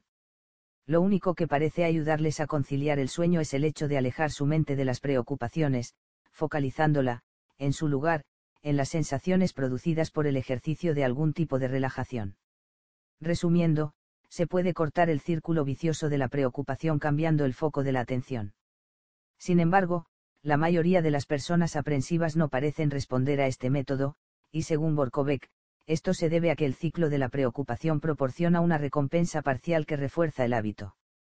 El aspecto positivo, por así decirlo, de la preocupación, es que constituye una forma de afrontar las amenazas potenciales y los peligros que puedan cruzarse en nuestro camino. Como ya hemos dicho, la verdadera función de la preocupación es la de constituir una especie de ensayo frente a esas amenazas que nos ayudaría a encontrar posibles soluciones pero el hecho es que este aspecto de la preocupación no siempre resulta adecuado. Las soluciones originales y las formas creativas de encarar un problema no suelen estar ligadas a la preocupación, especialmente en el caso de la preocupación crónica. En lugar de buscar una posible solución a los problemas potenciales, los aprensivos se limitan simplemente a dar vueltas y más vueltas en torno al peligro, profundizando así el surco del pensamiento que les atemoriza. Los aprensivos crónicos pueden albergar miedos frente a un amplio abanico de situaciones, la mayoría de ellas con escasas probabilidades de ocurrir y advierten peligros en el viaje de la vida que los demás no llegamos siquiera a barruntar. Sin embargo, según confirmaron a Borkovec algunas de estas personas, aunque la preocupación pueda ayudarles, lo cierto es que tiende a autoperpetuarse y a girar incesantemente en tomo a un mismo y angustioso pensamiento. Pero porque la preocupación puede terminar convirtiéndose en una especie de adicción mental posiblemente porque, como señala Borkovec, el hábito de la preocupación tiene una función similar al de la superstición. La gente suele preocuparse por cosas que tienen muy pocas probabilidades de ocurrir como la muerte de un ser querido en un accidente de aviación, la bancarrota y similares, y todo este proceso, al menos en lo que se refiere al cerebro límbico, tiene algo de mágico. Así, del mismo modo que un amuleto nos protege de algún daño anticipado, la preocupación proporciona la confianza psicológica necesaria para hacer frente a los peligros que nos obsesionan. Una forma de trabajo con la preocupación. Ella se había trasladado desde el medio oeste hasta Los Ángeles porque un editor le había ofrecido trabajo, pero, una vez ahí, se enteró de que la editorial había sido comprada por otra empresa y se quedó sin él. Entonces empezó a trabajar como escritora independiente, una profesión muy inestable que lo mismo la sobrecargaba de trabajo que la colocaba en una precaria situación económica. No era infrecuente que tuviera que racionar las llamadas telefónicas y por vez primera carecía de seguro de enfermedad. Aquella inestabilidad la hacía sentirse tan angustiada que no tardó en descubrirse teniendo pensamientos sombríos sobre su salud, convencida de que su dolor de cabeza era el síntoma de un tumor cerebral e imaginando que iba a sufrir un accidente cada vez que tomaba el coche muchas veces se descubría completamente perdida en una interminable secuencia de preocupaciones que la envolvían como una especie de neblina. Como ella misma decía, sus obsesiones habían acabado convirtiéndose en una especie de adicción. Borkovec también menciona otra ventaja adicional de la preocupación, ya que, mientras la persona se halla inmersa en sus pensamientos obsesivos, no parece reparar en las sensaciones subjetivas de ansiedad, el aumento del ritmo cardíaco, la sudoración, los temblores, etc., suscitadas por esos mismos pensamientos. Así pues, la persistencia de la preocupación parece silenciar esa ansiedad, al menos en lo que respecta al ritmo cardíaco. Al parecer, la secuencia de la preocupación es la siguiente, la persona comienza adviniendo algo que suscita la idea de alguna amenaza o un peligro potencial, una catástrofe imaginaria que, a su vez, desencadena un ataque moderado de ansiedad, luego el aprensivo se sumerge en una serie de pensamientos de angustia, cada uno de los cuales desata nuevas preocupaciones. Mientras la atención permanezca circunscrita a este ámbito obsesivo y se mantenga focalizada en este tipo de pensamientos, conseguirá apartar de su mente la imagen original catastrófica que disparó la ansiedad. Como descubrió Borkovec, las imágenes son más poderosas que los pensamientos a la hora de activar la ansiedad fisiológica. Es por esto por lo que la inmersión en los pensamientos y la exclusión de las imágenes catastróficas es capaz de aliviar parcialmente la angustia. Y, en ese sentido, la preocupación se ve reforzada porque constituye una suerte de antídoto parcial de la angustia. Pero la preocupación crónica también resulta frustrante porque se constituye una secuencia de ideas obsesivas y estereotipadas que no aportan ninguna solución creativa que contribuya realmente a resolver el problema. Esta rigidez no solo se manifiesta en el contenido mismo del pensamiento obsesivo que simplemente se limita a repetir la misma idea una y otra vez, sino también a nivel neurológico, en donde parece presentarse una cierta inflexibilidad cortical y una incapacidad del cerebro emocional para adaptarse a las circunstancias cambiantes. En resumen, pues, aunque la preocupación crónica funcione en ciertos sentidos, no lo hace en otros aspectos mucho más importantes. Tal vez pueda disipar parcialmente la ansiedad, pero jamás contribuirá a aportar la solución a un determinado problema. En cualquier caso, no hay nada más difícil para un aprensivo crónico que seguir el consejo que más frecuentemente se le brinda, deja de preocuparte, o peor todavía, no te preocupes, sé feliz. No olvidemos el papel que desempeña la amígdala en el desarrollo de las preocupaciones crónicas, un papel que justifica su irrupción inesperada y su persistencia una vez que han hecho su aparición en escena. Sin embargo, la investigación realizada por Borkovec le ha permitido elaborar un método sencillo que puede ayudar a los aprensivos crónicos a controlar su hábito. El primer paso consiste en tomar conciencia de uno mismo y registrar el primer acceso de preocupación tan pronto como sea posible. En circunstancias ideales, este registro debería tener lugar inmediatamente, en el mismo instante en que una fugaz imagen catastrófica pone en marcha el ciclo de la preocupación y la ansiedad. En este sentido, el adiestramiento propuesto por Borkovec consiste en comenzar enseñándoles a darse cuenta de los signos de la ansiedad y, en especial, adiestrándoles a identificar las situaciones, las imágenes y los pensamientos ocasionales que desencadenan el ciclo de la preocupación y las sensaciones corporales de ansiedad que las acompañan. Con el debido entrenamiento, la persona puede llegar a captar el surgimiento de la preocupación en un momento cada vez más cercano al inicio de la espiral de la ansiedad. También es posible recurrir al aprendizaje de alguna técnica de relajación que la persona pueda aplicar apenas advierta el inicio del ciclo y ejercitarse en ella hasta ser capaz de utilizarla adecuadamente en el momento preciso. Sin embargo, la relajación no basta por sí sola. Las personas aprensivas también deben afrontar más activamente los pensamientos perturbadores porque, de lo contrario, la espiral de la preocupación volverá a iniciarse una y otra vez. El siguiente paso consiste en adoptar una postura crítica ante las creencias que sustentan la preocupación. Cabe ciertamente la posibilidad de que ocurra el acontecimiento temido. Es algo absolutamente necesario y no existe más alternativa que aceptarlo. ¿Hay algo positivo que pueda hacerse al respecto? Realmente me sirve de algo dar vueltas y más vueltas a los mismos PNS y MIentos. Esta combinación de atención y sano escepticismo puede servir para frenar la activación neurológica que sabiéis a la ansiedad moderada. La inducción activa de este tipo de pensamientos puede terminar inhibiendo el impulso límbico que alimenta la preocupación. Paralelamente, la inducción activa de un estado de relajación contrarresta las señales de ansiedad que el cerebro emocional envía a todo el cuerpo. De hecho, como señala Borkovec, estas estrategias determinan un curso de actividad mental que es incompatible con la preocupación. La reiterada persistencia de un determinado pensamiento obsesivo aumenta su poder persuasivo pero, en el caso de que logremos desviar la atención hacia un abanico de alternativas igualmente plausibles, evitaremos tomar ingenuamente como verdaderos los pensamientos que nos obsesionan. Este método se ha mostrado eficaz para aliviar este contumaz hábito hasta con aquellas personas cuyas preocupaciones son tan serias como para merecer un diagnóstico psiquiátrico. Por otra parte, sería también recomendable e incluso diríamos que sería una señal de autoconciencia que las personas cuyas preocupaciones son tan graves como para desembocar en fobias, trastornos obsesivo-compulsivos o ataques de pánico, recurrieran a la medicación para tratar de interrumpir este círculo vicioso. No obstante, una reeducación emocional a través de la terapia sigue siendo imprescindible para disminuir la probabilidad de que los trastornos de ansiedad vuelvan a presentarse una vez que se haya dejado la medicación. El control de la tristeza. La tristeza es el estado de ánimo del que la gente más quiere despojarse y Diane Tais descubrió que las estrategias para conseguirlo son muy variadas. Sin embargo, no debería evitarse toda tristeza porque, al igual que ocurre con cualquier otro estado de ánimo, tiene sus facetas positivas. La tristeza que provoca una pérdida irreparable, por ejemplo, suele ir acompañada de ciertas consecuencias, disminuye el interés por los placeres y diversiones, fija la atención en aquello que se ha perdido e impone una pausa momentánea que renueva nuestra energía para permitirnos acometer nuevas empresas. La tristeza, en suma, proporciona una especie de refugio reflexivo frente a los afanes y ocupaciones de la vida cotidiana, que nos sume en un periodo de retiro y de duelo necesario para asimilar nuestra pérdida, un periodo en el que podemos ponderar su significado, llevar a cabo los ajustes psicológicos pertinentes y, por último, establecer nuevos planes que permitan que nuestra vida siga adelante. Pero, si bien la tristeza es útil, la depresión, en cambio, no lo es.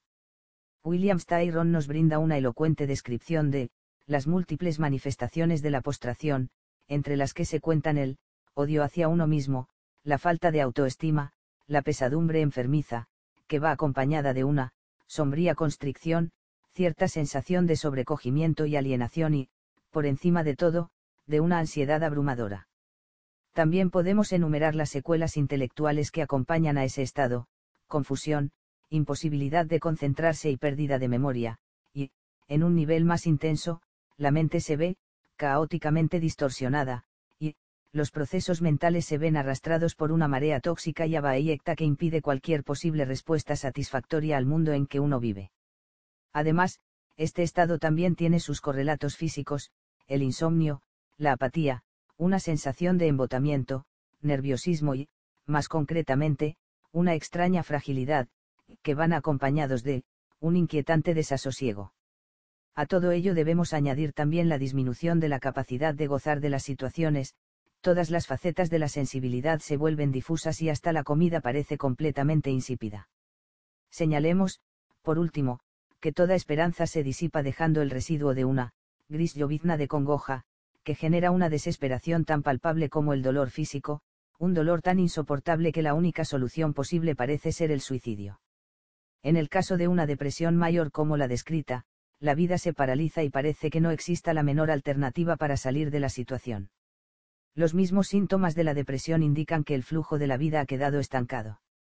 En el caso de Styron, la medicación y la terapia no sirvieron de gran cosa sino que fue el paso del tiempo y el internamiento en un hospital lo que finalmente despejó su abatimiento.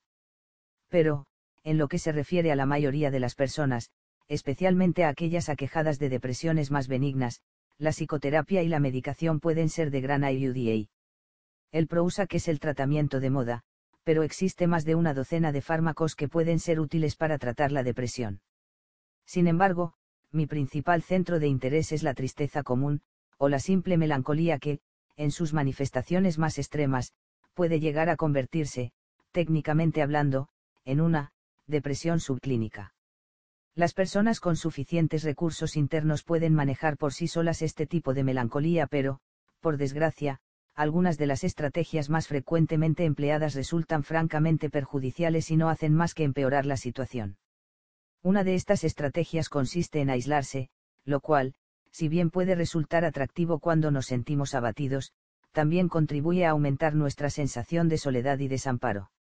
Esto puede explicar, en parte, porque Thais constató que la táctica más extendida para combatir la depresión son las actividades sociales, es decir, salir a comer, ir a ver un acontecimiento deportivo o al cine, en resumen, compartir algún tipo de actividad con los amigos o con la familia. Este tipo de actividades puede ser muy eficaz siempre que quede claro que el objetivo que se pretende lograr es que la mente se olvide de su tristeza porque, en caso contrario, solo conseguirá perpetuar su estado de ánimo. En realidad, uno de los principales determinantes de la duración y la intensidad de un estado depresivo es el grado de obsesión de la persona. Preocuparse por aquello que nos deprime solo contribuye a que la depresión se agudice y se prolongue más todavía. En la depresión, la preocupación puede adoptar diferentes formas, aunque, sin embargo, todas ellas se focalizan en algún aspecto de la depresión misma como, por ejemplo, el agotamiento, la escasa motivación, la falta de energía o el poco rendimiento. Pero, por regla general, ninguno de estos pensamientos va acompañado de una acción decidida a subsanar el problema. Según la psicóloga de Stanford Susan Nolen Oexma, que se ha ocupado de estudiar a fondo el pensamiento obsesivo en las personas deprimidas, otras estrategias habituales son las de, aislarse, dar vueltas a lo mal que nos sentimos, temer que nuestra pareja se aburra de nosotros y pueda llegar a abandonarnos o no dejar de preguntarnos si vamos a padecer otra noche de insomnio. La persona deprimida puede tratar de justificar este tipo de comportamiento aduciendo que, solo intenta conocerse mejor a sí misma. Pero el hecho es que, en la mayoría de los casos, el deprimido solo se dedica a alimentar el sentimiento de tristeza sin ocuparse de hacer nada que pueda sacarle realmente de su estado de ánimo. La terapia puede resultar muy útil a la hora de reflexionar sobre las causas profundas de la depresión, siempre que no se trate de una mera inmersión pasiva que solo contribuye a empeorar la situación y nos permita acceder a visiones o acciones tendentes a cambiar las condiciones que la motivaron. Asimismo, el pensamiento obsesivo puede agudizar la depresión en cuanto que establece condiciones más depresivas, si cabe. Nolen Oexman nos habla, por ejemplo, del caso de una vendedora aquejada de depresión que estaba tan preocupada que no realizaba las llamadas telefónicas tan necesarias para su trabajo. Entonces las ventas disminuirán, lo cual reforzó su sensación de fracaso y consolidó su depresión. La distracción, por el contrario, le habría permitido acopiar la energía necesaria para hacer aquellas llamadas y también le habría servido para escapar de las atenazadoras garras de la tristeza. Con ello, las ventas se habrían incrementado y habría fortalecido la confianza en sí misma, contribuyendo así, en consecuencia, a reducir su depresión. Según Nolen Oexma, las mujeres son más proclives que los hombres a obsesionarse cuando están deprimidas, lo cual podría explicar el hecho de que la cifra de mujeres diagnosticadas de depresión duplique a la de hombres. Obviamente, este no es el único factor que tener en cuenta, porque las mujeres también son más proclives a expresar abiertamente su angustia y tienen más motivos para deprimirse. Los hombres, por su parte, como muestran las estadísticas, doblan a las mujeres en su predisposición a ahogar sus penas en alcohol. Ciertas investigaciones han puesto de manifiesto que la terapia cognitiva orientada a modificar estas pautas de pensamiento resulta tan eficaz como la medicación a la hora de tratar la depresión leve, y es superior a ella en cuanto a prevenir su retorno. Dos estrategias, en concreto, se han mostrado especialmente eficaces en esta lucha, una de ellas consiste en aprender a afrontar los pensamientos que se esconden en el mismo núcleo de la obsesión, cuestionar su validez y considerar alternativas más positivas. La otra consiste en establecer deliberadamente un programa de actividades agradables que procure alguna clase de distracción. Una de las razones por las cuales la distracción puede ser un remedio eficaz es que los pensamientos depresivos tienen un carácter automático y se introducen de manera inesperada en la mente. Aun en el caso de que la persona deprimida trate de eliminar los pensamientos obsesivos, no resulta fácil conseguirlo. Una vez que el tren de los pensamientos depresivos se ha puesto en marcha resulta muy difícil detener el continuo proceso de asociaciones mentales que desencadena. Un estudio realizado con personas deprimidas a quienes se pidió que ordenaran frases con palabras desordenadas al azar, tuvieron mucho más éxito con los mensajes negativos, el futuro me parece sombrío, que con los más optimistas, el futuro me parece espléndido. La depresión es un estado de ánimo que tiende a perpetuarse y a eclipsar incluso las distracciones elegidas por el sujeto.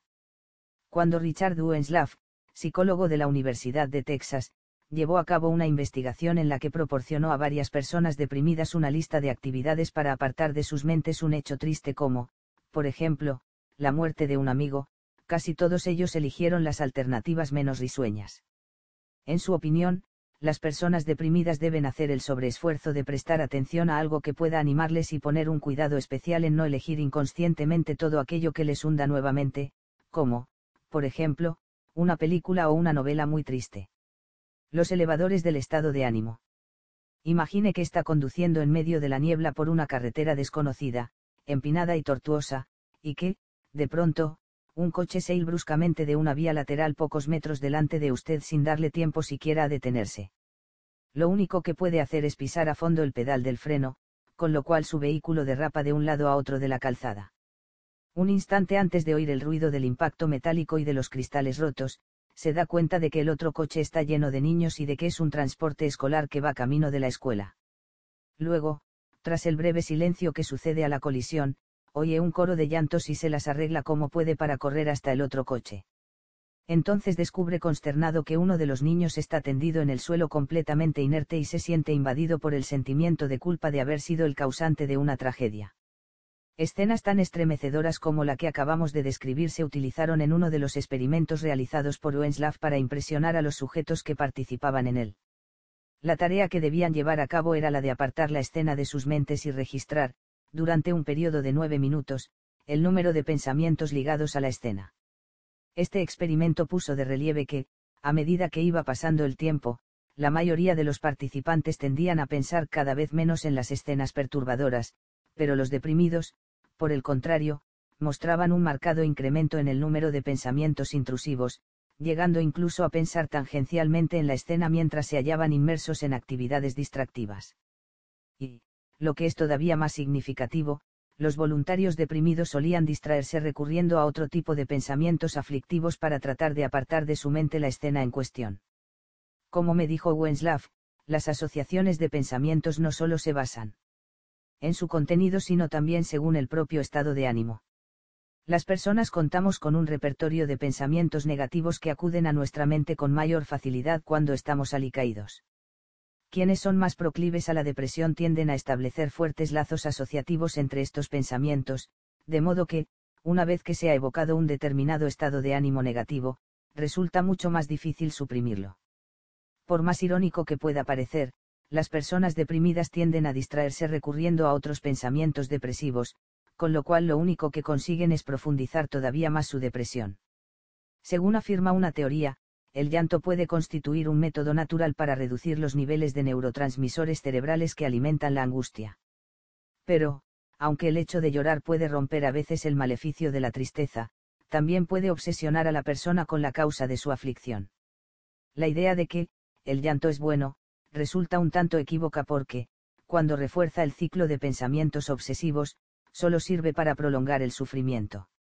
La distracción, en cambio, es capaz de romper la cadena de pensamientos sombríos que sostiene a la depresión. Una de las teorías imperantes que explica el éxito de la terapia electroconvulsiva en el tratamiento de la mayor parte de las depresiones graves se basa en el hecho de que provoca una pérdida de memoria a corto plazo y, en consecuencia, los pacientes mejoran simplemente porque no pueden recordar el motivo de su tristeza. Como descubrió Diane Thais, muchas personas se sacuden las flores mustias de la tristeza con entretenimientos tales como la lectura, la televisión, el cine, los videojuegos, los rompecabezas, el sueño y las ensoñaciones diurnas como, por ejemplo, divagar acerca de unas fantásticas vacaciones. Wenslav añade que las distracciones más eficaces son aquellas que pueden cambiar nuestro estado de ánimo como, por ejemplo, un apasionante acontecimiento deportivo, una película divertida o un libro interesante. Advirtamos también, en este punto, que algunas distracciones pueden contribuir a perpetuar la depresión, como lo demuestran los estudios llevados a cabo con telespectadores empedernidos, que han puesto de relieve que, después de una sesión de televisión, suelen hallarse todavía más deprimidos que antes de ella. Según Thais, el aeróbic es una de las tácticas más eficaces para sacudirse de encima tanto la depresión leve como otros estados de ánimo negativos pero el caso es que los beneficios derivados de este elevador del estado de ánimo resultan más palpables en las personas perezosas, es decir, en aquellas que no suelen practicar este tipo de ejercicios. Quienes se atienen a una rutina diaria de ejercicio físico obtienen, por el contrario, más beneficios de este tipo antes de llegar a consolidar el hábito. De hecho, quienes practican habitualmente un deporte obtienen el efecto inverso sobre el estado de ánimo y se sienten peor en aquellos días en los que se saltan su rutina la eficacia del ejercicio parece radicar en su poder para cambiar la condición fisiológica provocada por el estado de ánimo, la depresión constituye un estado de baja activación mientras que el aeróbic, en cambio, eleva el tono corporal. Por el mismo motivo, las técnicas de relajación que reducen el nivel general de activación física funcionan adecuadamente para tratar la ansiedad, que es un estado de alta activación fisiológica, pero resultan inadecuadas para el tratamiento de la depresión. En todo caso, cada uno de estos enfoques parece romper el ciclo de la depresión y de la ansiedad, porque pone al cerebro en un nivel de actividad incompatible con el estado emocional que lo embarga. Tratar de infundirse ánimo a sí mismo mediante regalos y placeres sensoriales constituye otro antídoto muy difundido para combatir la tristeza. Entre los métodos más utilizados por las personas para aliviar su depresión podemos enumerar el tomar un baño caliente, disfrutar de las comidas favoritas, escuchar música o hacer el amor. Hacerse un regalo o invitarse a uno mismo para tratar de desprenderse de un estado de ánimo negativo es una estrategia muy común entre las mujeres, como también lo es, en general, ir de compras. Thais descubrió asimismo que el hecho de comer es una estrategia bastante generalizada entre las estudiantes universitarias, una media tres veces superior a los hombres para calmar la depresión. Los hombres, por su parte, parecen mostrar una inclinación cinco veces superior a las mujeres hacia el consumo de drogas y alcohol pero el hecho de recurrir al alcohol o a la comida como antídotos para la depresión constituye una estrategia que tiene sus obvias contraindicaciones. La sobrealimentación suele provocar remordimientos mientras que el alcohol, por su parte, es un depresor del sistema nervioso central cuyas secuelas se suman a las de la misma depresión. Según Thais, una aproximación más constructiva para elevar el estado de ánimo consiste en proyectar una actividad que pueda proporcionarnos un pequeño triunfo o un éxito fácil como, por ejemplo, acometer alguna tarea doméstica que hayamos pospuesto, como cercar el jardín, por ejemplo, o concluir alguna actividad pendiente que hayamos estado evitando. Por el mismo motivo, los cambios de imagen, aunque solo sea en la forma de vestirnos o de arreglarnos, también pueden resultar beneficiosos. Uno de los antídotos más eficaces contra la depresión muy poco utilizado, por cierto, fuera del contexto de la terapia es la llamada reestructuración cognitiva o, dicho de otro modo, tratar de ver las cosas desde una óptica diferente. Es natural lamentarse por el fin de una relación o sumergirse en pensamientos autocompasivos como, por ejemplo, esto significa que siempre estaré solo, pensamientos que no hacen más que fortalecer la sensación de desesperación. Sin embargo, el hecho de recapacitar y reconsiderar los aspectos negativos de la relación o de ver que esa relación de pareja no era la adecuada en otras palabras, reconsiderar la pérdida desde una perspectiva diferente, vaya una leucemia positiva puede servir de adecuado antídoto a la tristeza. Por esta misma razón, los pacientes aquejados de cáncer, sea cual sea la gravedad de su estado, se encuentran de mejor humor cuando pueden pensar en otro paciente cuyo estado es todavía peor, a fin de cuentas si o no estoy tan mal, por lo menos puedo andar, mientras que, por el contrario, quienes se comparan con personas sanas solo consiguen deprimirse más. Este tipo de comparaciones resulta sorprendentemente estimulante porque lo que parecía desesperanzador pierde súbitamente sus connotaciones negativas. Otro eficaz elevador del estado de ánimo consiste en ayudar a quienes lo necesitan.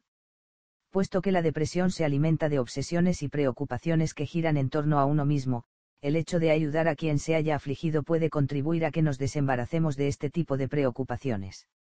De este modo, entregarse a una actividad de voluntariado, hacerse entrenador de la liga infantil, convertirse en una especie de hermano mayor o ayudar a los indigentes constituye, según Thais, una de las estrategias más adecuadas, pero también menos frecuentes, para elevar el estado de ánimo. Debemos señalar, por último, que existen también personas que pueden encontrar cierto alivio a su tristeza orientándose hacia un poder trascendente. Según me dijo Thais, la oración constituye una actividad especialmente indicada para elevar el estado de ánimo de las personas con una orientación religiosa. Los represores de la emoción la negación optimista. La frase comenzaba diciendo, aunque pisó a su compañero de habitación en el estómago, y finalizaba. Solo quería encender la luz. Esa transformación de un acto agresivo en una inocente aunque poco plausible confusión refleja vivamente la represión emocional y fue escrita por un estudiante universitario que se había ofrecido como sujeto voluntario en una investigación realizada sobre los represores, es decir, aquellas personas que parecen borrar sistemáticamente todo rastro de angustia emocional de su campo de conciencia. Una de las pruebas consistía en completar una frase que comenzaba diciendo, pisó a su compañero de habitación en el estómago Otros tests demostraron que este pequeño acto de evitación mental forma parte de un patrón general que oblitera la práctica totalidad de los trastornos emocionales. A diferencia de las conclusiones extraídas por las primeras investigaciones realizadas en este sentido, que apuntaban que los individuos represores constituían un caso manifiesto de incapacidad para experimentar las emociones lo que les convertía en parientes cercanos de los alexitímicos, la tendencia actual los considera personas suficientemente aptas como para regular sus emociones. Se diría, pues, que estas personas están tan acostumbradas a protegerse de los sentimientos problemáticos que ni siquiera son conscientes de sus aspectos negativos. A la vista de lo anterior tal vez fuera más adecuado no llamarles represores como resulta habitual entre los investigadores sino impasibles. La mayor parte de esta investigación, llevada a cabo por Daniel Weinberger, psicólogo de la Case Western Reserve University, demuestra que, aunque estas personas puedan parecer completamente tranquilas e inalterables, a veces se encuentran sometidas a una serie de alteraciones fisiológicas de las que no son conscientes. Durante la prueba de formar frases que hemos mencionado anteriormente, los voluntarios también fueron monitorizados con el fin de controlar su nivel de activación fisiológica. De este modo, el barniz de calma que aparentan los represores se ve desmentido por el elevado grado de agitación corporal que evidencian los síntomas manifiestos de ansiedad, aceleración del ritmo cardíaco, sudoración y aumento de la tensión arterial, cuando deben enfrentarse a la tarea de completar la frase sobre un compañero de habitación violento u otras similares. Sin embargo, cuando se les pregunta al respecto afirman rotundamente que se sienten perfectamente tranquilos. Esta continua falta de sintonía con respecto a emociones tales como el enfado y la ansiedad es bastante habitual y, según Weinberger, afecta a una de cada seis personas. Las causas teóricas que explican los motivos por los cuales un niño desarrolla este patrón de relación con sus emociones son muy distintas. Una de ellas, por ejemplo, afirma que se trata de una estrategia de supervivencia ante una situación problemática tal como un padre alcohólico en una familia que ni siquiera admite la existencia del problema. Otra posibilidad consiste en tener unos padres que son ellos mismos represores emocionales y que de este modo transmiten el continuo ejemplo de una despreocupación o de una rigidez muscular que se refleja en la elevación del labio superior ante cualquier sentimiento angustioso. O tal vez se trate simplemente de un rasgo heredado. En cualquier caso, todavía no estamos en condiciones de determinar cómo y a qué altura de la vida se origina esta pauta de conducta, sin embargo, en el momento en que las personas represoras alcanzan la madurez, ya se muestran fríos e indiferentes cuando se sienten coaccionados. Lo que todavía nos queda por determinar, de hecho, es cuán calmos y fríos se mantienen en realidad. Es posible que realmente no sean conscientes de los síntomas físicos que provocan las emociones perturbadoras y que simplemente estén fingiendo una tranquilidad aparente. La respuesta a esta pregunta nos la brinda la hábil investigación llevada a cabo por Richard Davidson, psicólogo de la Universidad de Wisconsin y anterior colaborador de Weinberger. Davidson pidió a varias personas que presentaban esta pauta de impasibilidad, que efectuaran una serie de asociaciones libres sobre una lista de palabras, muchas de ellas neutrales, aunque algunas poseedoras de connotaciones sexuales o violentas capaces de suscitar ansiedad en la mayoría de las personas. La investigación puso de manifiesto que las asociaciones realizadas con las palabras más perturbadoras, aquellas cuyos síntomas fisiológicos revelaban una evidente respuesta de angustia, también demostraban un claro intento de eliminar las connotaciones más negativas. Por esto sí, por ejemplo, la primera palabra era, odio, la respuesta ofrecida por ese tipo de sujeto solía ser, amor. El estudio de Davidson se benefició considerablemente del hecho de que, en las personas diestras, la mitad derecha del cerebro constituye el centro clave del procesamiento de las emociones negativas, mientras que el centro del habla se halla en el hemisferio izquierdo. Cuando el hemisferio derecho reconoce una palabra perturbadora, transmite esta información al centro del habla a través del cuerpo calloso, que conecta ambos hemisferios cerebrales, y es entonces cuando aparece una palabra como respuesta. Sirviéndose de un elaborado dispositivo óptico, Davidson mostraba cada palabra de modo que ésta ocupara solo la mitad del campo visual y, por la peculiar disposición neurológica de la visión, si la palabra se presentaba de modo que incidiera en el lado izquierdo del campo visual, primero era reconocida por el hemisferio cerebral derecho, con su acusada sensibilidad para las perturbaciones. Si, por el contrario, incidía en el lado derecho del campo visual, la señal era captada por el hemisferio cerebral izquierdo sin experimentar ninguna alteración. Asimismo, cuando las palabras problemáticas se presentaban de tal modo que eran captadas fundamentalmente por el hemisferio cerebral derecho, se producía una demora en la respuesta de las personas impasibles. En cambio, no había ningún intervalo apreciable en la velocidad de asociación frente a las palabras neutras, y el retraso solo aparecía cuando las palabras se presentaban ante el hemisferio derecho, pero no ante el izquierdo. Dicho de otro modo, la impasibilidad parece originarse en un mecanismo neural que lentifica o interfiere con el flujo de información perturbadora. Ello significaría que tales personas no están fingiendo una falta de conciencia ante la angustia que puedan sentir, sino que es su mismo cerebro el que les mantiene alejados de esta clase de información. Para ser más exactos, el barniz de sentimientos positivos que encubre las percepciones amenazantes bien podría originarse en la actividad del lóbulo prefrontal izquierdo.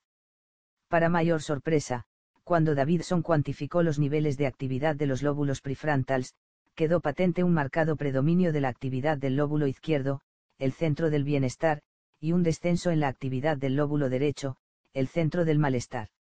Según me comentaba Davidson, estas personas, se ven a sí mismas desde una perspectiva positiva, con un estado de ánimo teñido de optimismo, niegan que el estrés les cause ningún trastorno y muestran una pauta de activación frontal del lóbulo izquierdo cuando están descansando, lo que suele estar ligado a la aparición de sentimientos positivos. Este tipo de actividad cerebral podría ser la clave que explicara su pretendido optimismo a pesar de la existencia de una excitación fisiológica subyacente muy semejante a la angustia. Davidson sostiene que, en términos de actividad cerebral, el intento de experimentar continuamente los acontecimientos perturbadores bajo una luz positiva exige un gasto enorme de energía. Así pues, el aumento de la activación fisiológica podría estar originado en el sostenido intento por parte del circuito neurológico, tanto de mantener los sentimientos positivos a cualquier precio como de suprimir o inhibir cualquier clase de sentimientos negativos. La impasibilidad, en suma, constituye un intento de negación optimista, una especie de disociación positiva y, muy posiblemente, la clave que explicaría el mecanismo neurológico que interviene en estados disociativos más graves, como los que suelen existir en los desórdenes de estrés postraumático. Pero, según Davidson, cuando se trata simplemente de conseguir una cierta estabilidad, parece una estrategia positiva para la autorregulación emocional, el coste adicional para la conciencia de uno mismo resulta todavía desconocido. 6. La aptitud maestra. Una sola vez en la vida me he visto paralizado por el miedo. Fue con ocasión del examen de cálculo del primer curso de universidad, un examen para el que no me había preparado lo suficiente. Todavía recuerdo el momento en que entré en el aula con una intensa sensación de fatalidad y culpa. Había estado en aquella sala muchas veces pero aquella mañana no vi nada más allá de las ventanas y tampoco puedo decir que prestara la menor atención al aula. Mientras caminaba hacia una silla situada junto a la puerta, mi vista permanecía clavada en el suelo, y cuando abrí las tapas azules del libro de examen, la ansiedad atenazaba el fondo de mi estómago y escuché con toda nitidez el sonido de los latidos de M y corazón. Bastó con echar un rápido vistazo a las preguntas del examen para darme cuenta de que no tenía la menor alternativa. Durante una hora permanecí con la vista clavada en aquella página mientras mi mente no dejaba de dar vueltas a las consecuencias de mi negligencia. Los mismos pensamientos se repetían una y otra vez, como si se tratara de un interminable vivo de miedo y temblor. Yo estaba completamente inmóvil, como un animal paralizado por el curare. Lo que más me sorprendió de aquel angustioso lapso fue lo encogida que se hallaba mi mente. Durante aquella hora no hice el menor intento de pergeñar algo que se asemejara a una respuesta, ni siquiera ensoñaba, simplemente me hallaba atenazado por el miedo, esperando que mi tormento llegara a su fin. Uno, el protagonista de este relato de terror soy yo mismo y esta ha sido la prueba más palpable que he tenido hasta el momento del impacto devastador que causa la tensión emocional sobre la lucidez mental. Hoy en día sigo considerando aquel suplicio como el testimonio más rotundo del poder del cerebro emocional para sofocar, e incluso llegar a paralizar, al cerebro pensante. Los maestros saben perfectamente que los problemas emocionales de sus discípulos entorpecen el funcionamiento de la mente. En este sentido, los estudiantes que se hallan atrapados por el enojo, la ansiedad o la depresión tienen dificultades para aprender porque no perciben adecuadamente la información y, en consecuencia, no pueden procesarla correctamente. Como ya hemos visto en el capítulo, las emociones negativas intensas absorben toda la atención del individuo, obstaculizando cualquier intento de atender a otra cosa. De hecho, uno de los signos de que los sentimientos han derivado hacia el campo de lo patológico es que son tan obsesivos que sabotean todo intento de prestar atención a la tarea que se esté llevando a cabo. Cualquier persona que haya atravesado por un doloroso divorcio, y cualquier niño cuyos padres se hallen en este proceso, sabe lo difícil que resulta mantener la atención en las rutinas relativamente triviales del trabajo y la escuela, y cualquier persona que haya padecido una depresión clínica sabe también que, en tal caso, los pensamientos autocompasivos, la desesperación, la impotencia y el desaliento son tan intensos que impiden cualquier otra actividad. Cuando las emociones dificultan la concentración, se dificulta el funcionamiento de la capacidad cognitiva que los científicos denominan, memoria de trabajo, la capacidad de mantener en la mente toda la información relevante para la tarea que se esté llevando a cabo. El contenido concreto de la memoria de trabajo puede ser algo tan simple como los dígitos de un número de teléfono o tan intrincado como la trama de una novela. La memoria de trabajo es la función ejecutiva por excelencia de la vida mental, la que hace posible cualquier otra actividad intelectual, desde pronunciar una frase hasta formular una compleja proposición lógica. Y la región cerebral encargada de procesar la memoria de trabajo es el córtex prefrontal, la misma región, recordemos, en donde se entrecruzan los sentimientos y las emociones. Es por ello por lo que la tensión emocional compromete el buen funcionamiento de la memoria de trabajo a través de las conexiones límbicas que convergen en el córtex prefrontal, dificultando así como yo mismo descubrí durante aquel angustioso examen de cálculo toda posibilidad de pensar con claridad. Consideremos ahora, por otra parte, el importante papel que desempeña la motivación positiva ligada a sentimientos tales como el entusiasmo, la perseverancia y la confianza sobre el rendimiento. Según los estudios que se han llevado a cabo en este dominio, los atletas olímpicos, los compositores de fama mundial y los grandes maestros del ajedrez comparten una elevada motivación y una rigurosa rutina de entrenamiento, que, en el caso de las auténticas, estrellas, suele comenzar en la misma infancia. El promedio de tiempo dedicado al entrenamiento por los atletas de 12 años del equipo chino que participó en las Olimpiadas de 1992 era el mismo que el invertido por los integrantes del equipo americano durante los primeros 20 años de su vida, de hecho, muchos de los chinos habían comenzado a entrenarse a la edad de 4 años. Del mismo modo, los mejores virtuosos de violín del siglo XX comenzaron su aprendizaje alrededor de los 5 años de edad y los campeones mundiales de ajedrez lo hicieron cerca de los 7 años, mientras que aquellos que adquirieron un prestigio de ámbito exclusivamente nacional habían comenzado a eso de los 10 años de edad. Se diría que el hecho de comenzar antes permite un margen de tiempo mucho mayor, los alumnos más aventajados de violín de la mejor Academia de Música de Berlín, todos ellos de poco más de 20 años habrán invertido unas 10.000 horas de práctica en toda su vida, mientras que aquellos que ocupan un segundo o tercer lugar solo habrán promediado un total de unas 7.500 horas lo que parece diferenciar a quienes se encuentran en la cúspide de su carrera de aquellos otros que, teniendo una capacidad similar, no alcanzan esa cota, radica en la práctica ardua y rutinaria seguida a lo largo de años y años. Y esta perseverancia depende fundamentalmente de factores emocionales, como el entusiasmo y la tenacidad frente a todo tipo de contratiempos. El nivel sobresaliente logrado por los estudiantes asiáticos en el mundo académico y profesional de los Estados Unidos demuestra que, al margen de las capacidades innatas, la recompensa añadida del éxito en la vida depende de la motivación. Una revisión completa de los datos existentes sobre este sugiere que los alumnos americanos de origen asiático suelen tener un CI promedio superior en unos tres puntos al de los blancos. Por su parte, los médicos y abogados de origen asioamericano se comportaron, grupalmente considerados, como si su CI fuera muy superior, el equivalente a un CI de 110 para los de origen japonés y de un 120 para los de origen chino, al de los blancos. La razón parece estribar en que, en los primeros años de escuela, los niños asiáticos estudian más que los blancos. Sanford Dorenbus, un sociólogo de Stanford que ha investigado a más de 10.000 estudiantes de instituto, descubrió que los asioamericanos invierten casi un 40% más de tiempo en sus deberes que el resto de los estudiantes la mayoría de padres americanos blancos parecen dispuestos a admitir que sus hijos tengan asignaturas más flojas y a subrayar, en cambio, las más fuertes, pero la actitud que sostienen los padres asiáticos es la de que si no te lo sabes estudiarás esta noche y si aún así tampoco te lo sabes mañana, te levantarás temprano y seguirás estudiando.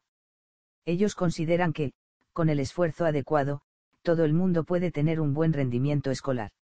En resumen, una fuerte ética cultural de trabajo se traduce en una mayor motivación, celo y perseverancia, un auténtico acicate emocional. Así pues, las emociones dificultan o favorecen nuestra capacidad de pensar, de planificar, de acometer el adiestramiento necesario para alcanzar un objetivo a largo plazo, de solucionar problemas, etc., y, en este mismo sentido, establecen los límites de nuestras capacidades mentales innatas y determinan así los logros que podremos alcanzar en nuestra vida. Y en la medida en que estemos motivados por el entusiasmo y el gusto en lo que hacemos o incluso por un grado óptimo de ansiedad se convierten en excelentes estímulos para el logro. Es por ello por lo que la inteligencia emocional constituye una aptitud maestra, una facultad que influye profundamente sobre todas nuestras otras facultades ya sea favoreciéndolas o dificultándolas. El control de los impulsos, el test de las golosinas. Imagine que tiene cuatro años de edad y que alguien le hace la siguiente propuesta, ahora debo marcharme y regresaré en unos 20 minutos.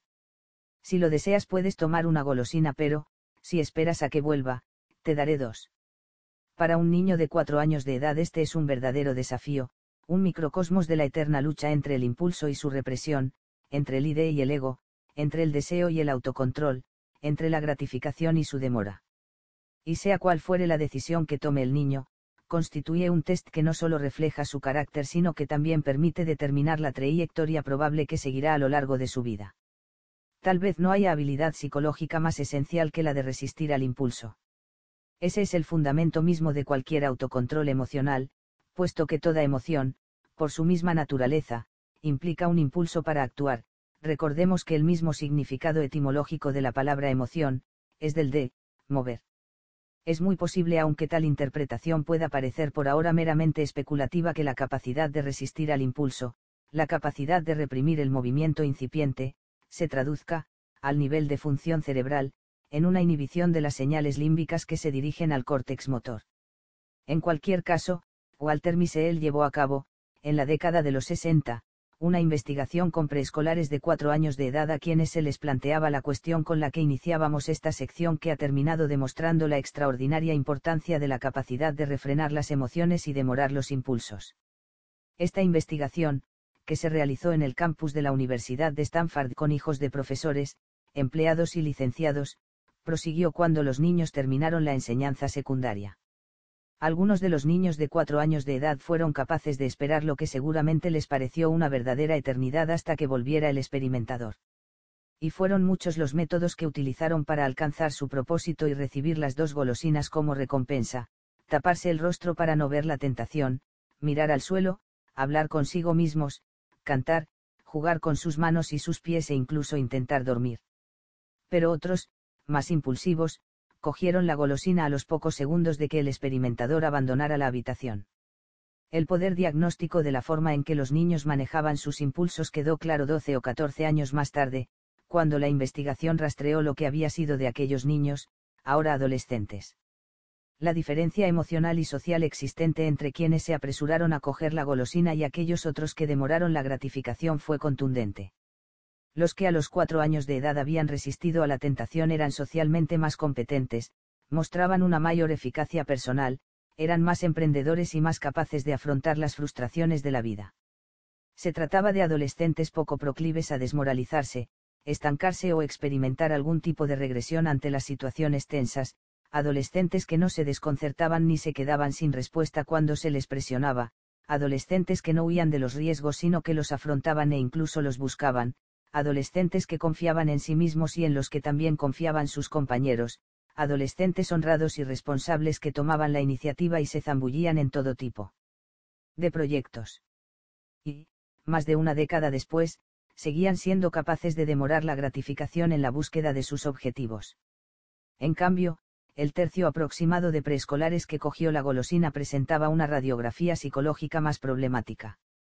Eran adolescentes más temerosos de los contactos sociales, más testarudos, más indecisos, más perturbados por las frustraciones, más inclinados a considerarse, malos, o poco merecedores, a caer en la regresión o a quedarse paralizados ante las situaciones tensas, a ser desconfiados, resentidos, celosos y envidiosos, a reaccionar desproporcionadamente y a enzarzarse en toda clase de discusiones y peleas y al cabo de todos esos años seguían siendo incapaces de demorar la gratificación.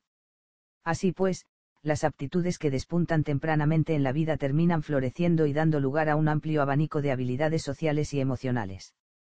En este sentido, la capacidad de demorar los impulsos constituye una facultad fundamental que permite llevar a cabo una gran cantidad de actividades, desde seguir una dieta hasta terminar la carrera de medicina.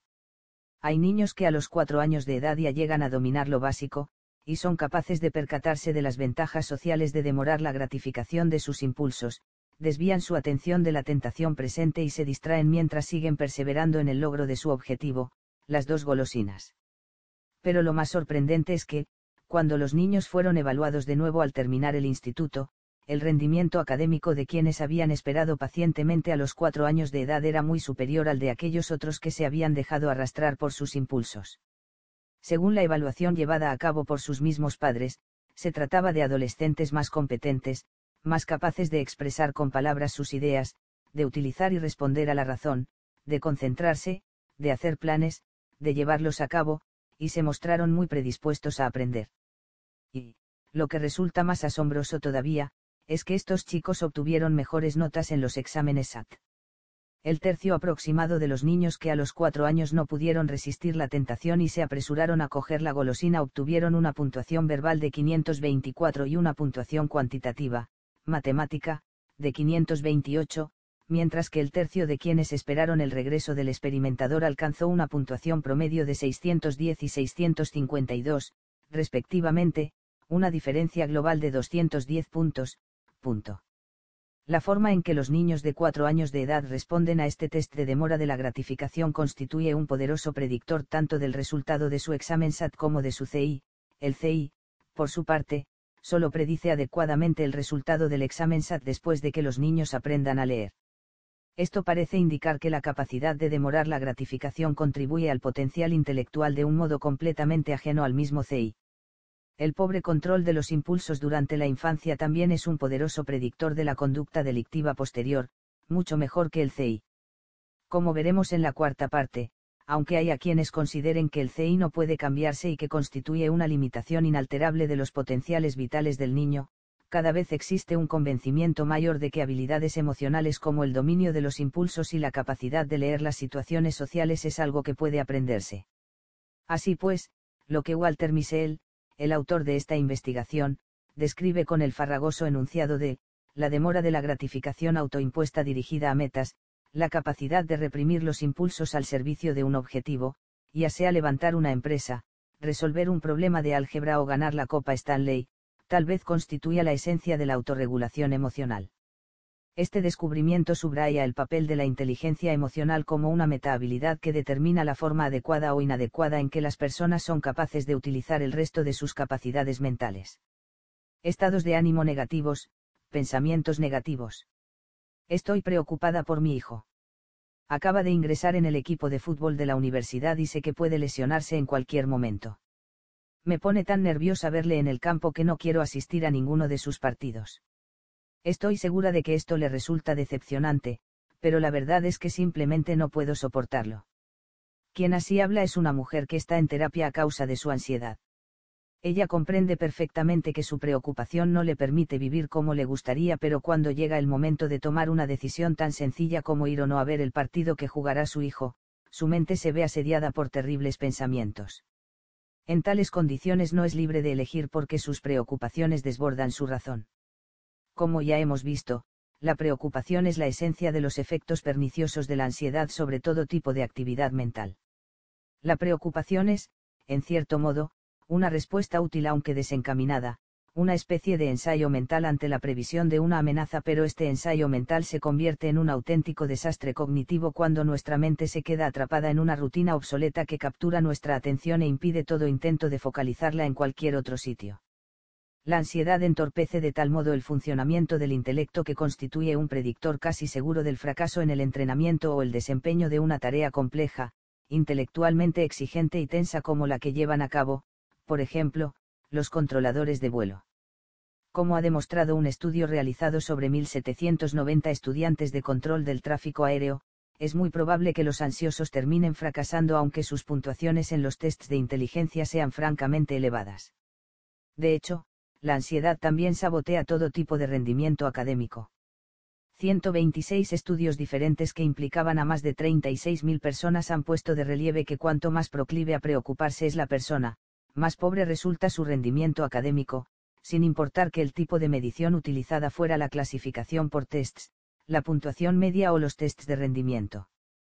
Cuando a las personas que tienden a preocuparse se les pide que lleven a cabo una tarea cognitiva como, por ejemplo, clasificar objetos ambiguos en una o dos categorías, y que describan lo que pasa por su mente mientras lo están haciendo, suelen mencionar la presencia de pensamientos negativos como, no seré capaz de hacerlo, yo no soy bueno en este tipo de pruebas, etcétera, que obstaculizan directamente el proceso de toma de decisiones.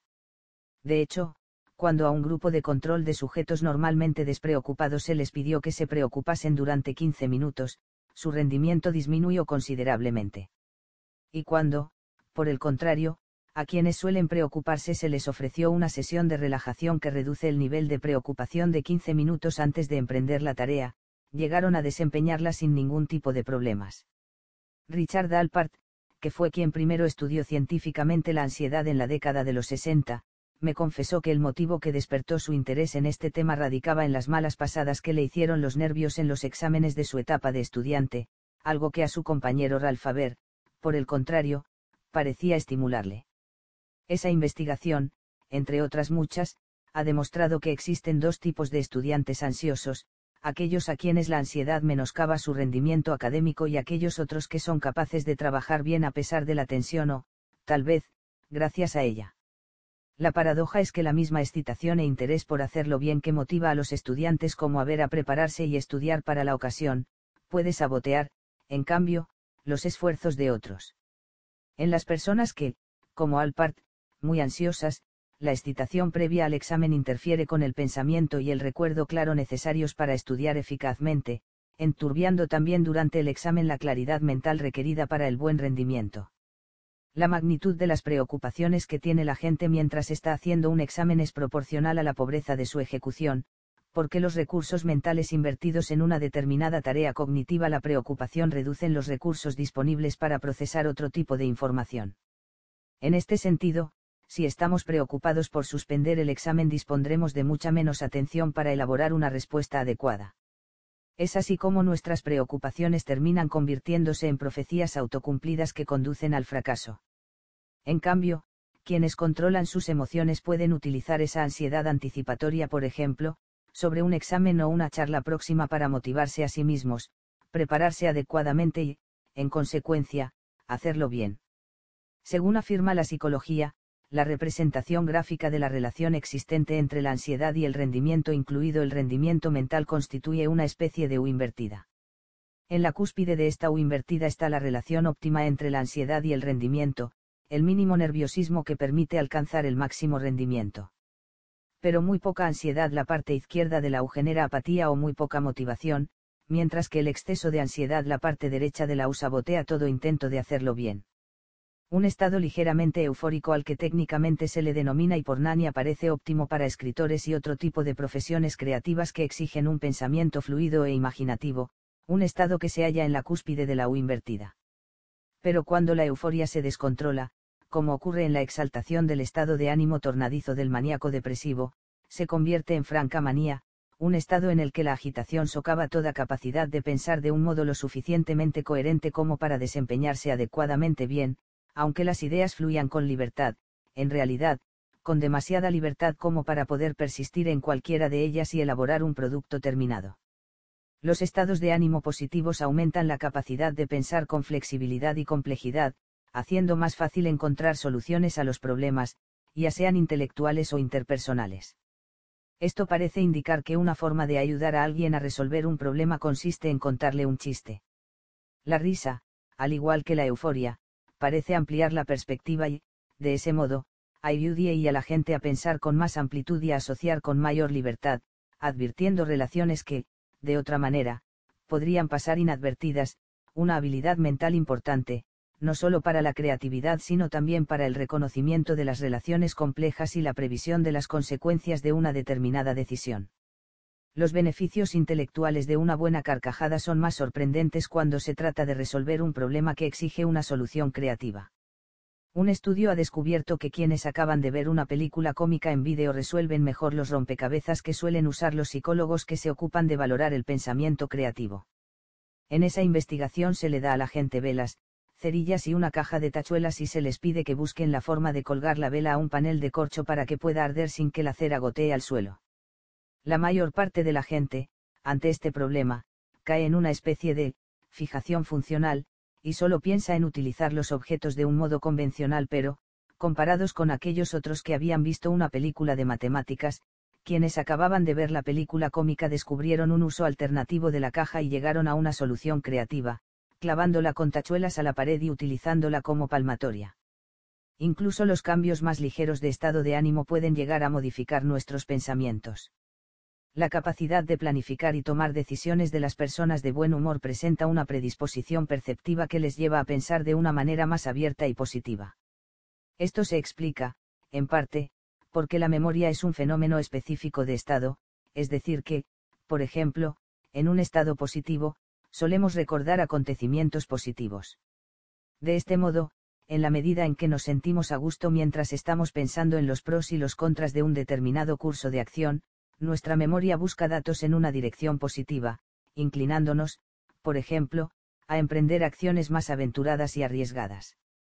De la misma manera, los estados de ánimo negativos sesgan también nuestros recuerdos en una dirección negativa, haciendo más probable que nos contraigamos en decisiones más temerosas y suspicaces. Así pues, el descontrol emocional obstaculiza la labor del intelecto pero, como ya hemos visto en el capítulo 5, podemos volver a hacernos cargo de las emociones descontroladas, la verdadera aptitud maestra que facilita otros tipos de inteligencia. Veamos ahora algunos casos pertinentes a este respecto, las ventajas de la esperanza y el optimismo y aquellos momentos difíciles en los que la gente se supera a sí misma. Pollana, 1, y la caja de Pandora, el poder del pensamiento positivo. ¿Qué es lo que harías en el caso de que acabaras de saber que has suspendido un examen parcial en el que esperabas sacar un notable? La respuesta a esta situación hipotética depende casi exclusivamente del nivel de expectativas.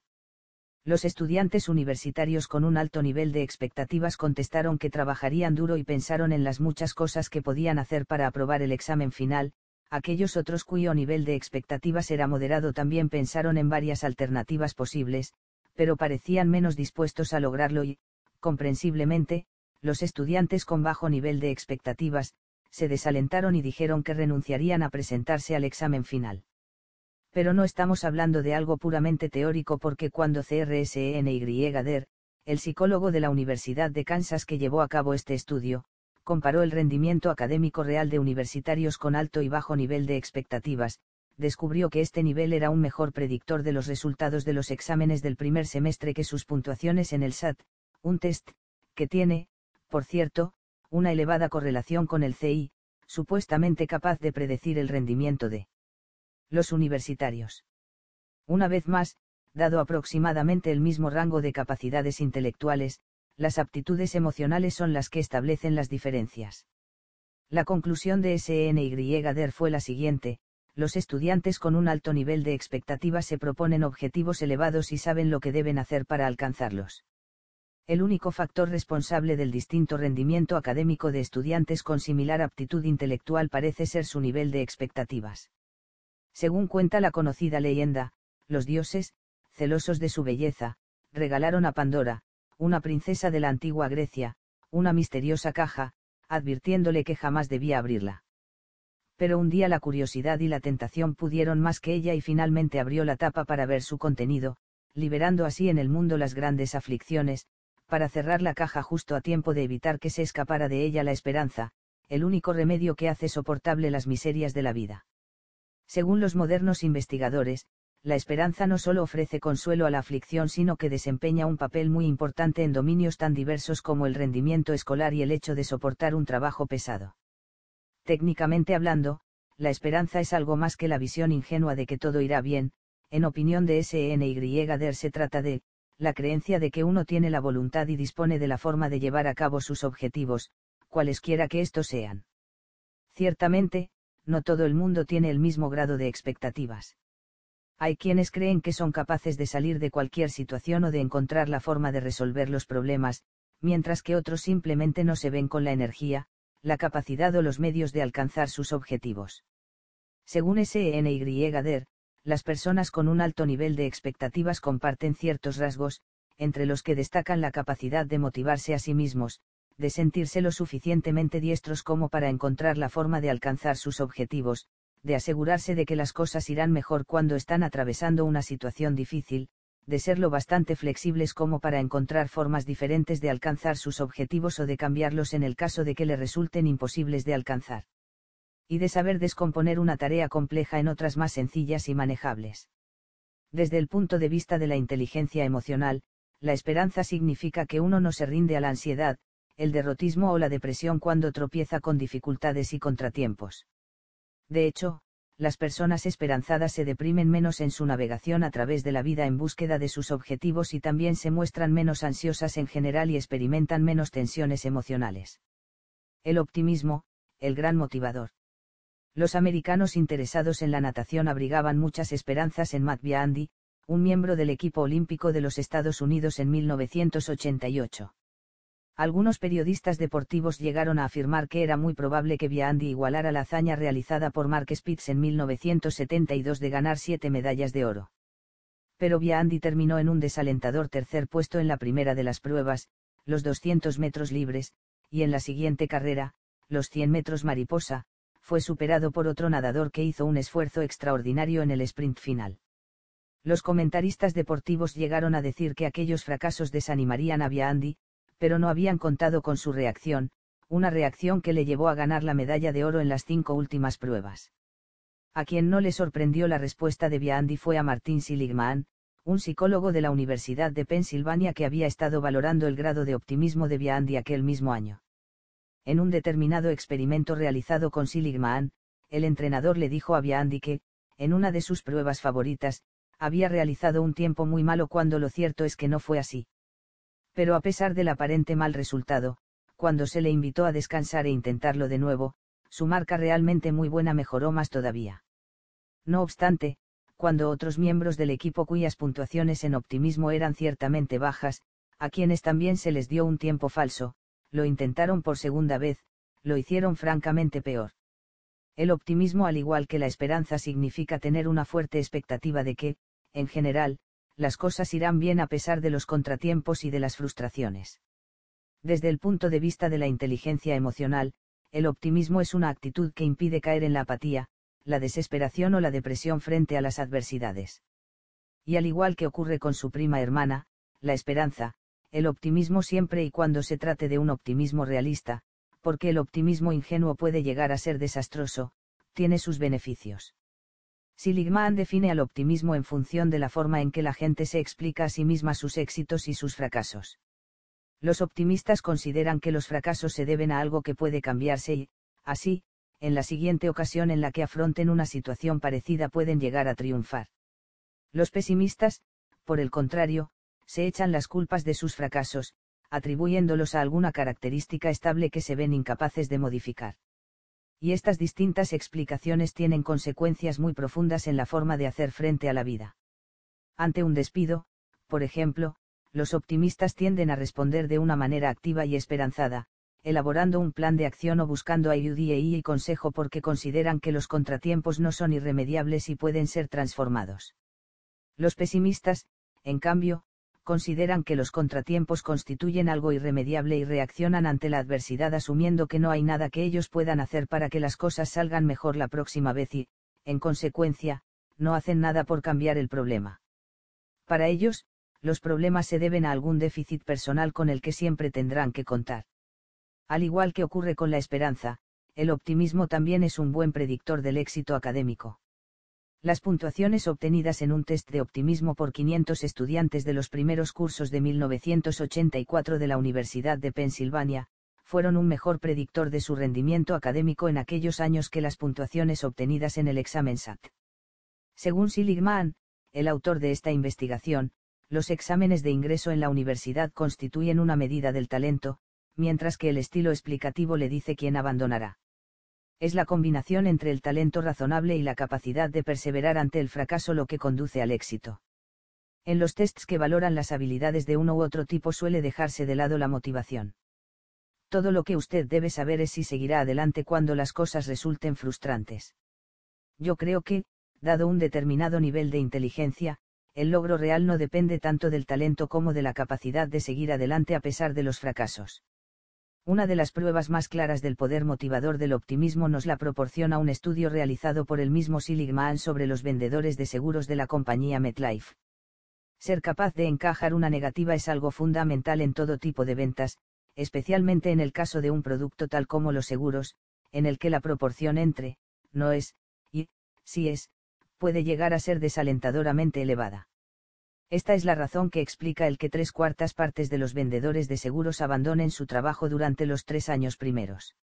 La investigación realizada por Siligman demostró que durante los primeros dos años los optimistas vendían un 3,7% más que los pesimistas, y que el porcentaje de abandono entre los pesimistas era el doble que entre los optimistas. Y, lo que es más, Siligman persuadió a MetLife de contratar a un grupo especial de demandantes de empleo que no habían superado las pruebas estándar, basadas en determinar su proximidad a un perfil confeccionado con las habilidades que parecían presentar los vendedores de éxito, que, sin embargo, habían puntuado muy alto en un test de optimismo. Este grupo especial vendió un 21% más que los pesimistas el primer año y un 57% más durante el segundo. Pero el optimismo no solo es un factor importante en cuanto al éxito en las ventas, sino que fundamentalmente se trata de una actitud emocionalmente inteligente. Para un vendedor, cada, no, constituye una pequeña derrota, y la reacción emocional a ese fracaso es decisiva a la hora de controlar suficientemente la motivación para proseguir su actividad. Y a medida que los, no es, aumentan, la moral se debilita, haciendo cada vez más difícil marcar el número de la siguiente llamada telefónica. Estos rechazos son especialmente difíciles de asumir para un pesimista, quien los interpreta como significando, soy un fracaso en esto, jamás llegaré a ser un buen vendedor, una interpretación que, con toda seguridad, despierta la apatía y el derrotismo, cuando no la franca depresión. Ante esta situación, en cambio, los optimistas se dicen, estoy utilizando un abordaje inadecuado, o, esa última persona estaba de mal humor, y, de este modo, al considerar que el fracaso no depende de una deficiencia en sí mismo sino de algo que radica en la situación, pueden cambiar su enfoque la próxima llamada. Es así como el equipaje mental de los pesimistas les conduce a la desesperación mientras que el de los optimistas reactiva su esperanza. Uno de los orígenes de una visión positiva o negativa puede ser el temperamento innato, ya que hay personas que tienden naturalmente hacia una o hacia la otra. Pero, como también veremos en el capítulo 14, el temperamento puede verse modulado por la experiencia. El optimismo y la esperanza al igual que la impotencia y la desesperación pueden aprenderse. Detrás de los dos existe lo que los psicólogos denominan autoeficacia, la creencia de que uno tiene el control de los acontecimientos de su vida y puede hacer frente a los problemas en la medida en que se presenten. Desarrollar algún tipo de habilidad fortalece la sensación de eficacia y predispone a asumir riesgos y problemas más difíciles. Y el hecho de superar estas dificultades aumenta a su vez la sensación de autoeficacia, una aptitud que lleva a hacer un mejor uso de cualquier habilidad y que también contribuye a desarrollarlas. Albert Bandura, un psicólogo de la Universidad de Stanford que se ha ocupado de investigar el tema de la autoeficacia, resume perfectamente este punto del siguiente modo, las creencias de las personas sobre sus propias habilidades tienen un profundo efecto sobre estas. La habilidad no es un atributo fijo, sino que, en este sentido, existe una extraordinaria variabilidad. Las personas que se sienten eficaces se recuperarán prontamente de los fracasos y no se preocupan tanto por el hecho de que las cosas puedan salir mal, sino que se aproximan a ellas buscando el modo de manejarlas. El flujo, la neurobiología de la excelencia. Un compositor describió así los momentos en los que mejor trabajaba, usted se encuentra en un estado estático en el que se siente como si casi no existiera. Así es como lo he experimentado yo en numerosas ocasiones.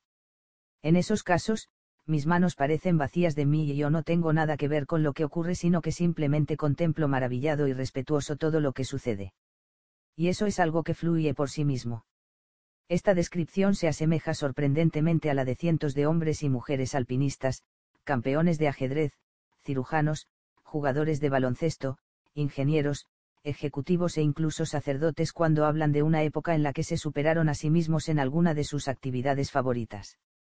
Mihaly Csikszentmihalyi, el psicólogo de la Universidad de Chicago que se ha dedicado a investigar y recopilar durante dos décadas relatos de momentos de rendimiento cumbre, ha denominado a ese estado con el nombre de flujo. Los atletas, por su parte, se refieren a ese estado de gracia con el nombre de la zona, un estado de absorción beatífica centrado en el presente, en el que espectadores y competidores desaparecen y la excelencia se produce sin el menor esfuerzo.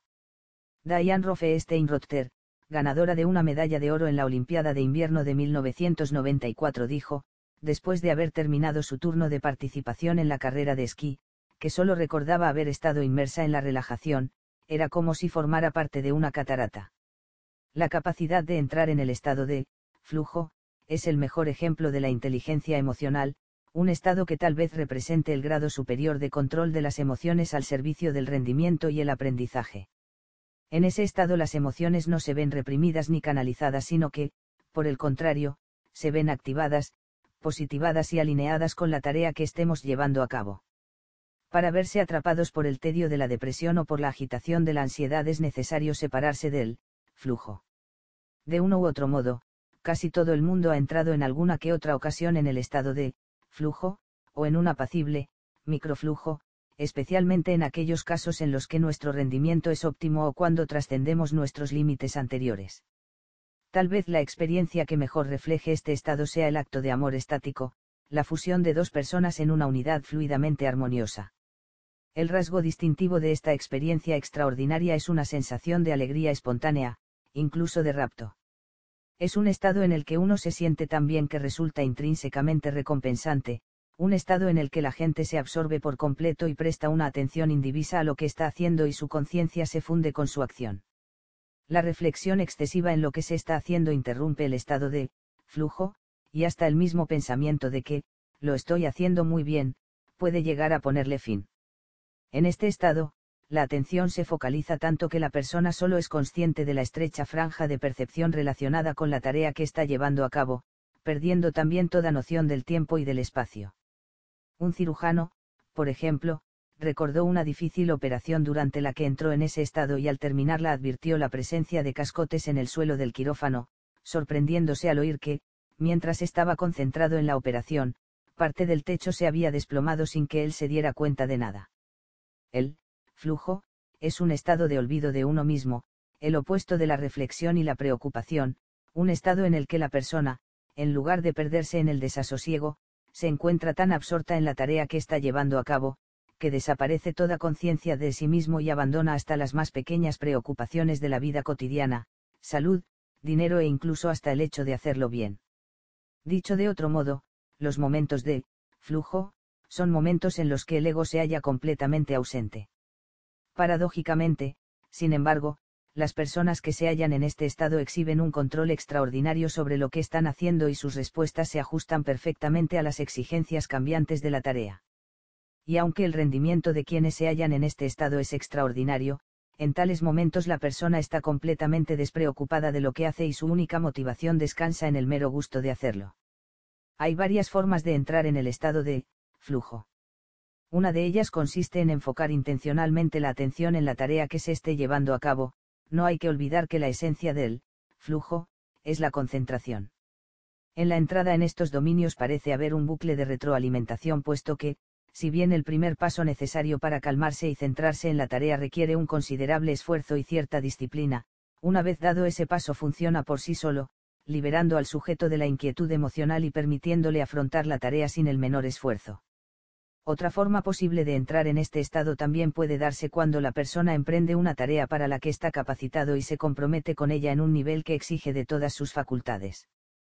Como me dijo en cierta ocasión el mismo Xixtenmieli, las personas parecen concentrarse mejor cuando se les pide algo más que lo corriente, en cuyo caso son capaces de ir más allá de lo normal. Si la demanda es muy inferior a su capacidad, la persona se aburre y si, por el contrario, es excesiva, termina angustiándose. El estado de flujo tiene lugar en esa delicada franja que separa el aburrimiento de la ansiedad. El placer, la gracia y la eficacia espontánea que caracterizan el estado de flujo, es incompatible con el secuestro emocional en el que los impulsos límbicos capturan la totalidad del cerebro. La cualidad de la atención del flujo es relajada aunque muy concentrada, es una concentración muy distinta de la atención tensa propia de los momentos en los que estamos fatigados o aburridos, o en los que nuestra atención se ve asediada por sentimientos intrusivos como la ansiedad o el enojo. Si exceptuamos la presencia de un sentimiento intensamente motivador de apacible éxtasis, el flujo, es un estado carente de todo ruido emocional. Este éxtasis parece ser un subproducto del mismo enfoque de la atención que constituye uno de los requisitos del flujo. De hecho, la literatura clásica de las grandes tradiciones contemplativas describe estos estados de absorción que se viven como pura beatitud como un flujo, solamente inducido por una intensa concentración. Si observamos a alguien que se halle en este estado tendremos la impresión de que las dificultades se desvanecen y el rendimiento cumbre parece algo natural y cotidiano, una impresión que corre pareja a lo que está sucediendo en el cerebro, en donde las tareas más complejas se realizan con un gasto mínimo de energía mental. En el flujo, el cerebro se halla en un estado, frío, y la activación e inhibición de todos los circuitos neuronales parece ajustarse perfectamente a las demandas de la situación. Cuando las personas están comprometidas con actividades que capturan su atención y la mantienen sin realizar esfuerzo alguno, su cerebro, se sosiega, en el sentido de que hay una disminución de la estimulación cortical. Este descubrimiento es notable, puesto que el flujo permite abordar las tareas más complejas de un determinado dominio, ya sea jugar una partida contra un maestro de ajedrez o resolver un complejo problema matemático. Al parecer, en este caso se esperaría precisamente lo contrario, es decir, que esta clase de tarea requeriría más actividad cortical, no menos, pero una de las claves del flujo, es que tiene lugar sin alcanzar el límite de la capacidad, un estado en el que las habilidades se realizan más adecuadamente y los circuitos neurales funcionan más eficientemente. La concentración tensa en la que la preocupación alimenta la atención aumenta la actividad cortical. Pero la zona de flujo y de rendimiento óptimo parece ser una especie de oasis de eficacia cortical en el que el gasto de energía cortical es mínimo. Tal vez la destreza práctica que permite a la gente entrar en el estado de flujo, tenga lugar después de dominar los movimientos básicos de una determinada actividad, ya sea física, como, por ejemplo, ascender una montaña, o mental, como elaborar un complejo programa informático. Un movimiento bien practicado requiere mucho menos esfuerzo mental que aquel otro que esté siendo aprendido o los que todavía resultan muy difíciles. Por otra parte, cuando el cerebro trabaja menos eficazmente a causa de la fatiga o el nerviosismo como ocurre, por ejemplo, al final de una larga y agotadora jornada de trabajo, disminuye la precisión del esfuerzo cortical y se activan muchas áreas superfluas, un estado mental que se experimenta como sumamente distraído, y lo mismo ocurre en el caso del aburrimiento. Pero cuando el cerebro está trabajando en la zona cúspide de su eficacia, como ocurre en el caso del estado de flujo, existe una relación muy precisa entre la actividad cerebral y los requerimientos de la tarea. En ese estado hasta el trabajo más duro puede resultar renovador y pleno en lugar de extenuante. Aprendizaje y, flujo, un nuevo modelo educativo. El, flujo, aparece en esa zona en la que una actividad exige a la persona el uso de todas sus capacidades y es por ello por lo que, en la medida en que aumenta la destreza, también lo hace la dificultad de entrar en el estado de, flujo. Si una tarea es demasiado sencilla resulta aburrida y si, por el contrario, es más compleja de la cuenta, el resultado es la ansiedad. Podría objetarse que la maestría en un determinado arte o habilidad se ve espoleada por la experiencia del flujo, que la motivación a hacerlo cada vez mejor y se trate de tocar el violín, de bailar o del más especializado trabajo de laboratorio consiste en permanecer en flujo, mientras se lleva a cabo. En realidad, en un estudio efectuado sobre 200 artistas 18 años después de que terminaran sus estudios, Mieli descubrió que aquellos que en sus días de estudiante habían saboreado el puro gozo de pintar eran los que se habían convertido en auténticos pintores, mientras que la mayor parte de quienes habían sido motivados por ensueños de fama y riqueza abandonaron el arte poco después de graduarse. La conclusión de Mieli es clara, por encima de cualquier otra cosa, lo que los pintores quieren es pintar. Si el artista que se halla frente al lienzo comienza a preguntarse a cuánto venderá la obra o lo que los críticos pensarán de ella, será incapaz de abrir nuevos caminos. La obra creativa exige una entrega sin condiciones. Del mismo modo que el estado de flujo es un requisito para el dominio de un oficio, una profesión o un arte, lo mismo ocurre con el aprendizaje. Al margen de lo que digan los tests de resultados, el rendimiento de los estudiantes que entran en flujo, al estudiar es mayor que el de quienes no lo hacen así. Los estudiantes de una escuela especial de ciencias de Chicago, todos los cuales se hallaban entre el 5% de los que habían alcanzado una puntuación más elevada en un test de destreza matemática, fueron clasificados por sus profesores de matemáticas en dos grupos, más aventajados y menos aventajados. Luego se vigiló la forma en que invertían el tiempo utilizando un avisador que sonaba al azar varias veces al día y el estudiante debía anotar lo que estaba haciendo y cuál era su estado de ánimo no es sorprendente que los que habían sido clasificados como menos aventajados invirtieran solo unas 15 horas semanales de estudio en casa, un promedio claramente inferior a las 27 horas que dedicaban quienes habían sido clasificados en el grupo de los más aventajados. Aquellos, por otra parte, invertían la mayor parte del tiempo en que no estaban estudiando en actividades sociales, pasear con los amigos y estar con la familia. El análisis de su estado de ánimo reveló un importante descubrimiento, porque tanto unos como otros pasaban mucho tiempo aburriéndose con actividades tales como ver la televisión, que no ponían a prueba sus habilidades. Así es, a fin de cuentas, el mundo de los adolescentes. Pero la diferencia fundamental estribaba en su experiencia del estudio, una experiencia de la que los que formaban parte del grupo de aventajados entraban en flujo, el 40% del tiempo invertido, algo que, en el caso de quienes formaban parte del grupo inferior solo ocurría el 16% del tiempo, a causa, posiblemente, de la ansiedad que generaba una demanda que excedía sus capacidades. Estos últimos, por su parte, encontraban placer y, flujo, en la socialización y no en el estudio.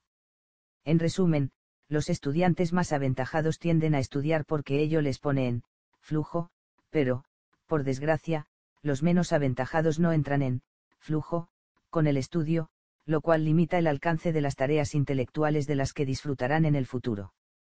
Howard Gardner, el psicólogo de Harvard que desarrolló la teoría de la inteligencia múltiple, considera el flujo, y los estados positivos que lo caracterizan, como parte de una forma más saludable de enseñar a los niños, motivándolos desde el interior en lugar de recurrir a las amenazas o a las promesas de recompensa deberíamos utilizar los mismos estados positivos de los niños para atraerles hacia el estudio de aquellos dominios en los que demuestren ser más diestros, propone Gardner. El flujo es un estado interno que significa que el niño está comprometido en una tarea adecuada. Todo lo que tiene que hacer es encontrar algo que le guste y perseverar en ello. Cuando los niños se aburren en la escuela y se sienten desbordados por sus deberes es cuando se pelean y se portan mal. Uno aprende mejor cuando hace algo que le gusta y disfruta comprometiéndose con ello la estrategia utilizada en la mayor parte de las escuelas que están poniendo en práctica el modelo de la inteligencia múltiple de Gardner gira en torno a identificar y fortalecer el perfil de competencias naturales de un niño al tiempo que trata también de despojarle de sus debilidades. Por ejemplo, un niño con un talento natural para la música o el movimiento entrará en flujo, más fácilmente en ese dominio que en aquellos otros en los que es menos diestro. De este modo, conocer el perfil de un niño puede ayudar al maestro a adaptar la forma de presentarle un determinado tema y ajustar también el nivel desde terapéutico hasta muy avanzado que suponga para él un reto óptimo. Hacer esto significa fomentar un aprendizaje más placentero, un aprendizaje que no resulte angustioso ni tampoco aburrido. La esperanza es que cuando los niños aprendan a aprender fluyendo, se animaran a asumir el riesgo de enfrentarse a nuevas áreas, dice Gardner, agregando que esto es precisamente lo que parece demostrar la experiencia. Hablando en términos más generales, el modelo del flujo sugiere que el logro del dominio en cualquier habilidad o cuerpo de conocimientos debe tener lugar de manera natural en la medida en que el niño se ocupa de las áreas en las que espontáneamente se siente más comprometido, es decir, que más le gustan. Esta pasión inicial puede ser la semilla de niveles superiores de éxito en la medida en que comience a comprender que seguir en ello y sea la danza, las matemáticas o la música constituye una fuente del gozo del flujo. Y puesto que ello pone en juego los límites de su propia capacidad de sostener el estado de flujo, se convierte en una motivación para hacerlo cada vez mejor, lo cual hace feliz al niño. Este, evidentemente, es un modelo M positivo de aprendizaje y educación que el que solemos encontrar en la mayor parte de las escuelas. Quien no recuerda la escuela, al menos en parte, como un interminable desfile de horas de aburrimiento puntuadas por momentos de gran ansiedad. Tratar de que el aprendizaje se realice a través del flujo, constituye una forma más humana, más natural y probablemente más eficaz de poner las emociones al servicio de la educación. En un sentido amplio, canalizar las emociones hacia un fin más productivo constituye una verdadera aptitud maestra. Ya se trate de controlar los impulsos, de demorar la gratificación, de regular nuestros estados de ánimo para facilitar y no dificultar el pensamiento, de motivarnos a nosotros mismos a perseverar y hacer frente a los contratiempos o de encontrar formas de entrar en flujo, y así actuar más eficazmente, todo ello parece demostrar el gran poder que poseen las emociones para guiar más eficazmente nuestros esfuerzos. 7. Las raíces de la empatía. Volvamos ahora a Gary, el brillante cirujano alexitímico que tanto sufrimiento causara a su prometida Ellen haciendo gala de una ignorancia absoluta con respecto al mundo de los sentimientos.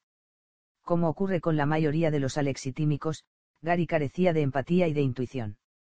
Si ella le comentaba que se sentía abatida, Gary no acertaba a comprenderla, y si le dirigía palabras cariñosas, él cambiaba de tema. Gary no cesaba de formular críticas, útiles, sobre las cosas que hacía Ellen, sin percatarse de que tales críticas no la ayudaban en lo más mínimo sino que solo la hacían sentirse atacada.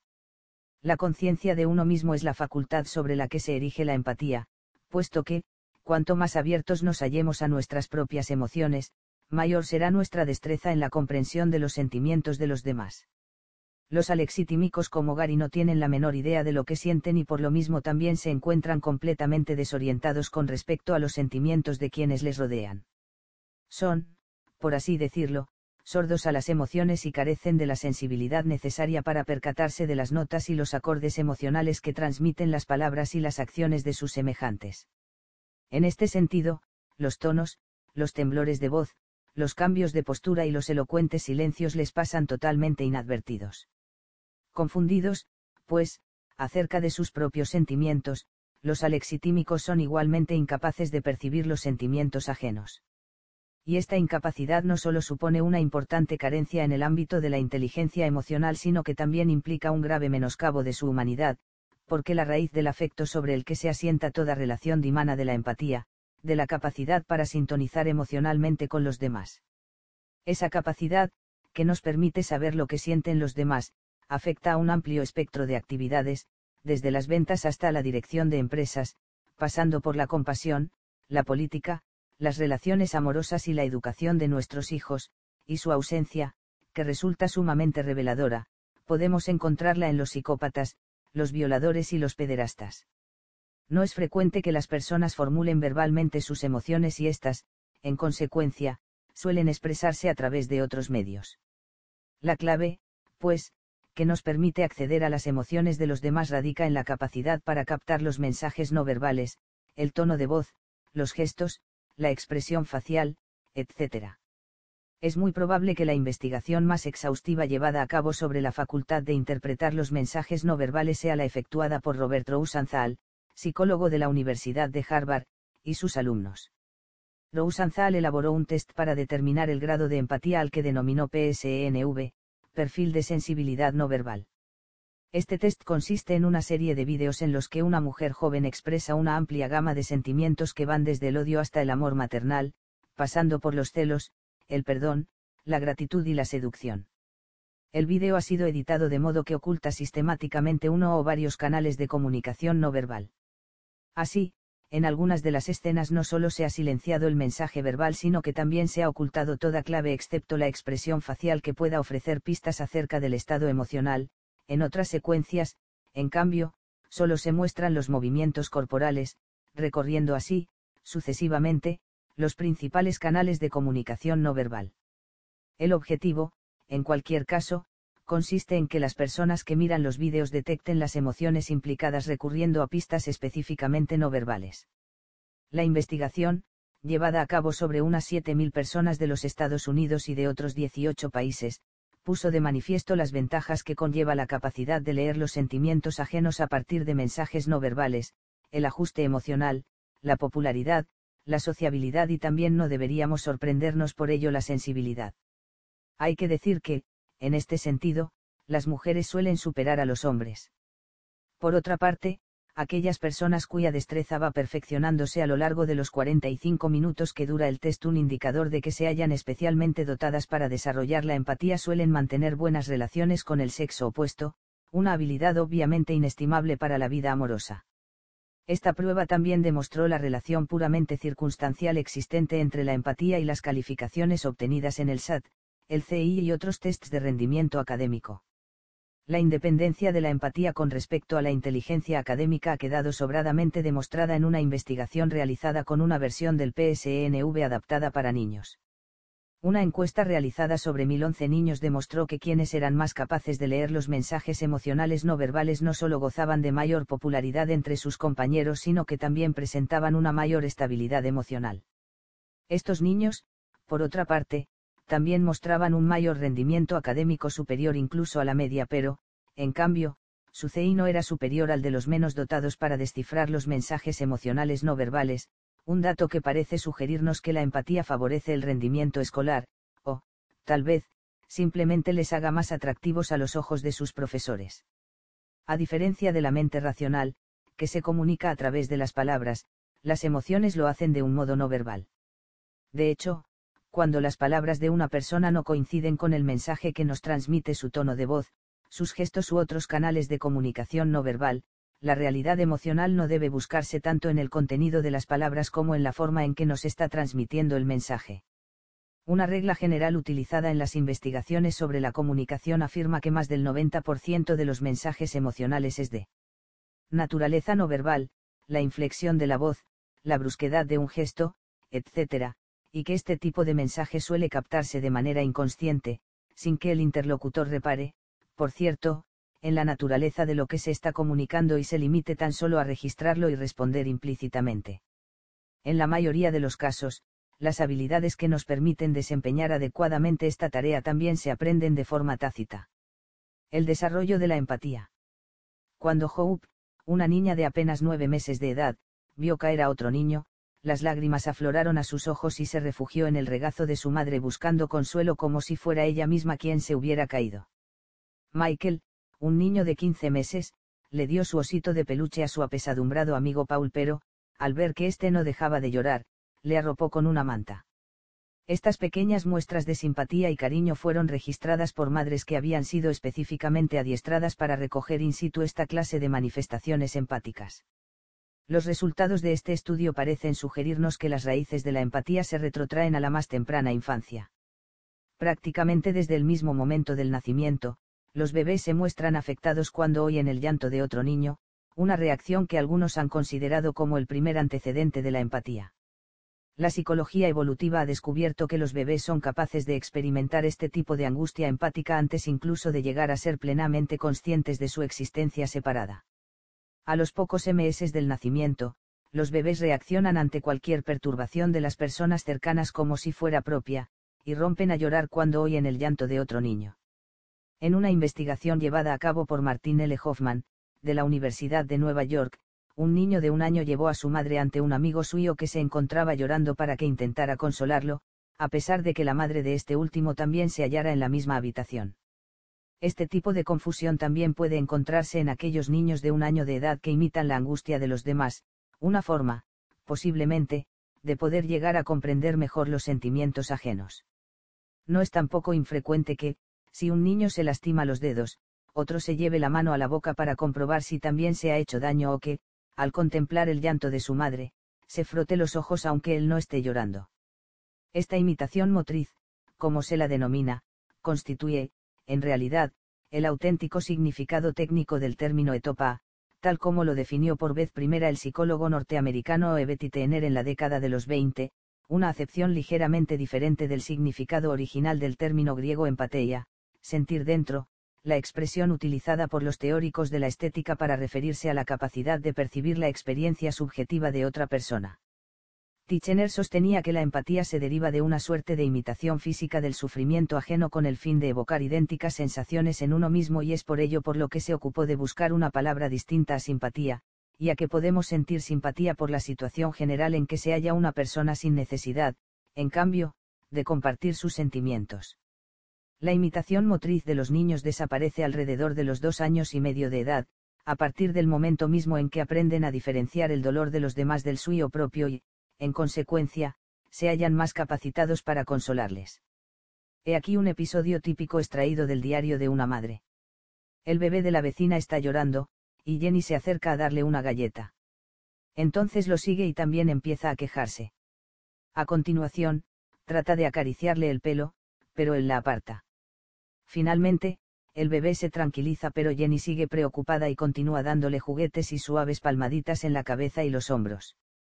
En este punto de su desarrollo, los niños pequeños comienzan a manifestar ciertas diferencias en su capacidad de experimentar los trastornos emocionales ajenos. Así pues, mientras que algunos como Jenny se muestran agudamente conscientes de las emociones, otros, por el contrario, parecen ignorarlas por completo. Una serie de estudios llevados a cabo por Manan Radcliffe y Kaaro Lienez Zambasler en el National Institute of Mental Health demostró que buena parte de las diferencias existentes en el grado de empatía se hallan directamente relacionadas con la educación que los padres proporcionan a sus hijos. Según ha puesto de relieve esta investigación, los niños se muestran más empáticos cuando su educación incluye, por ejemplo, la toma de conciencia del daño que su conducta puede causar a otras personas, decirles, por ejemplo, mira qué triste la has puesto, en lugar de, eso ha sido una travesura. La investigación también ha puesto de manifiesto que el aprendizaje infantil de la empatía se haya mediatizado por la forma en que las otras personas reaccionan ante el sufrimiento ajeno. Así pues, la imitación permite que los niños desarrollen un amplio repertorio de respuestas empáticas, especialmente a la hora de brindar ayuda a alguien que lo necesite. El niño bien sintonizado. Sara tenía 25 años cuando dio a luz a sus gemelos, Mark y Fred. Según afirmaba, Mark era muy parecido a ella mientras que Fred se parecía más a su padre. Esta percepción pudo haber sido el germen de una sutil pero palpable diferencia en el trato que dio a cada uno de sus hijos. A los tres meses de edad, Sara trataba de captar la mirada de Freddy, cada vez que éste apartaba la vista, ella insistía en atrapar su atención, a lo que Fred respondía desviando nuevamente la mirada. Luego, cuando Sara miraba hacia otro lado, Fred se volvía a mirarla y el ciclo de atracción-rechazo empezaba de nuevo, un ciclo que solía terminar despertando el llanto de Fred. En el caso de Mark, no obstante, Sara jamás trató de imponerle el contacto visual y podía romperlo cuando quisiera sin que la madre le obligara a mantenerlo. Este acto mínimo resulta, no obstante, sumamente decisivo ya que, al cabo de un año, Fred se mostraba ostensiblemente más temeroso y dependiente que Mark y una de las formas en que expresaba su temor era apartando el rostro, mirando hacia el suelo y evitando el contacto visual con los demás, tal y como había aprendido a hacer con su propia madre.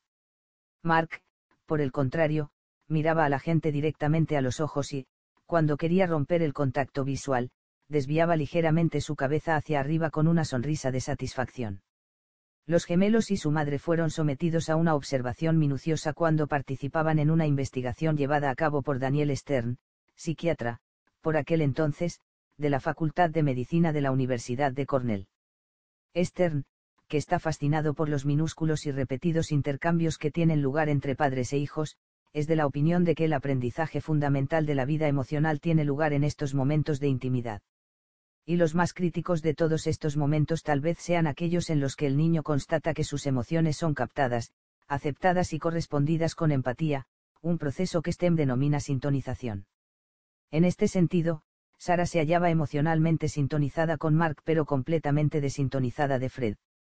Según Stern, es muy posible que la continua exposición a momentos de armonía o de disarmonía entre padres e hijos determine en mayor medida, posiblemente, que otros acontecimientos aparentemente más espectaculares de la infancia las expectativas emocionales que tendrán, ya de adultos, en sus relaciones íntimas.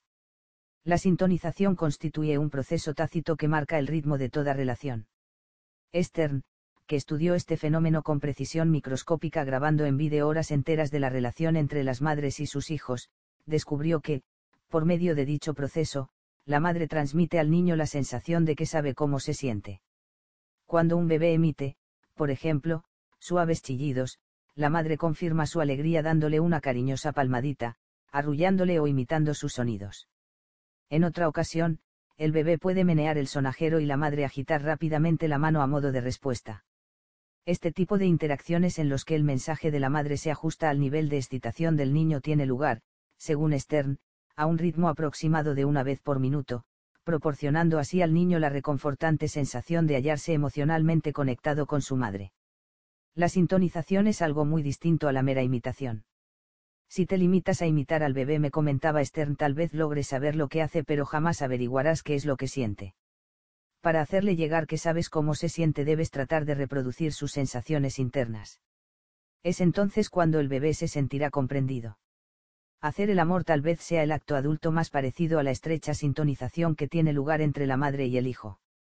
Según Stern, la relación sexual, implica la capacidad de experimentar el estado subjetivo del otro, compartir su deseo, sintonizar con sus intenciones y gozar de un estado mutuo y simultáneo de excitación cambiante, una experiencia, en suma, en la que los amantes responden con una sincronía que les proporciona una sensación tácita de profunda compenetración. Pero, si bien la relación sexual constituye, en el mejor de los casos, la máxima expresión de la empatía mutua, en el peor de ellos, sin embargo, manifiesta la ausencia de toda reciprocidad emocional. El coste de la falta de sintonía. Stern sostiene que, gracias a la repetición de estos momentos de sintonía emocional, el niño desarrolla la sensación de que los demás pueden y quieren compartir sus sentimientos. Esta sensación parece emerger alrededor de los ocho meses de edad, una época en la que el bebé comienza a comprender que se haya separado de los demás y sigue modelándose en función del tipo de relaciones próximas que mantenga a lo largo de toda su vida. Cuando los padres están desintonizados emocionalmente de sus hijos, esta situación puede llegar a ser especialmente abrumadora. En uno de sus experimentos, Stern utilizó a madres que, en lugar de establecer una comunicación armónica con sus hijos, reaccionaban deliberadamente por encima o por debajo de lo normal a sus demandas, algo a lo que los niños respondían siempre con una muestra inmediata de consternación o malestar. El coste de la falta de sintonía emocional entre padres e hijos es extraordinario. Cuando los padres fracasan reiteradamente en mostrar empatía hacia una determinada gama de emociones de su hijo y sea la risa, el llanto o la necesidad de ser abrazado, por ejemplo el niño dejará de expresar e incluso dejará de sentir ese tipo de emociones. Es muy posible que, de este modo, muchas emociones comiencen a desvanecerse del repertorio de sus relaciones íntimas, especialmente en el caso de que estos sentimientos fueran desalentados de forma más o menos explícita durante la infancia. Por el mismo motivo, los niños pueden alimentar también una serie de emociones negativas, dependiendo de los estados de ánimo que hayan sido reforzados por sus padres. Los niños son tan capaces de, captar, los estados de ánimo que hasta los bebés de tres meses, hijos de madres depresivas, por ejemplo, reflejan el estado anímico de estas mientras juegan con ellas, mostrando más sentimientos de enfado y tristeza que de curiosidad e interés espontáneo, en comparación con aquellos otros bebés cuyas madres no mostraban ningún síntoma depresivo. Por ejemplo, una de las madres que participó en la investigación realizada por Stern apenas si reaccionaba a las demandas de actividad de su bebé y éste, finalmente, aprendió a ser pasivo. Un niño que es tratado así, afirma Stern, aprende que, cuando está excitado, no puede conseguir que su madre se excite también, de modo que tal vez sería o que ni siquiera lo intente. Sin embargo, existe todavía cierta esperanza en lo que se ha dado en llamar relaciones, compensatorias, las relaciones mantenidas a lo largo de toda la vida con los amigos, los familiares o incluso dentro del campo de la psicoterapia que remodelan de continuo la pauta de nuestras relaciones. De este modo, cualquier posible desequilibrio puede corregirse después o se trata de un proceso que perdura a lo largo de toda la vida. De hecho, varias teorías psicoanalíticas consideran que la relación terapéutica constituye un adecuado correctivo emocional que puede proporcionar una experiencia satisfactoria de sintonización. Algunos pensadores psicoanalíticos utilizan el término espejo para referirse a la técnica mediante la cual el psicoanalista devuelve al cliente de modo muy similar a la madre que se halla en armonía emocional con su hijo un reflejo que le permite alcanzar una comprensión de su propio estado interno. La sincronía emocional pasa inadvertida y queda fuera del conocimiento consciente, aunque el paciente puede sentirse reconfortado y con la profunda sensación de ser respetado y comprendido. El coste emocional de la falta de sintonización en la infancia puede ser alto, y no solo para el niño. Un estudio efectuado con convictos de delitos violentos puso de manifiesto que todos ellos habían padecido una situación infantil que los diferenciaba también de otros delincuentes muy parecida, que consistía en haber cambiado constantemente de familia adoptiva o haber crecido en orfanatos, es decir, haber experimentado una seria orfandad emocional o haber gozado de muy pocas oportunidades de experimentar la sintonía emocional. El descuido emocional ocasiona una torpe empatía pero el abuso emocional intenso y sostenido es decir, el trato cruel, las amenazas, las humillaciones y las mezquindades provoca un resultado paradójico. En tal caso, los niños que han experimentado estos abusos pueden llegar a mostrarse extraordinariamente atentos a las emociones de quienes les rodean, un estado de alerta postraumática ante los signos que impliquen algún tipo de amenaza. Esta preocupación obsesiva por los sentimientos ajenos es típica de aquellos niños que han padecido abusos psicológicos, niños que, al llegar a la edad adulta, mostrarán una volubilidad emocional que puede llegar a ser diagnosticada como trastorno borderline de la personalidad. Muchas de estas personas están especialmente dotadas para percatarse de lo que sienten quienes les rodean y es bastante común comprobar que, durante la infancia, han sido objeto de algún tipo de abuso emocional. La neurología de la empatía.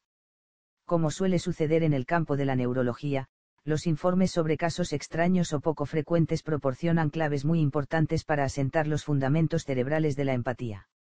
Un informe de 1975, por ejemplo, revisaba varios casos de pacientes que habían sufrido lesiones en la región derecha del lóbulo frontal y que presentaban la curiosa deficiencia de ser incapaces de captar el mensaje emocional contenido en los tonos de voz, aunque sí que eran capaces de comprender perfectamente el significado de las palabras.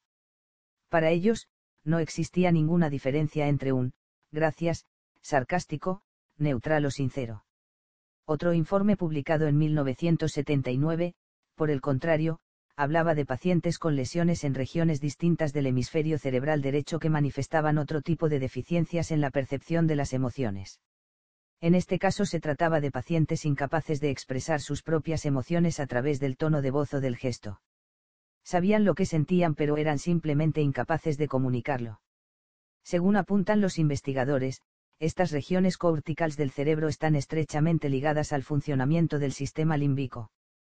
Estos estudios sirvieron de base para un artículo pionero escrito por Leslie Brothers, psiquiatra del Instituto Tecnológico de California, que versaba sobre la biología de la empatía.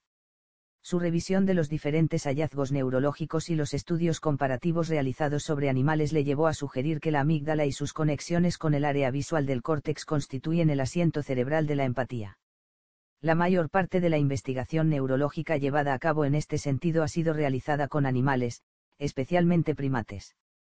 El hecho de que los primates sean capaces de experimentar la empatía o, como prefiere llamarla Brothers, la comunicación emocional, resulta evidente no solo a partir de estudios más o menos anecdóticos, sino también según investigaciones como la que reseñamos a continuación. En este experimento se adiestró a varios monos resus a emitir una respuesta anticipada de temor ante un determinado sonido sometiéndoles a una descarga eléctrica inmediatamente después de escucharlo. Los monos tenían que aprender a evitar la descarga empujando una palanca cada vez que oían el sonido. Luego se dispuso a los simios por parejas en jaulas separadas cuya única comunicación posible era a través de un circuito cerrado de televisión que solo les permitía ver una imagen del rostro de su compañero. De este modo, cada vez que uno de los M1s escuchaba el sonido que anticipaba la descarga, su cara reflejaba el miedo y, en el momento en que el otro mono veía ese semblante, evitaba la descarga empujando la palanca. Todo un acto de empatía, por no decir de altruismo. Una vez que se comprobó que los primates son capaces de leer las emociones en el rostro de sus semejantes, los investigadores introdujeron largos y finos electrodos en sus cerebros para detectar el menor indicio de actividad de determinadas neuronas. Los electrodos insertados en las neuronas del córtex visual y de la amígdala mostraban que, cuando un mono veía el rostro del otro, la información afectaba, en primer lugar, a las neuronas del córtex visual y posteriormente a las de la amígdala. Este es el camino normal que sigue la información emocionalmente más relevante. Pero el descubrimiento más sorprendente de esta investigación fue la identificación de determinadas neuronas del córtex visual que clínicamente parecen activarse en respuesta a expresiones faciales o gestos concretos, como una boca amenazadoramente abierta, una mueca de miedo o una inclinación de sumisión. Y estas neuronas son distintas a aquellas otras situadas en la misma zona que permiten el reconocimiento de los rostros familiares. Esto podría significar que el cerebro es un instrumento diseñado para reaccionar ante expresiones emocionales concretas o, dicho de otro modo, que la empatía es un imponderable biológico. Según Brothers, otra investigación en la que se sometió a observación a un grupo de monos en estado salvaje a los que se habían seccionado las conexiones existentes entre la amígdala y el córtex, demuestra el importante papel que desempeña la vía amigdalocortical en la percepción y respuesta ante las EMOK o 1 y S. Cuando fueron devueltos a su manada, estos monos seguían siendo capaces de desempeñar tareas ordinarias como alimentarse o subirse a los árboles pero habían perdido la capacidad de dar una respuesta emocional adecuada a los otros miembros de la manada. La situación era tal que llegaban incluso a huir cuando otro mono se les acercaba amistosamente, y terminaban viviendo aislados y evitando todo contacto con el grupo. Según Brothers, las zonas del córtex en las que se concentran las neuronas especializadas en la emoción están directamente ligadas a la amígdala. De este modo, el circuito amígdalo-cortical resulta fundamental para identificar las emociones y desempeña un papel crucial en la elaboración de una respuesta apropiada. El valor de este sistema para la supervivencia, afirma Brothers, resulta manifiesto en el caso de los primates. La percepción de que otro individuo se aproxima pone rápidamente en funcionamiento una pauta concreta de respuesta fisiológica, adecuado al propósito del otro, según sea propinar un mordisco, desparasitar o copular. La investigación realizada por Robert Levenson, psicólogo de la Universidad de Berkeley, sugiere la existencia de un fundamento similar de la empatía en el caso de los seres humanos. El estudio de Levenson se realizó con parejas casadas que debían tratar de identificar qué era lo que estaba sintiendo su cónyuge en el transcurso de una acalorada discusión. El método era muy sencillo ya que, mientras los miembros de la pareja discutían alguna cuestión problemática que afectara al matrimonio, la educación de los hijos, los gastos, etc., eran grabados en vídeo y sus respuestas fisiológicas eran también monitorizadas. Posteriormente, cada miembro de la pareja veía el vídeo y narraba lo que ella o él sentían en cada uno de los momentos de la interacción y luego volvía a mirar la filmación pero tratando, esta vez, de identificar los sentimientos del otro. El mayor grado de empatía tenía lugar en aquellos matrimonios cuya respuesta fisiológica coincidía, es decir, en aquellos en los que el aumento de sudoración de uno de los coniacs iba acompañado del aumento de sudoración del otro y en los que el descenso de la frecuencia cardíaca del uno iba seguido del descenso de la frecuencia del otro. En suma, era como si el cuerpo de uno imitara, instante tras instante, las reacciones sutiles del otro miembro de la pareja. Pero, cuando estaban contemplando la grabación, no podría decirse que tuvieran una gran empatía para determinar lo que su pareja estaba sintiendo. Es como si solo hubiera empatía entre ellos cuando sus reacciones fisiológicas se hallaban sincronizadas.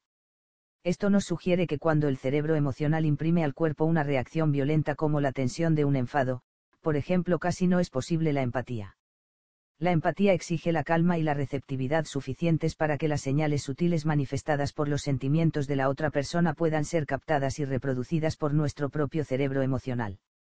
La empatía y la ética, las raíces del altruismo. La frase, nunca preguntes por quién doblan las campanas porque están doblando por ti, es una de las más célebres de la literatura inglesa. Las palabras de Yondan se dirigen al núcleo del vínculo existente entre la empatía y el afecto, ya que el dolor ajeno es nuestro propio dolor. Sentir con otro es cuidar de él y, en este sentido, lo contrario de la empaña sería la antipatía. La actitud empática está inextricablemente ligada a los juicios morales porque estos tienen que ver con víctimas potenciales. Mentiremos para no herir los sentimientos de un amigo. Visitaremos a un conocido enfermo o, por el contrario, aceptaremos una inesperada invitación a cenar. ¿Durante cuánto tiempo deberíamos seguir utilizando un sistema de reanimación para mantener con vida a una persona que, de otro modo, moriría? Estos dilemas éticos han sido planteados por Martin Hoffman, un investigador de la empatía que sostiene que en ella se asientan las raíces de la moral. En opinión de Hoffman, es la empatía hacia las posibles víctimas, el hecho de compartir la angustia de quienes sufren, de quienes están en peligro o de quienes se hallan desvalidos, lo que nos impulsa a ayudarlas. Y, más allá de esta relación evidente entre empatía y altruismo en los encuentros interpersonales, Hoffman propone que la empatía, la capacidad de ponernos en el lugar del otro es, en última instancia, el fundamento de la comunicación. Según Hoffman, el desarrollo de la empatía comienza ya en la temprana infancia. Como hemos visto, una niña de un año de edad se alteró cuando vio a otro niño caerse y comenzar a llorar, su compenetración con él era tan íntima que inmediatamente se puso el pulgar en la boca y sumergió la cabeza en el regazo de su madre como si fuera ella misma quien se hubiera hecho daño. Después del primer año, cuando los niños comienzan a tomar conciencia de que son una entidad separada de los demás, tratan de calmar de un modo más activo el desconsuelo de otro niño ofreciéndole, por ejemplo, su osito de peluche. A la edad de dos años, los niños comienzan a comprender que los sentimientos ajenos son diferentes a los propios y así se vuelven más sensibles a las pistas que les permiten conocer cuáles son realmente los sentimientos de los demás. Es en este momento, por ejemplo, cuando pueden reconocer que la mejor forma de ayudar a un niño que llora es dejarle llorar a solas, sin prestarle atención para no herir su orgullo. En la última fase de la infancia aparece un nivel más avanzado de la empatía, y los niños pueden percibir el malestar más allá de la situación inmediata y comprender que determinadas situaciones personales o vitales pueden llegar a constituir una fuente de sufrimiento crónico. Es entonces cuando suelen comenzar a preocuparse por la suerte de todo un colectivo, como, por ejemplo, los pobres, los oprimidos o los marginados, una preocupación que en la adolescencia puede verse reforzada por convicciones morales centradas en el deseo de aliviar la injusticia y el infortunio ajeno. Sea como fuere, lo cierto es que la empatía es una habilidad que a muchas facetas del juicio y de la acción ética. Una de estas facetas es la indignación empática, que John Stuart Mill describiera como, el sentimiento natural de venganza alimentado por la razón, la simpatía y el daño que nos causan los agravios de que otras personas son objeto, y que calificara como, el custodio de la justicia. Otro ejemplo en el que resulta evidente que la empatía puede sustentar la acción ética es el caso del testigo que se ve obligado a intervenir para defender a una posible víctima. Según ha demostrado la investigación, cuanta más empatía sienta el testigo por la víctima, más posibilidades habrá de que se comprometa en su favor. Existe cierta evidencia de que el grado de empatía experimentado por la gente condiciona sus juicios morales. Por ejemplo, estudios realizados en Alemania y Estados Unidos demuestran que cuanto más empática es la persona, más a favor se halla del principio moral que afirma que los recursos deben distribuirse en función de las necesidades. Una vida carente de empatía, la mentalidad del agresor. La moral del sociópata. Eric Eckhart se vio involucrado en un miserable delito. Cuando era guardaespaldas de la patinadora Tonya Harding preparó un brutal atentado contra su eterna rival, Nancy Kerrigan, medalla de oro en las Olimpiadas de Invierno de 1994, a consecuencia del cual quedó seriamente maltrecha y tuvo que dejar su entrenamiento durante varios meses. Pero cuando Eckhart vio la imagen de la sollozante Kerrigan en televisión, tuvo un súbito arrepentimiento y entonces llamó a un amigo para contarle su secreto, iniciando así la secuencia de acontecimientos que terminó abocando a su detención. Tal es el poder de la empatía. Pero, por desgracia, las personas que cometen los delitos más execrables suelen carecer de toda empatía. Los violadores, los pederastas y las personas que maltratan a sus familias comparten la misma carencia psicológica, son incapaces de experimentar la empatía, y esa incapacidad de percibir el sufrimiento de los demás les permite contarse las mentiras que les infunden el valor necesario para perpetrar sus delitos. En el caso de los violadores, estas mentiras tal vez adopten la forma de pensamientos como, a todas las mujeres les gustaría ser violadas, o, el hecho de que se resista solo quiere decir que no le gusta poner las cosas fáciles. En este mismo sentido, la persona que abusa sexualmente de un niño quizás se diga algo así como, yo no quiero hacerle daño, solo estoy mostrándole mi afecto, o bien, esta es simplemente otra forma de cariño. Por su parte, el padre que pega a sus hijos posiblemente piense, esta es la mejor de las disciplinas. Todas estas justificaciones, expresadas por personas que han recibido tratamiento por las conductas que acabamos de reseñar, son las excusas que se repiten cuando violentan a sus víctimas o se preparan para hacerlo. La notable falta de empatía que presentan estas personas cuando agreden a sus víctimas suele formar parte de un ciclo emocional que termina precipitando su crueldad. Veamos, por ejemplo, la secuencia emocional típica que conduce a un delito como el abuso sexual de un niño el ciclo se inicia cuando la persona comienza a sentirse alterada, inquieta, deprimida o aislada. Estos sentimientos pueden ser activados por la contemplación de una pareja feliz en la televisión, lo que le lleva a sentirse inmediatamente deprimido por su propia soledad. Es entonces cuando busca consuelo en su fantasía favorita, que suele ser la afectuosa amistad con un niño, una fantasía que paulatinamente va adquiriendo un cariz cada vez más sexual y suele terminar en la masturbación. Tal vez entonces el agresor experimente un alivio momentáneo pero la tregua es muy breve y la depresión y la sensación de soledad retornan con más virulencia que antes. Entonces es cuando el agresor comienza a pensar en la posibilidad de llevar a la práctica su fantasía repitiéndose justificaciones del tipo, si el niño no sufre ninguna violencia física, no le estoy haciendo ningún daño, o, si no quisiera hacer el amor conmigo tratara de evitarlo. A estas alturas, el agresor ve al niño a través de la lente de sus perversas fantasías, sin la menor muestra de empatía por sus sentimientos. Esta indiferencia emocional es la que determina la escalada de los hechos subsiguientes, desde la elaboración del plan para encontrar a un niño solo, pasando por la minuciosa consideración de los pasos a seguir, hasta llegar a la ejecución del plan. Todo esto se realiza como si la víctima careciera de sentimientos, muy al contrario, el agresor no percibe sus verdaderos sentimientos, asco, miedo y rechazo, porque, en caso de hacerlo, podría llegar a arruinar sus planes y, en cambio, proyecta la actitud cooperante de la víctima. La falta de empatía es precisamente uno de los focos principales en los que se centran los nuevos tratamientos diseñados para la rehabilitación de esta clase de delincuentes.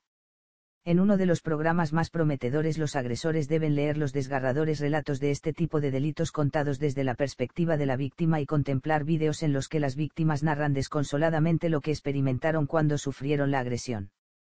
Luego, el agresor tiene que escribir acerca de su propio delito pero poniéndose, esta vez, en el lugar de la víctima y, por último, debe representar el episodio en cuestión desempeñando ahora el papel de víctima. En opinión de William Pices, psicólogo de la prisión de Vermont que ha desarrollado esta terapia de cambio de perspectiva, la empatía hacia la víctima transforma la percepción hasta el punto de impedir la negación del sufrimiento, incluso a nivel de las propias fantasías, fortaleciendo así la motivación de los hombres para combatir sus perversas urgencias sexuales. La proporción de agresores sexuales que, después de pasar por este programa en prisión, reincidían, era la mitad que la de quienes no se sometieron al programa. Si falta esta motivación empática, las otras fases del tratamiento no funcionarán adecuadamente. Pero si son pocas las esperanzas de infundir una mínima sensación de empatía en los agresores sexuales de los niños, menos todavía lo son en el caso de otro tipo de criminales, como los psicópatas, a los que los recientes diagnósticos psiquiátricos denominan sociópatas. El psicópata no solo es una persona aparentemente encantadora, sino que también carece de todo remordimiento ante los actos más crueles y despiadados. La psicopatía, la incapacidad de experimentar empatía o cualquier tipo de compasión o, cuanto menos, remordimientos de conciencia, es una de las deficiencias emocionales más desconcertantes la explicación de la frialdad del psicópata parece residir en su completa incapacidad para establecer una conexión emocional profunda. Los criminales más despiadados, los asesinos sádicos múltiples que se deleitan con el sufrimiento de sus víctimas antes de quitarles la vida, constituyen el apítami de la psicopatía. Los psicópatas también suelen ser mentirosos impenitentes dispuestos a manipular cínicamente las emociones de sus víctimas y a decir lo que sea necesario con tal de conseguir sus objetivos. Consideremos el caso de Faro, un adolescente de 17 años, integrante de una banda de Los Ángeles, que causó la muerte de una mujer y de su hijo en un atropello que él mismo describía con más orgullo que pesar. Mientras se hallaba conduciendo un coche junto a Liam Bing, quien estaba escribiendo un libro sobre las pandillas de los Crips y los Bloods de la ciudad de Los Ángeles, Faro quiso hacer una demostración para Bing. Según relata este, Faro, pareció enloquecer, cuando vio al par de tipos, que conducían el automóvil que iba detrás del suyo. Esto es lo que dice Bing acerca del incidente. El conductor, al percatarse de que alguien estaba mirándole, echó entonces una mirada a nuestro coche y, cuando sus ojos tropezaron con los de Faro, se abrieron completamente durante un instante. Entonces rompió el contacto visual y bajó los ojos hacia un lado. No cabía duda de que su mirada reflejaba miedo. Entonces Faro hizo una demostración a Bing de la fiera mirada que había lanzado a los ocupantes del otro coche. Me miró directamente y toda su cara se transformó, como si algún truco fotográfico lo hubiera convertido en un aterrador fantasma que te aconseja que no aguantes la mirada desafiante de este chico, una mirada que dice que nada le preocupa, ni tu vida ni la suya.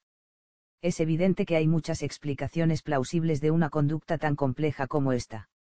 Una de ellas podría ser que la capacidad de intimidar a los demás tiene cierto valor de supervivencia cuando uno debe vivir en entornos violentos en los que la delincuencia es algo habitual. En tales casos, el exceso de empatía podría ser contraproducente. Así pues, en ciertos aspectos de la vida, una oportuna falta de empatía puede ser una virtud, desde el policía malo, de los interrogatorios hasta el soldado entrenado para matar.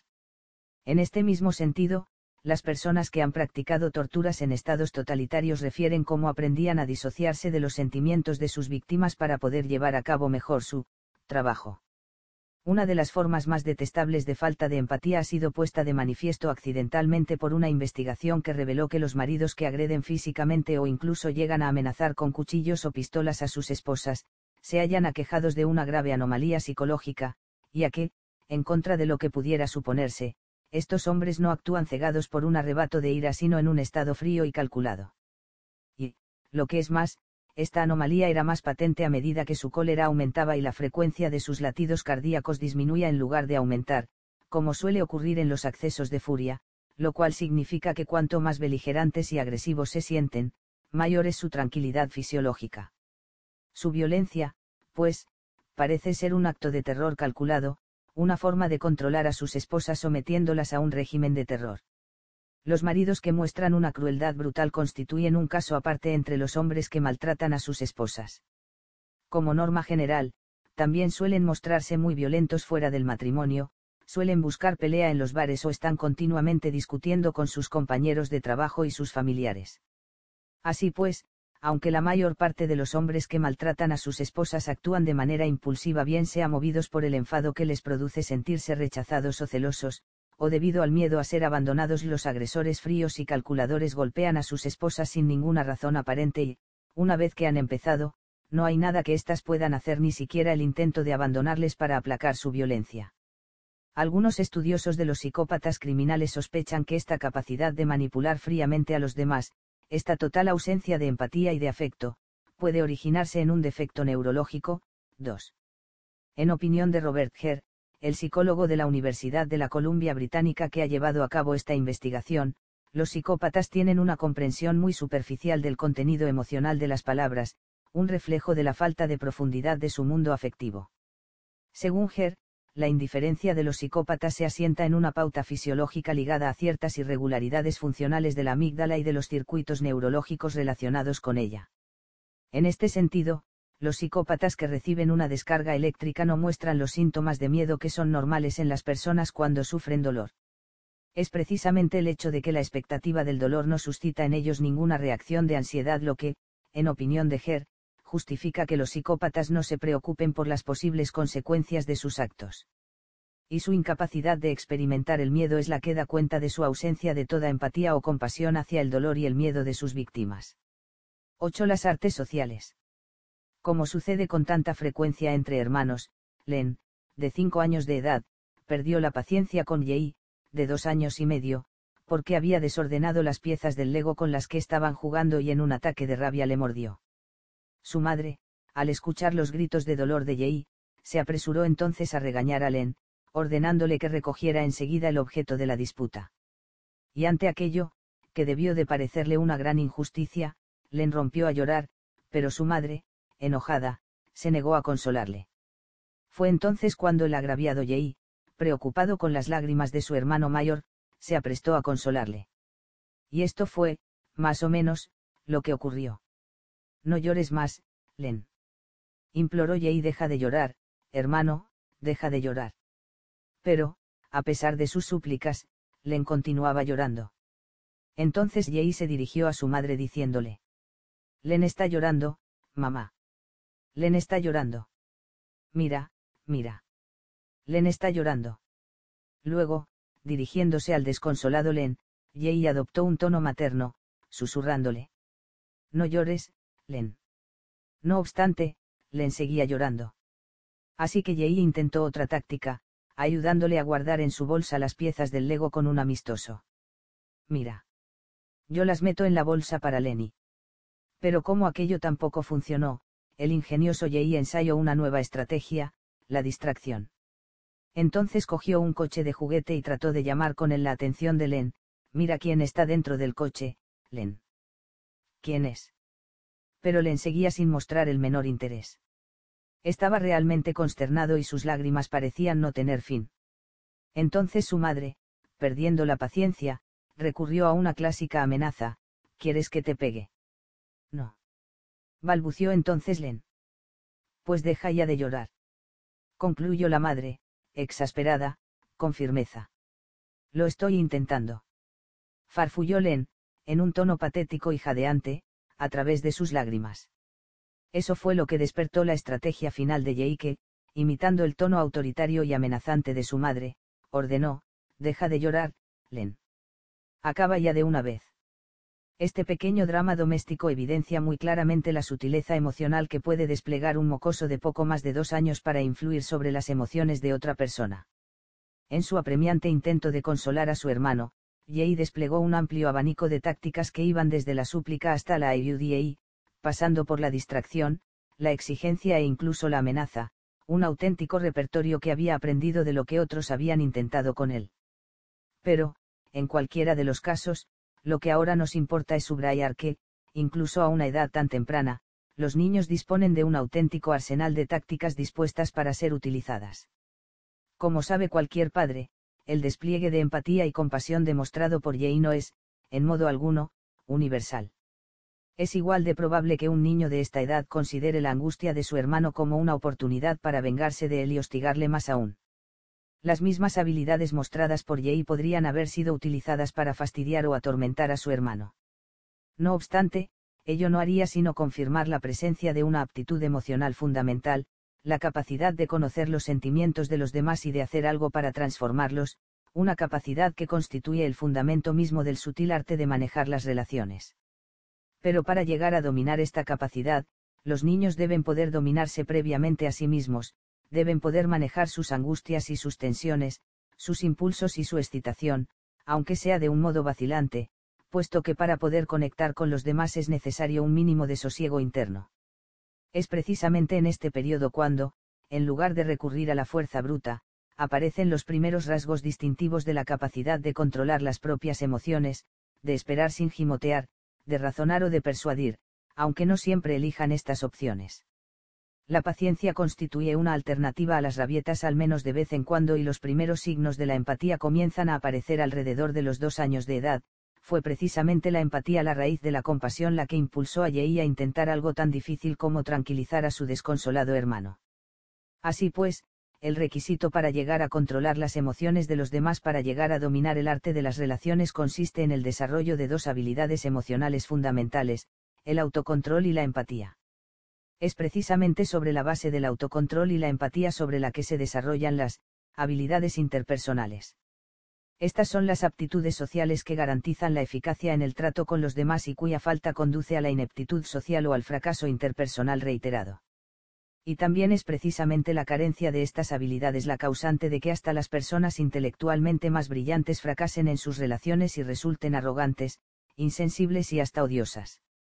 Estas habilidades sociales son las que nos permiten relacionarnos con los demás, movilizarles, inspirarles, persuadirles, influirles y tranquilizarles, profundizar, en suma, en el mundo de las relaciones. La expresión de las emociones. La capacidad de expresar los propios sentimientos constituye una habilidad social fundamental. Paul Ekman utiliza el término despliegue de roles para referirse al consenso social en el que resulta adecuado expresar los sentimientos, un dominio en el que existe una enorme variabilidad intercultural.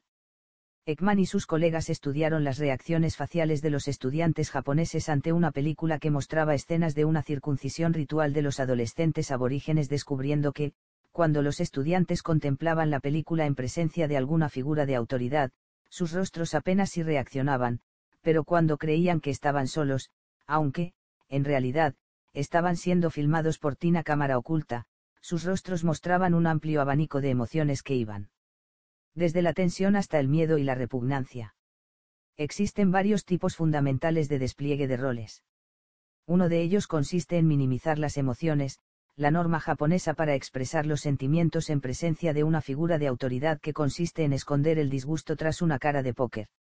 Otro consiste en exagerar lo que uno siente magnificando la expresión emocional, una estrategia utilizada con mucha frecuencia por los niños pequeños que consiste en fruncir patéticamente el ceño y estremecer los labios mientras se quejan a su madre de que sus hermanos mayores les toman el pelo.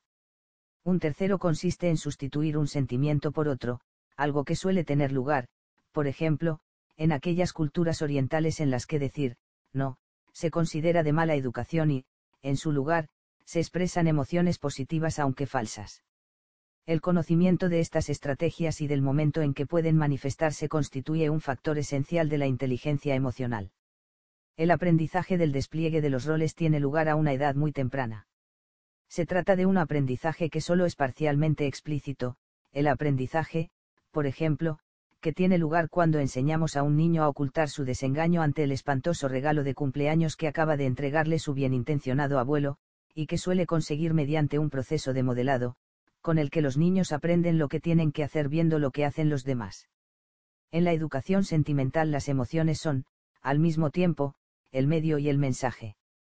Si el padre, por ejemplo, le dice a su hijo que, sonría y le dé las gracias al abuelo, con un tono enfadado, severo y frío que desaprueba el mensaje en lugar de aprobarlo cordialmente, es muy probable que el niño aprenda una lección muy diferente y que responda a su abuelo con un desaprobador y seco, gracias. Del mismo modo, el efecto sobre el abuelo será muy diferente en ambos casos, en el primero estará contento, aunque engañado, mientras que en el segundo estará dolido por la confusión implícita del mismo mensaje. La consecuencia inmediata del despliegue emocional es el impacto que provoca en el receptor. En el caso que estamos considerando, el rol que aprende el niño es algo así como, esconde tus verdaderos sentimientos cuando puedan herir a alguien a quien quieras y sustitúyelos por otros que, aunque sean falsos, resulten menos dolorosos. Las reglas que rigen la expresión de las emociones no solo forman parte del léxico de la educación social, sino que también dictan la forma en que nuestros sentimientos afectan a los demás. El conocimiento y el uso adecuado de estas reglas nos lleva a causar el impacto óptimo mientras que su ignorancia, por el contrario, fomenta el desastre emocional. Los actores son verdaderos maestros en el despliegue de las emociones y su expresividad despierta la respuesta de su audiencia. Y no cabe duda de que hay personas que son verdaderos actores natos. Pero subrayemos que, en cualquiera de los casos, el aprendizaje del despliegue de los roles varía en función de los modelos de que dispongamos y que, en este sentido, existe una extraordinaria variabilidad entre los diversos individuos. La expresividad y el contagio emocional. Al comienzo de la guerra del Vietnam, un pelotón norteamericano se hallaba agazapado en un arrozal luchando con el Viet Cong cuando, de repente, una fila de seis monjes comenzó a caminar por el sendero elevado que separaba un arrozal de otro. Completamente serenos y ecuánimes, los monjes se dirigían directamente hacia la línea de fuego. Caminaban perfectamente en línea recta, recuerda David Bush, uno de los soldados integrantes de aquel pelotón sin desviarse a la derecha ni a la izquierda. Fue muy extraño pero nadie les disparó un solo tiro y, después de que hubieran atravesado el sendero, la lucha concluyó. Nadie pareció querer seguir combatiendo, al menos no aquel día. Y lo mismo debió de haber ocurrido en el bando contrario porque todos dejamos de disparar, simplemente dejamos de disparar. El poder del valiente y silencioso desfile de los monjes que apaciguó a los soldados en pleno campo de batalla ilustra uno de los principios fundamentales de la vida social, el hecho de que las emociones son contagiosas. A decir verdad, este ejemplo constituye un caso extremo, puesto que la mayor parte del contagio emocional tiene lugar de forma mucho más sutil y es parte del intercambio tácito que se da en todo encuentro interpersonal. En cada relación sabíais un intercambio subterráneo de estados de ánimo que nos lleva a percibir algunos encuentros como tóxicos y otros, en cambio, como nutritivos. Este intercambio emocional suele discurrir a un nivel tan sutil e imperceptible que la forma en que un vendedor le dé las gracias puede hacerle sentir ignorado, resentido o auténticamente bienvenido y valorado. Nosotros percibimos los sentimientos de los demás como si se tratase de una especie de virus social. En cada encuentro que sostenemos emitimos señales emocionales y esas señales afectan a las personas que nos rodean. Cuanto más diestros somos socialmente, más control tenemos sobre las señales que emitimos, a fin de cuentas, las reglas de urbanidad son una forma de asegurarnos de que ninguna emoción desbocada dificultará nuestra relación, una regla social que, cuando afecta a las relaciones íntimas, resulta sofocante. La inteligencia emocional incluye el dominio de este intercambio, popular, y, encantador, son términos con los que solemos referirnos a las personas con quienes nos agrada estar porque sus habilidades emocionales nos hacen sentir bien. Las personas que son capaces de ayudar a los demás constituyen una mercancía social especialmente valiosa, son las personas a quienes nos dirigimos cuando tenemos una gran necesidad emocional puesto que, lo queramos o no, cada uno de nosotros forma parte del equipo de herramientas de transformación emocional con que cuentan los demás. Veamos ahora otro claro ejemplo de la sutileza con que las emociones se transmiten de una persona a otra. En un determinado experimento, dos voluntarios, tras rellenar un formulario en el que se describía su estado de ánimo, se sentaban simplemente en parejas, compuestas por una persona muy comunicativa y otra completamente inexpresiva, a esperar que el experimentador regresara a la habitación. Un par de minutos más tarde, el experimentador volvía y les pedía que rellenaran otro formulario. El resultado del experimento en cuestión demostró que el estado de ánimo del individuo más expresivo se transmitía invariablemente al más pasivo. ¿Cómo tiene lugar esta mágica transformación? La respuesta más probable es que el inconsciente reproduzca las emociones que ve desplegadas por otra persona a través de un proceso no consciente de imitación de los movimientos que reproduce su expresión facial, sus gestos, su tono de voz y otros indicadores no verbales de la emoción. Mediante este proceso, el sujeto recrea en sí mismo el estado de ánimo de la otra persona en una especie de versión libre del método Stanislavski, un método en el que el actor recurre al recuerdo de las posturas, los movimientos y otras expresiones de alguna emoción intensa que haya experimentado en el pasado para evocar la actualización de esos mismos sentimientos. La imitación cotidiana de los sentimientos suele ser algo muy sutil. Joel Efdinberg, un investigador sueco de la Universidad de Uppsala, descubrió que, cuando las personas ven un rostro sonriente o un rostro enojado, la musculatura de su propio rostro tiende a experimentar una transformación sutil en el mismo sentido, una transformación que, si bien no resulta evidente, sí que puede manifestarse mediante el uso de sensores electrónicos. El sentido de la transferencia de estados de ánimo entre dos personas va desde la más expresiva hasta la más pasiva. No obstante, existen personas especialmente proclives al contagio emocional, ya que su sensibilidad innata hace que su sistema nervioso autónomo, un indicador de la actividad emocional, se active con más facilidad.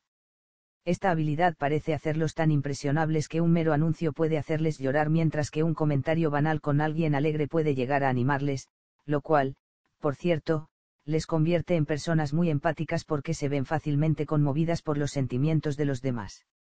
Ion Cacioppo, el psicólogo social de la Universidad de Ohio que ha estudiado este tipo de intercambio emocional sutil, señala que, comprendamos o no la mímica de la expresión facial, basta con ver a alguien expresar una emoción para evocar ese mismo estado de ánimo. Esto es algo que nos sucede de continuo, una especie de danza, una sincronía, una transmisión de emociones. Y es esta sincronización de estados de ánimo la que determina el que usted se sienta bien o mal en una determinada relación.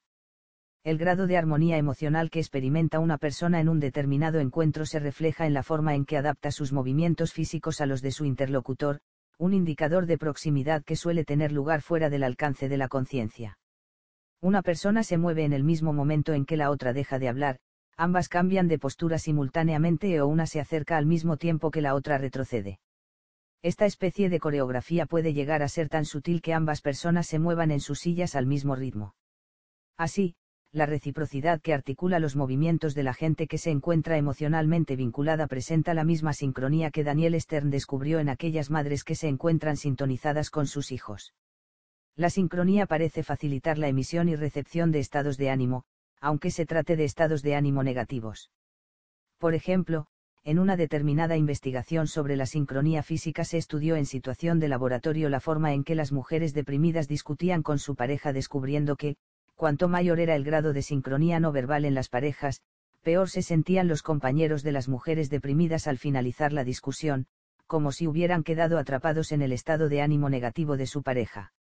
En resumen, pues, parece que cuanto mayor es el grado de sintonía física existente entre dos personas, mayor es la semejanza entre sus estados de ánimo, sin importar tanto el que éste sea optimista o pesimista. La sincronía entre maestros y discípulos constituye también un indicador del grado de relación existente entre ellos, y los estudios realizados en el aula señalan que cuanto mayor es el grado de coordinación de movimientos entre maestro y discípulo, mayor es también la amabilidad, satisfacción, entusiasmo, interés y tranquilidad con que interactúan. Hablando en términos generales, podríamos decir que el alto nivel de sincronía de una determinada interacción es un indicador del grado de relación existente entre las personas implicadas. Frank Bernieri, el psicólogo de la Universidad del Estado de Oregón que llevó a cabo este estudio me contaba que, la comodidad o incomodidad que experimentamos con los demás es, en cierto modo, física. Para que dos personas se sientan a gusto y coordinen sus movimientos, deben tener ritmos compatibles. La sincronía refleja la profundidad de la relación existente entre los implicados y, cuanto mayor es el grado de compromiso, más interrelacionados se hallan sus estados de ánimo, sean estos positivos o negativos. En resumen, la coordinación de los estados de ánimo constituye la esencia del rapport, la versión adulta de la sintonía que la madre experimenta con su hijo. Cacioppo propone que uno de los factores determinantes de la eficacia interpersonal consiste en la destreza con que la gente mantiene la sincronía EM o L. ¿Quiénes son más diestros en sintonizar con los estados de ánimo de los demás o en imponer a los demás sus propios estados de ánimo son también emocionalmente más amables. El rasgo distintivo de un auténtico líder consiste precisamente en su capacidad para conectar con una audiencia de miles de personas. Y, por esta misma razón, Cacioppo afirma también que las personas que tienen dificultades para captar y transmitir las emociones suelen tener problemas de relación, puesto que despiertan la incomodidad de los demás sin que éstos puedan explicar claramente el motivo. Ajustar el tono emocional de una determinada interacción constituye, en cierto modo, un signo de control profundo e íntimo que condiciona el estado de ánimo de los demás. Es muy probable que este poder para inducir emociones se asemeje a lo que en biología se denomina Zeitgeber, un temporizador, un proceso que, al igual que ocurre con el ciclo día-noche o con las fases mensuales de la luna, impone un determinado ritmo biológico, en el caso del baile, por ejemplo, la música constituye un Zeitgeber corporal.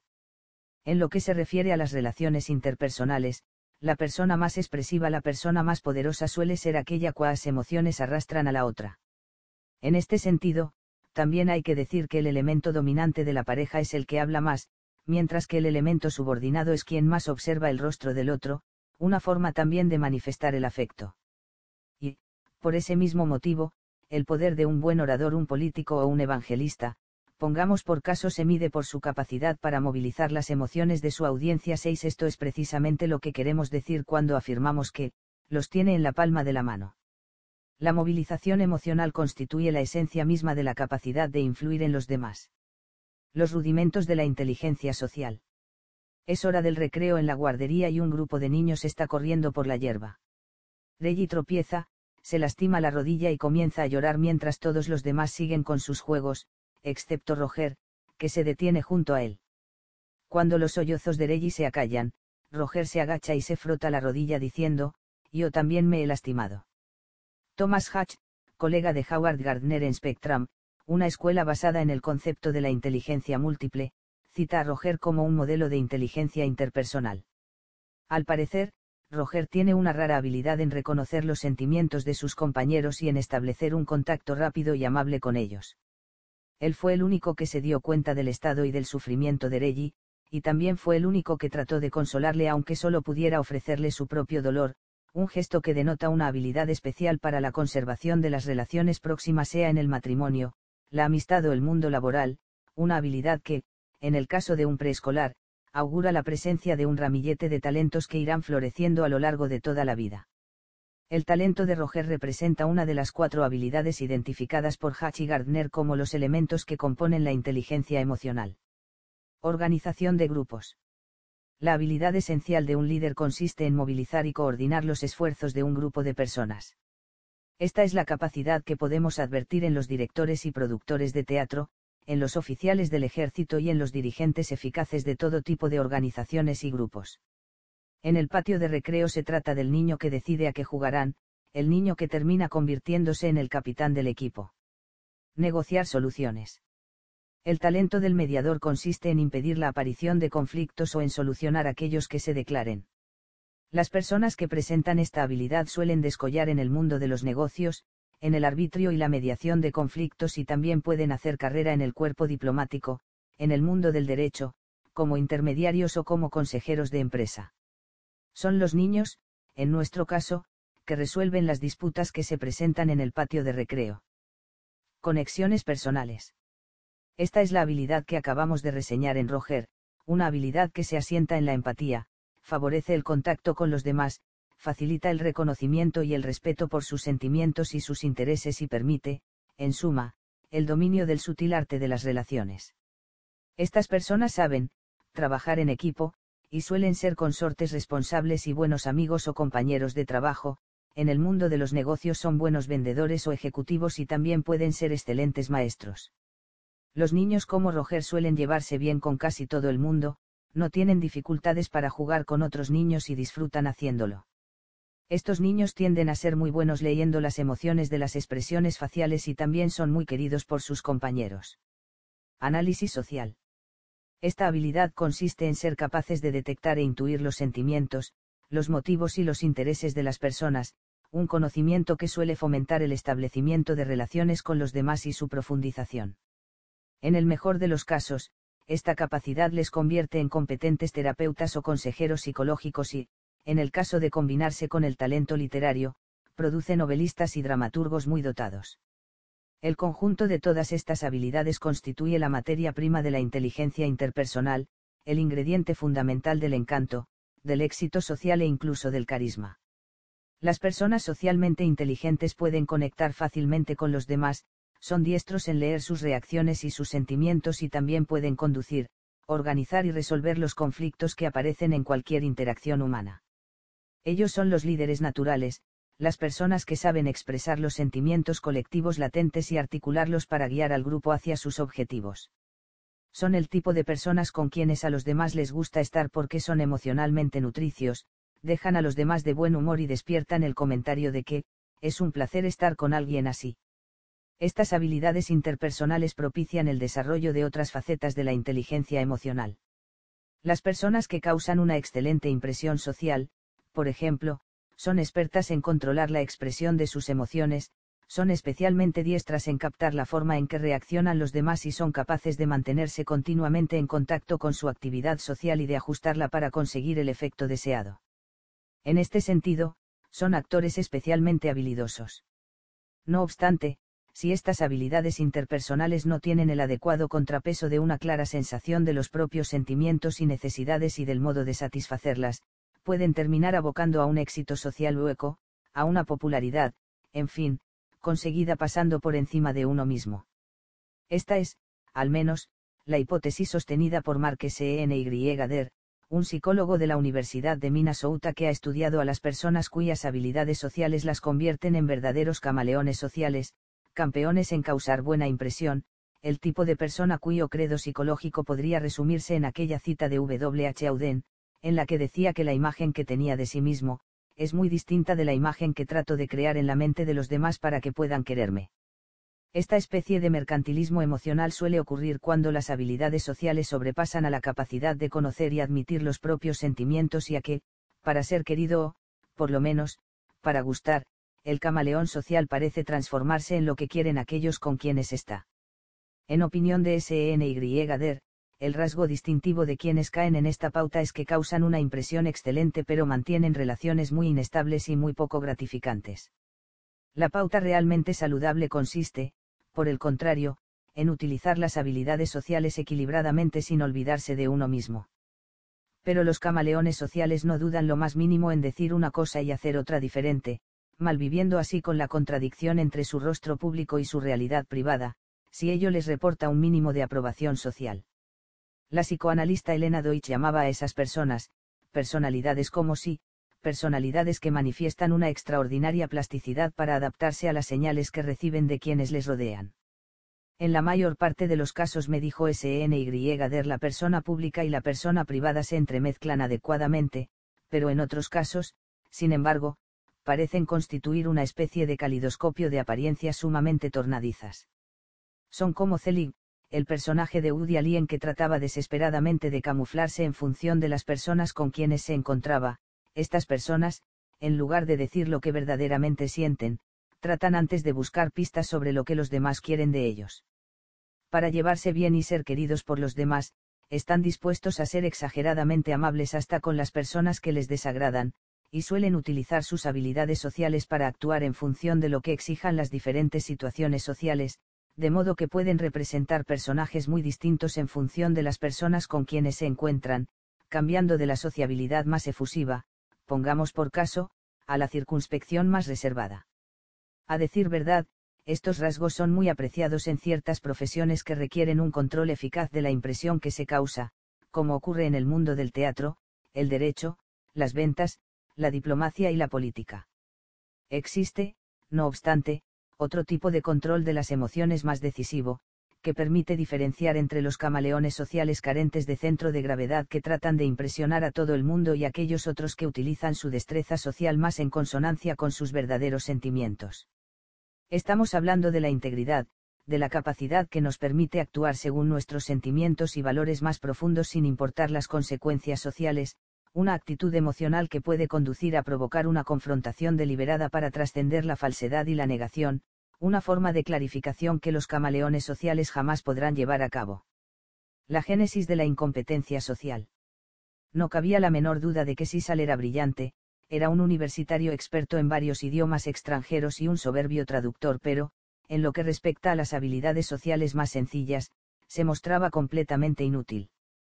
No sabía ni siquiera tener una conversación intrascendente sobre el tiempo, y parecía absolutamente incapaz de la más rutinaria interacción social. Su falta de talento social resultaba más patente cuando se hallaba con una mujer. Es por ello por lo que se preguntó si todo aquello no se debería a algún tipo de tendencias homosexuales latentes, a pesar de no tener ningún tipo de fantasías en ese sentido y se decidió a emprender una terapia. Como confió a su terapeuta, el problema real radicaba en su temor a que nada de lo que pudiera decir interesara a nadie. Pero aquel miedo se asentaba en una profunda carencia de habilidades sociales. Su nerviosismo durante los encuentros le llevaba a reír en los momentos más inoportunos aunque no lo conseguía, sin embargo, por más que lo intentara, cuando alguien decía algo realmente divertido. Y esta inadecuación se remontaba a la infancia porque durante toda su vida solo se había sentido socialmente cómodo cuando estaba con su hermano mayor quien, de algún modo, le facilitaba las cosas, pero apenas salía de casa, su incompetencia era abrumadora y se sentía completamente inútil. Leikin Phillips, un psicólogo de la Universidad George Washington, concluyó que las dificultades de Sisal se originaban en su fracaso infantil para aprender las lecciones más elementales de la interacción social. ¿Qué podría habérsele enseñado a Sisal?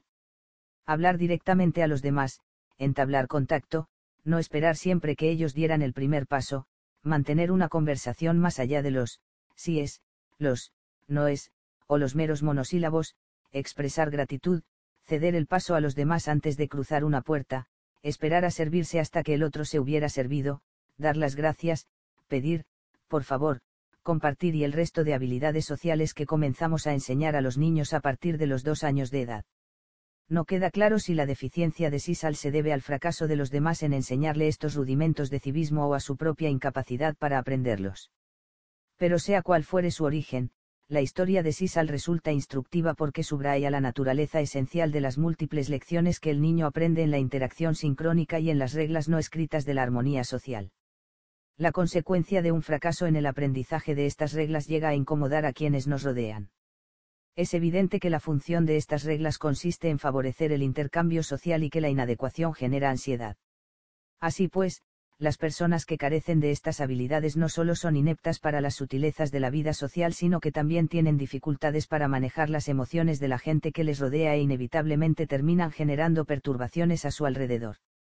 Todos conocemos a personas como Sisal, personas con una enojosa falta de desenvoltura social, personas que no parecen saber cuándo poner fin a una conversación o a una llamada telefónica y que siguen hablando sin darse cuenta de todos los indicadores de despedida, personas cuya conversación gira exclusivamente en torno a sí mismos, personas que no muestran el menor interés en los demás y que ignoran todo intento de cambiar de tema, entrometidos que siempre parecen tener a punto alguna pregunta. Indiscreta. Y todas estas desviaciones de la trayectoria social afable denotan una clara ignorancia de los rudimentos de la interacción social. Los psicólogos han acuñado el término disemia, del griego diuais, que significa, dificultad, y semes, que significa, señal, para referirse a la incapacidad para captar los mensajes no verbales, un punto en el que un niño de cada diez suele tener problemas.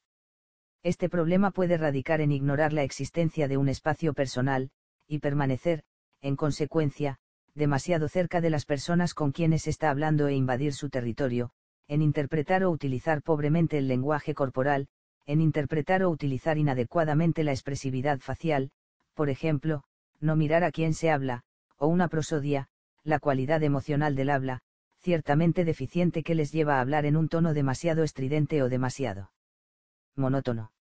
En este sentido se ha investigado mucho sobre niños que muestran signos de deficiencia social, niños cuya inadecuación les hace ser menospreciados o rechazados por sus compañeros.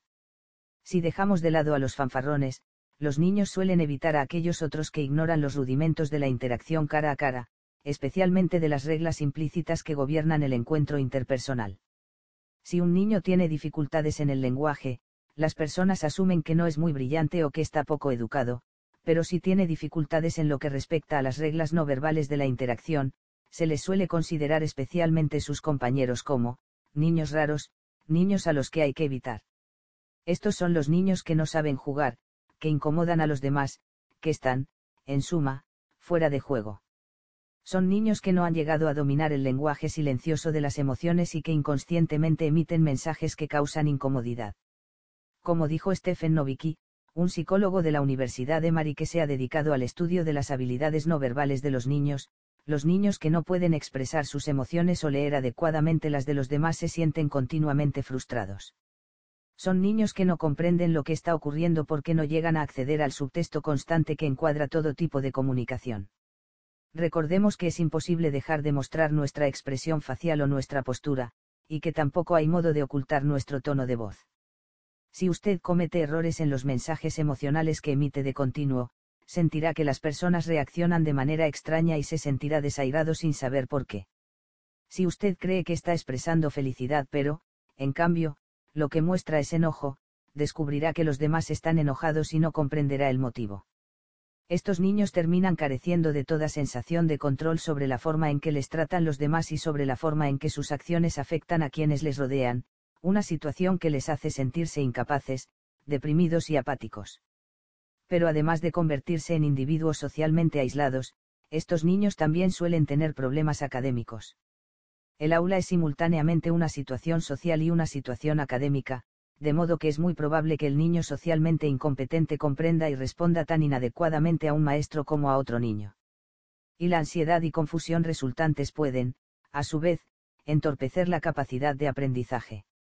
De hecho, los tests de sensibilidad no verbal infantil han demostrado que el rendimiento académico de los niños que no tienen en cuenta los indicadores emocionales es inferior al que sería de esperar en función de su CL. Te odiamos, el momento crítico. Uno de los momentos en los que la ineptitud social resulta más dolorosa y explícita es cuando el niño trata de acercarse a un grupo de niños para jugar.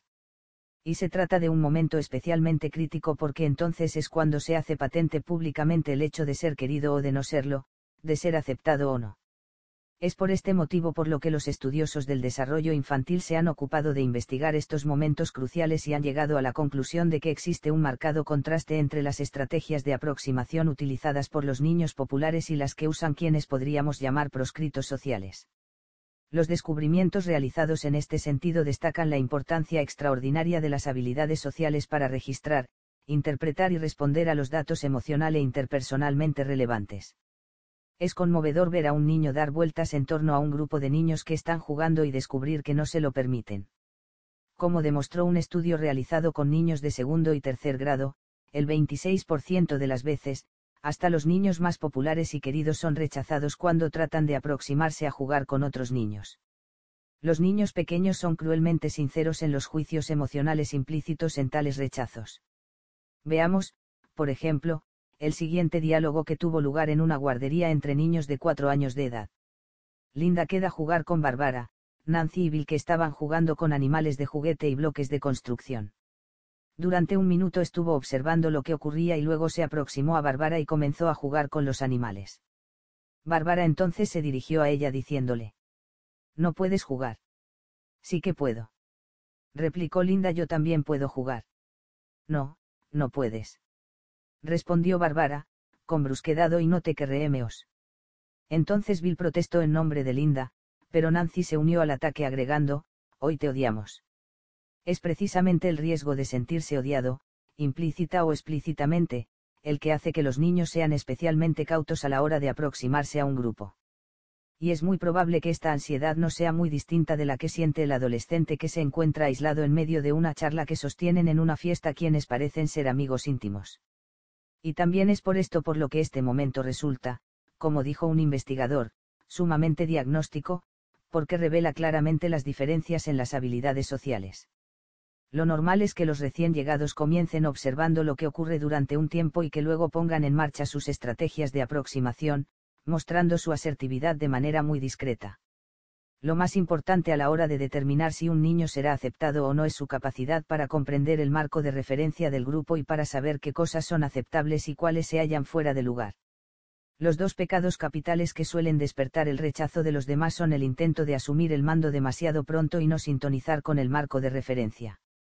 Pero esto es precisamente lo que tienden a hacer los niños impopulares, tratar de cambiar de tema demasiado bruscamente o demasiado pronto, o dar sus opiniones y estar en desacuerdo inmediato con los demás, intentos manifiestos, todos ellos, de llamar la atención y que, paradójicamente, les lleva a ser ignorados o rechazados.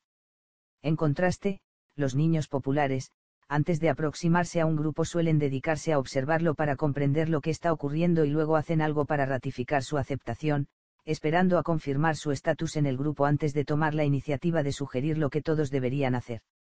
Volvamos ahora a Roger, el niño de cuatro años a quien Thomas Hatch ponía como ejemplo de niño con un elevado grado de inteligencia interpersonal. La táctica que Roger utilizaba para aproximarse a un grupo era la de comenzar observando, luego imitaba lo que otro niño estaba haciendo y finalmente hablaba y se ponía a jugar con él, una estrategia ciertamente ganadora. La habilidad de Roger era evidente, por ejemplo, cuando él y Warren estaban jugando a lanzar, bombas, en realidad, piedras, desde sus calcetines. Warren le preguntó a Roger si quería estar en un helicóptero o en un avión y antes de responder. Roger inquirió, ¿a ti qué te gusta más? Esta interacción aparentemente inocua revela una gran sensibilidad ante los intereses de los demás y una gran capacidad para utilizar este conocimiento para mantener el contacto con ellos. Hatch comentó con respecto a Roger, tuvo en cuenta los deseos de su compañero para no perder la conexión con él. He visto a muchos niños que simplemente cogen su helicóptero o su avión y que, literal y figurativamente hablando, se alejan volando de los demás. El resplandor emocional, informe de un caso. Si la capacidad de sosegar la inquietud de los demás es una prueba de la destreza social, el hecho de hacerlo en pleno ataque de rabia constituye una auténtica demostración de maestría. Los datos sobre autorregulación de la angustia y contagio emocional sugieren que una estrategia eficaz puede ser la de distraer a la persona airada, empatizar con sus sentimientos y con su perspectiva y luego dirigir su atención a un foco alternativo, uno que le conecte con un campo de sentimientos más positivos, algo que bien pudiera calificarse como una especie de judo emocional. El mejor ejemplo que recuerdo de esta habilidad sutil en el arte de la influencia emocional me lo contó mi difunto amigo Terry Dabsan quien, en la década de los 50, fue uno de los primeros norteamericanos que viajó a Japón a estudiar Aikido. Una noche mi amigo volvía a casa en el metro de Tokio cuando entró en el vagón un enorme, belicoso, ebrio y sucio trabajador. El hombre, tambaleándose, comenzó a asustar a los pasajeros gritando todo tipo de imprecaciones y empujó a una mujer que llevaba consigo un bebé, lanzándola hacia donde se encontraba una anciana pareja, que entonces se levantó de golpe y huyó precipitadamente al otro extremo del vagón. El borracho dio unos cuantos golpes más y, en su rabia, cogió la barra de metal que se hallaba en medio del vagón y, con un rugido, trató de arrancarla. En aquel momento Terry, que se hallaba en plenas condiciones físicas debido a su entrenamiento diario de ocho horas de aikido, se sintió llamado a intervenir antes de que alguien quedara seriamente dañado. Entonces recordó las palabras de su maestro, el aikido es el arte de la reconciliación y quien lo considere como una lucha romperá su conexión con el universo. En el mismo momento en que tratas de dominar a los demás estás derrotado. Nosotros estudiamos la forma de resolver los conflictos, no de iniciarlos. Ciertamente, cuando Terry emprendió su aprendizaje se comprometió con su maestro a no iniciar nunca una pelea y a utilizar este arte marcial solo como una forma de defensa. Ahora acababa de descubrir una oportunidad para poner a prueba su práctica del aikido en la vida real, en lo que era un caso claro de legítima defensa. Es por ello que, mientras los demás pasajeros permanecían paralizados en sus asientos, Terry se levantó lenta y deliberadamente. Al verle, el borracho bramó, ah, un extranjero.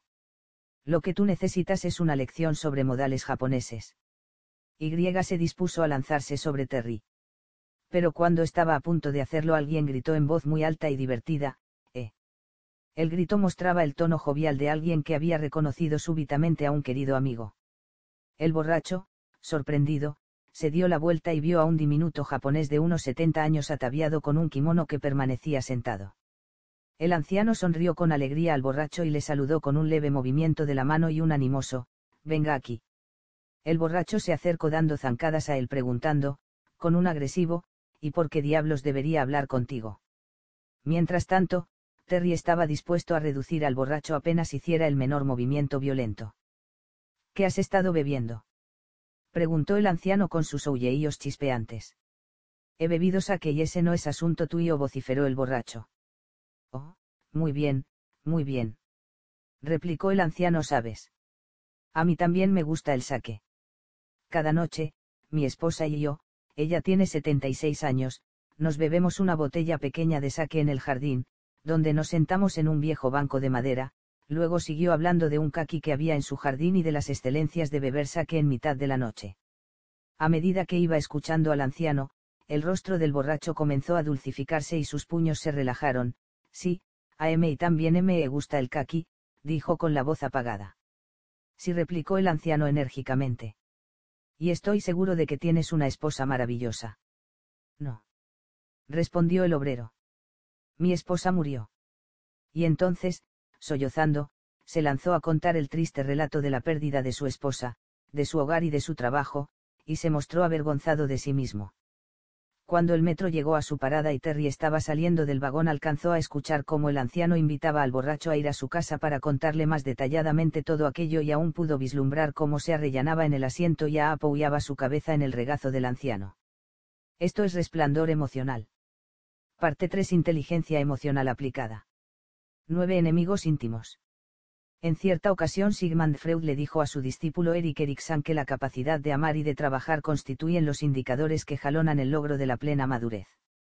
Pero, de ser cierta esta afirmación, el bajo porcentaje de matrimonios y el alto número de divorcios del mundo actual convertiría a la madurez en una etapa de la vida en peligro de extinción que requeriría, hoy más que nunca, del concurso de la inteligencia emocional.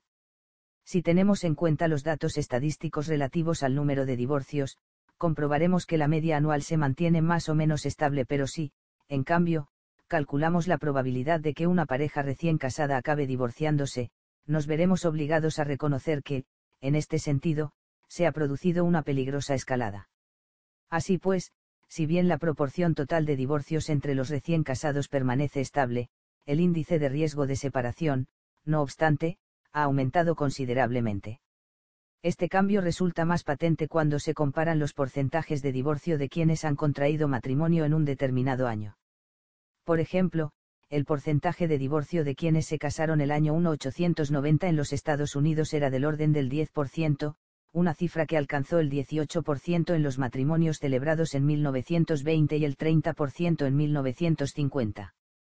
Las parejas que iniciaron su relación matrimonial en 1970 tenían el 50% de probabilidades de separarse o de seguir juntas mientras que, en 1990, esta probabilidad había alcanzado el 67%. Si esta estimación es válida, solo 3 de cada 10 personas recién casadas pueden confiar en seguir unidas.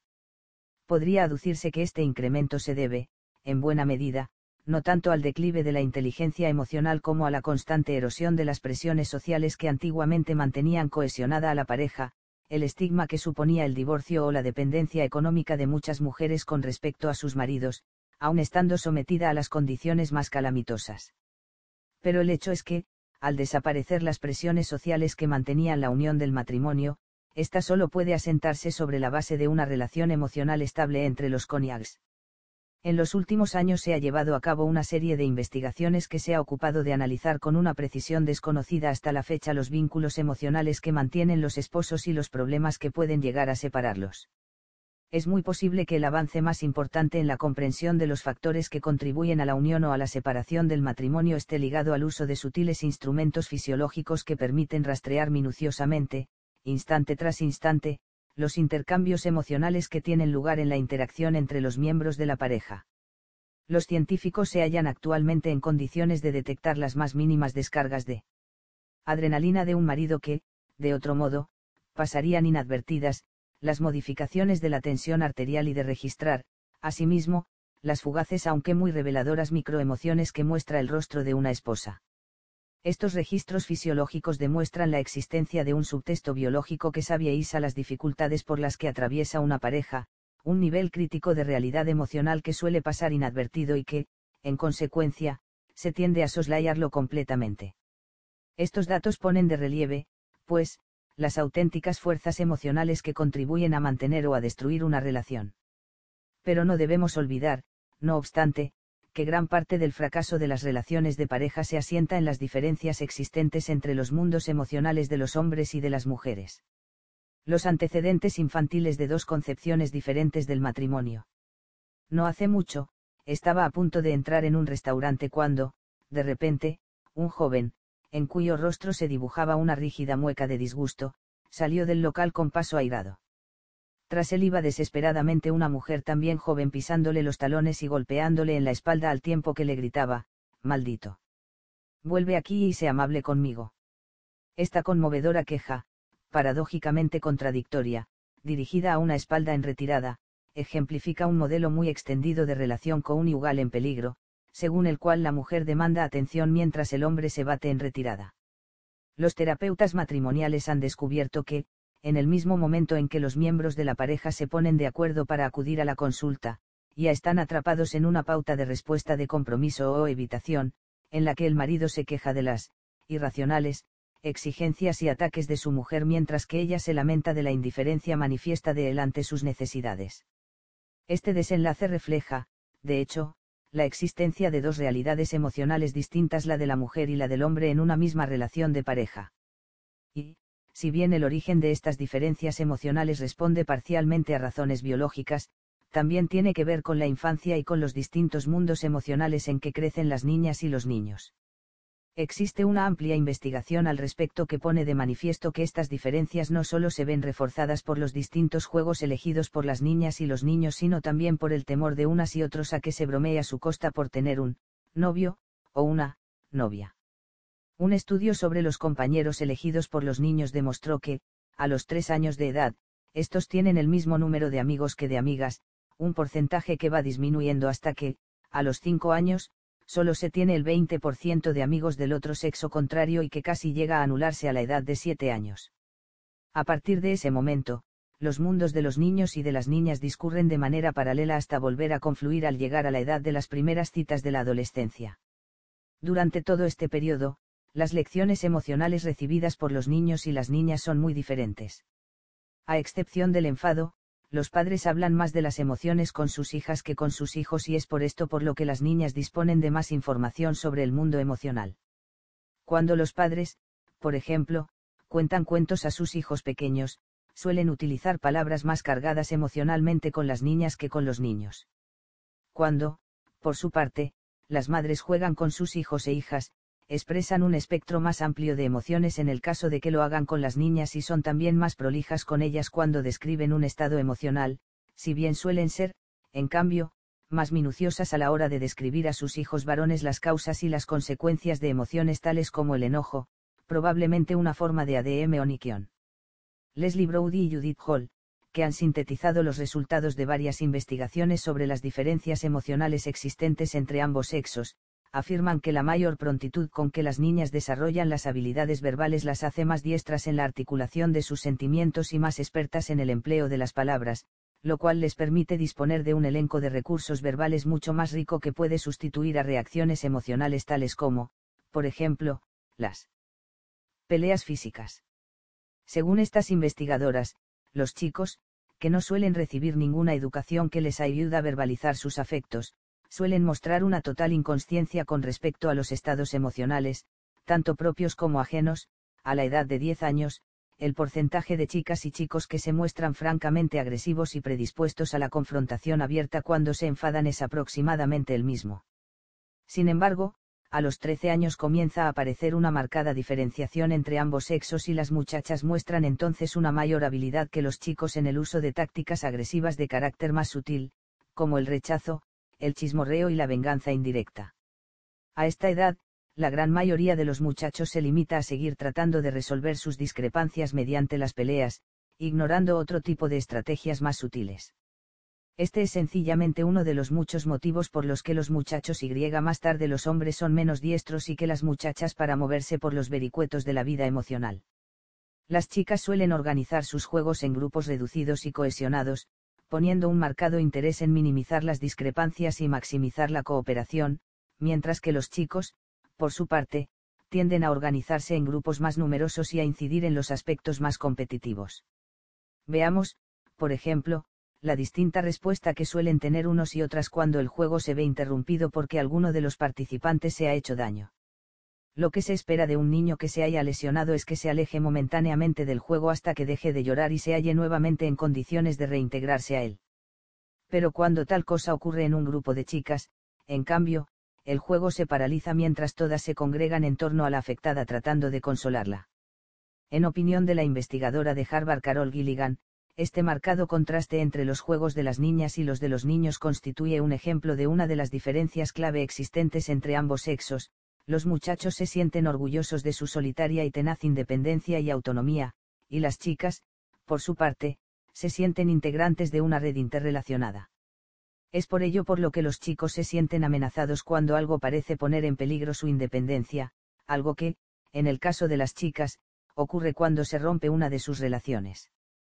Como destaca Deborah Tannen en su libro You Use Don't Understand, esta diferencia de perspectiva entre ambos géneros les lleva a esperar cosas muy distintas de una simple conversación, y a que el hombre suele sentirse satisfecho con hablar sobre algo, mientras que la mujer busca una conexión emocional más profunda.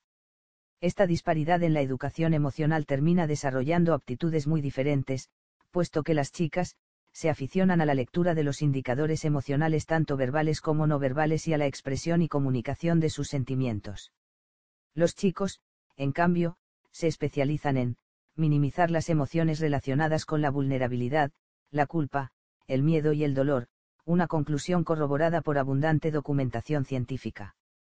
Por ejemplo, existen cientos de estudios que han puesto de manifiesto que las mujeres suelen ser más empáticas que los hombres, al menos en lo que se refiere a su capacidad para captar los sentimientos que se reflejan en el rostro, el tono de voz y otro tipo de mensajes no verbales. De modo parecido, también resulta bastante más fácil descifrar los sentimientos en el rostro de una mujer que en el de un hombre. Aunque, en realidad, no existe, de entrada, ninguna diferencia manifiesta en la expresividad facial de las niñas y la de los niños, a lo largo de su desarrollo en la escuela primaria los chicos se van volviendo menos expresivos, todo lo contrario de lo que ocurre en el caso de las chicas, lo cual, a su vez, puede reflejar otra diferencia clave entre ambos géneros, es decir, que las mujeres suelen ser capaces de experimentar con mayor intensidad y variabilidad que los hombres un amplio espectro de emociones. Por ello, en términos generales, cabe afirmar que las mujeres son más, emocionales, que los hombres. Todo esto supone que las mujeres tienden a llegar al matrimonio con un mayor dominio de sus emociones, mientras que los hombres lo hacen con una escasa comprensión de lo que esto significa para la estabilidad de la relación. De hecho, un estudio efectuado sobre 264 parejas ha revelado que, para las mujeres, el principal motivo de satisfacción de una relación viene dado por la sensación de que existe una buena comunicación en la pareja.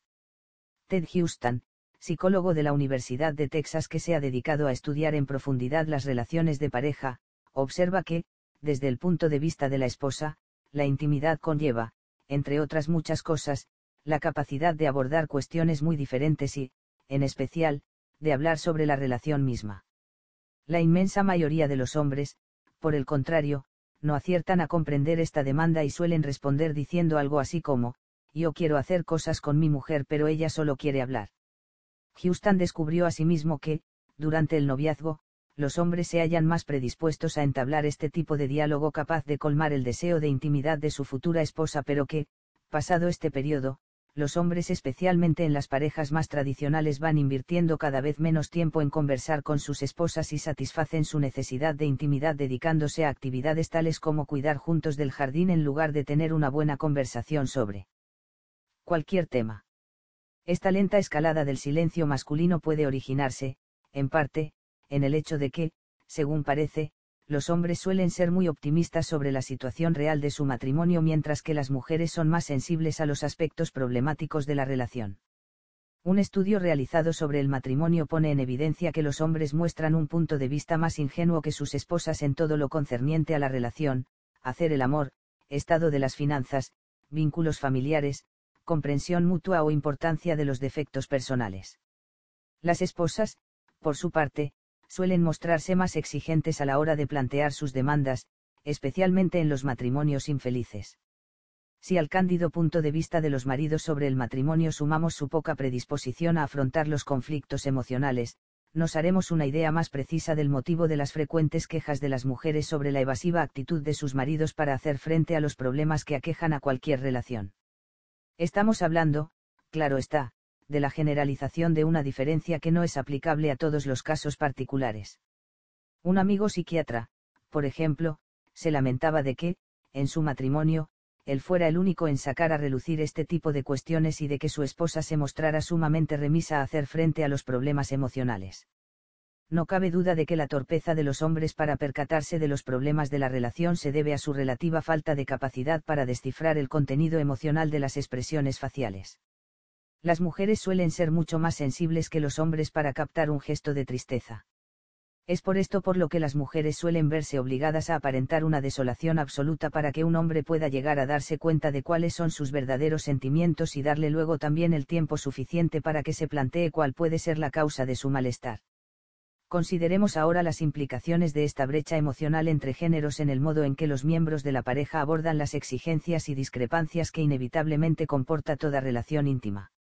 De hecho, las cuestiones puntuales como la frecuencia de las relaciones sexuales, la educación de los hijos, el ahorro y las deudas que el matrimonio puede afrontar, no suelen ser el motivo principal de cohesión o de separación de la pareja.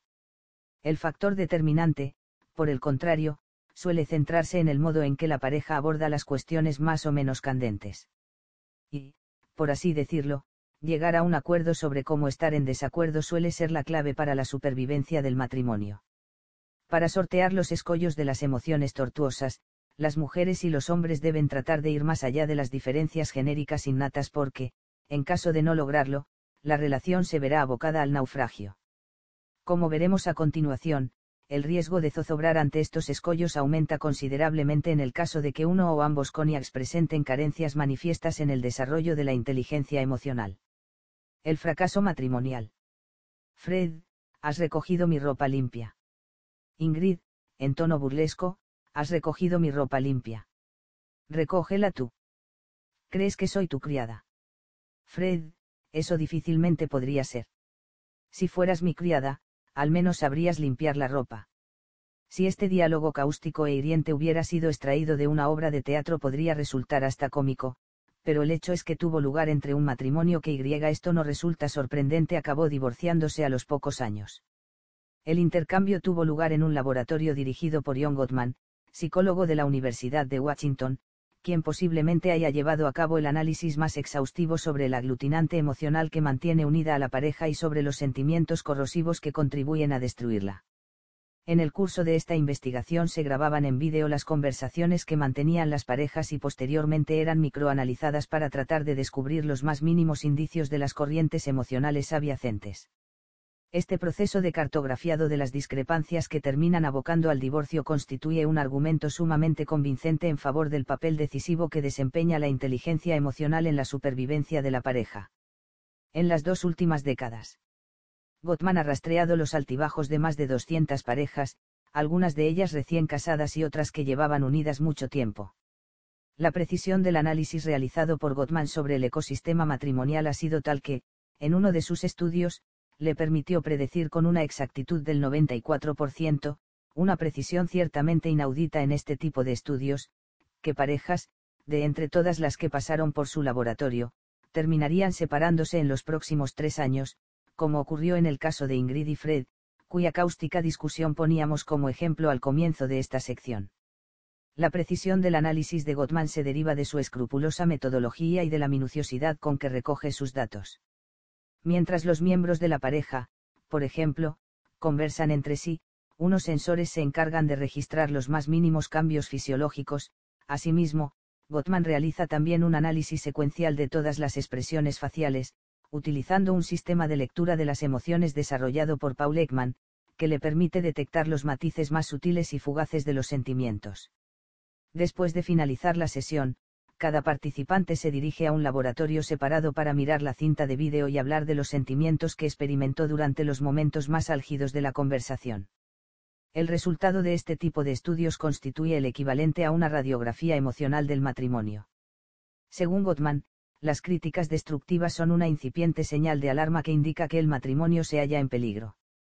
En un matrimonio emocionalmente sano, tanto la esposa como el marido se sienten lo suficientemente libres como para formular abiertamente sus quejas. Pero suele ocurrir que, en medio del fragor del enfado, las quejas se formulen de un modo destructivo, bajo la fama de un ataque en toda regla contra el carácter del cónyuge. Pamela y Tom, por ejemplo, quedaron a una hora concreta frente a la estafeta de correos para ir al cine y, seguidamente, Pamela se dirigió con su hija a una zapatería mientras su marido iba a echar un vistazo a la librería. Pero a la hora convenida Tom todavía no había aparecido. ¿Dónde se habrá metido? La película empieza dentro de diez minutos, se quejó Pamela a su hija. Si alguien sabe cómo estropear algo, ese es tu padre, y cuando Tom apareció diez minutos después, contento por haberse encontrado con un viejo amigo y excusándose por el retraso, Pamela le espetó sarcásticamente, muy bien, ya tendremos ocasión de discutir tu sorprendente habilidad para echar al traste todos los planes. Eres un egoísta y un desconsiderado. Pero este tipo de quejas es algo más que una simple protesta, es un verdadero atentado contra la personalidad del otro, una crítica dirigida al individuo y no a sus actos. Ante el intento de disculpa de Tom, Pamela le estigmatizó con los calificativos de, egoísta y desconsiderado. No es infrecuente que las parejas atraviesen por momentos similares, momentos en los que una queja sobre algo que el otro ha hecho se convierte en un ataque en toda regla contra la persona y no contra el hecho en cuestión.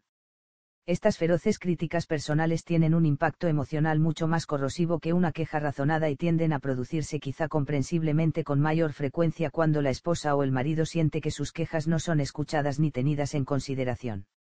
La diferencia existente entre una queja y una crítica personal es evidente. En la queja, uno señala específicamente aquello que le molesta del otro miembro de la pareja y critica sus acciones no su persona expresándole cómo se siente.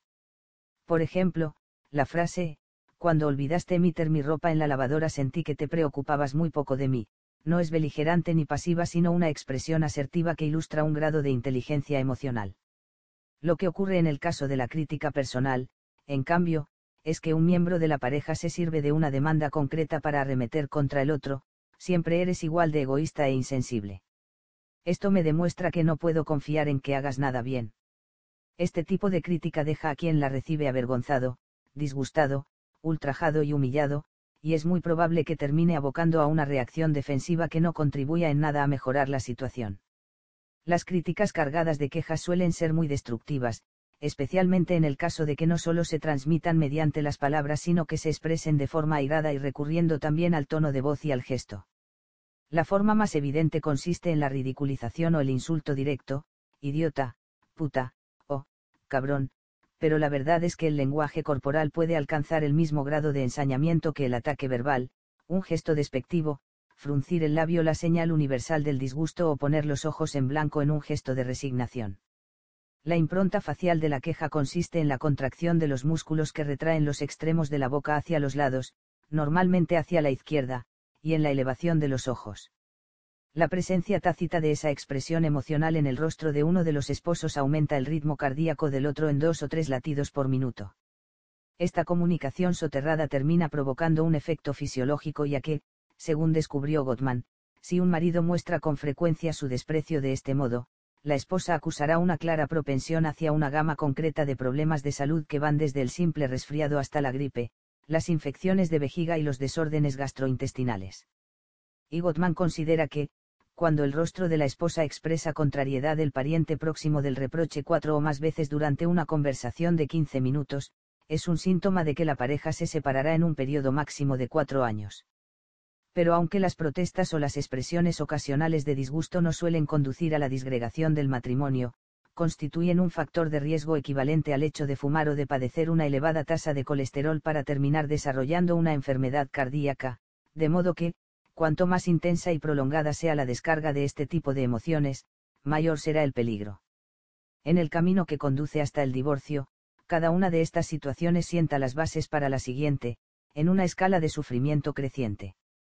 De este modo, las quejas, las desavenencias y las críticas frecuentes constituyen peligrosos indicadores que evidencian que la mujer o el marido han establecido un veredicto concluyente de culpabilidad sobre el otro. Esta condena inapelable constituye una pauta negativa y hostil de pensamiento que desemboca fácilmente en agresiones que hacen que el receptor se ponga a la defensiva y se apreste de inmediato al contraataque.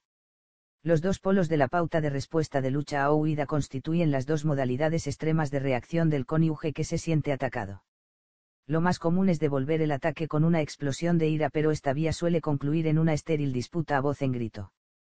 Por su parte, la huida, la otra respuesta alternativa, puede llegar a ser más perniciosa todavía, especialmente en el caso de que conlleve la retirada a un silencio sepulcral. La táctica del cerrojo constituye la última defensa. La persona que se cierra sobre sí misma se limita a quedarse en blanco, a inhibirse de la conversación respondiendo lacónicamente o manteniendo un silencio y una expresión pétrea, una táctica que envía un poderoso y contundente mensaje que combina el distanciamiento, la superioridad y el rechazo. Esta pauta es fácilmente observable en los matrimonios con problemas y en el 85% de los casos es el marido quien se encierra en sí mismo como respuesta a una esposa que lo acosa con constantes quejas y críticas pero una vez que termina estableciéndose como respuesta habitual tiene un efecto devastador sobre la salud de la relación porque aborta toda posibilidad de resolver las desavenencias. Pensamientos tóxicos. Los niños están alborotando más de la cuenta y Martín su padre está cada vez más irritado. Entonces se dirige a su esposa Melanie con un agresivo. Querida, no crees que los chicos deberían estarse quietos, pero lo que en realidad está pensando es, Melanie es demasiado permisiva con los niños. Ante el irritante comentario de su marido, Melanie se enoja. Entonces, su rostro se tensa, frunce el ceño y replica, solo están jugando un rato. No tardarán mucho en acostarse. Pero su auténtico pensamiento es, ya está Martín quejándose otra vez. Ahora es Martín quien se halla ostensiblemente enfadado e, inclinándose amenazadoramente hacia adelante con los puños apretados, exclama, no podrías acostarlos ahora mismo, querida, su verdadero pensamiento, no obstante, es, me lleva la contraria en todo lo que digo. Tendré que hacerlo yo mismo. Melanie, asustada por la súbita muestra de cólera de Martín, responde, en un tono más sosegado. No. Ya iré yo y los acostaré. Pero lo que realmente piensa es, está perdiendo el control y podría llegar a pegarles. Será mejor que le siga la corriente. Este tipo de conversaciones paralelas la verbal y la mental ha sido puesto de manifiesto por Ehrenbeck, el creador de la terapia cognitiva, como ejemplo de los pensamientos que pueden emponzoñar una relación matrimonial. El auténtico intercambio emocional que tuvo lugar entre Melanie y Martín estaba prefigurado por sus pensamientos y estos, a su vez, estaban predeterminados por un estrato mental más profundo al que Beck denomina pensamientos automáticos, es decir, creencias fugaces sobre las personas con quienes nos relacionamos y sobre nosotros mismos que reflejan nuestras actitudes emocionales más profundas. El pensamiento profundo de Melanie era algo así como, Martín me intimida continuamente con sus enfados, mientras que el de Martín, por su parte, era, no tiene ningún derecho a tratarme así. De este modo Melanie se siente como una víctima inocente en su matrimonio mientras que Martín cree que tiene todo el derecho a indignarse por lo que considera un trato injusto por parte de su esposa. El pensamiento de que uno es una víctima inocente o de que tiene derecho a indignarse es típico de aquellos matrimonios en crisis que, de un modo u otro, se agreden de continuo. Una vez que este tipo de pensamientos como, por ejemplo, la justa indignación se automatizan, desempeñan un papel autoconfirmante y, de este modo, el miembro de la pareja que se siente víctima acecha constantemente todo lo que hace el otro para poder confirmar su propia opinión de que está siendo atacado o menospreciado, ignorando, al mismo tiempo, todo acto mínimamente positivo que pueda cuestionar o contradecir esta visión. Este tipo de pensamientos es muy poderoso y pone en marcha el sistema de alarma neurológico.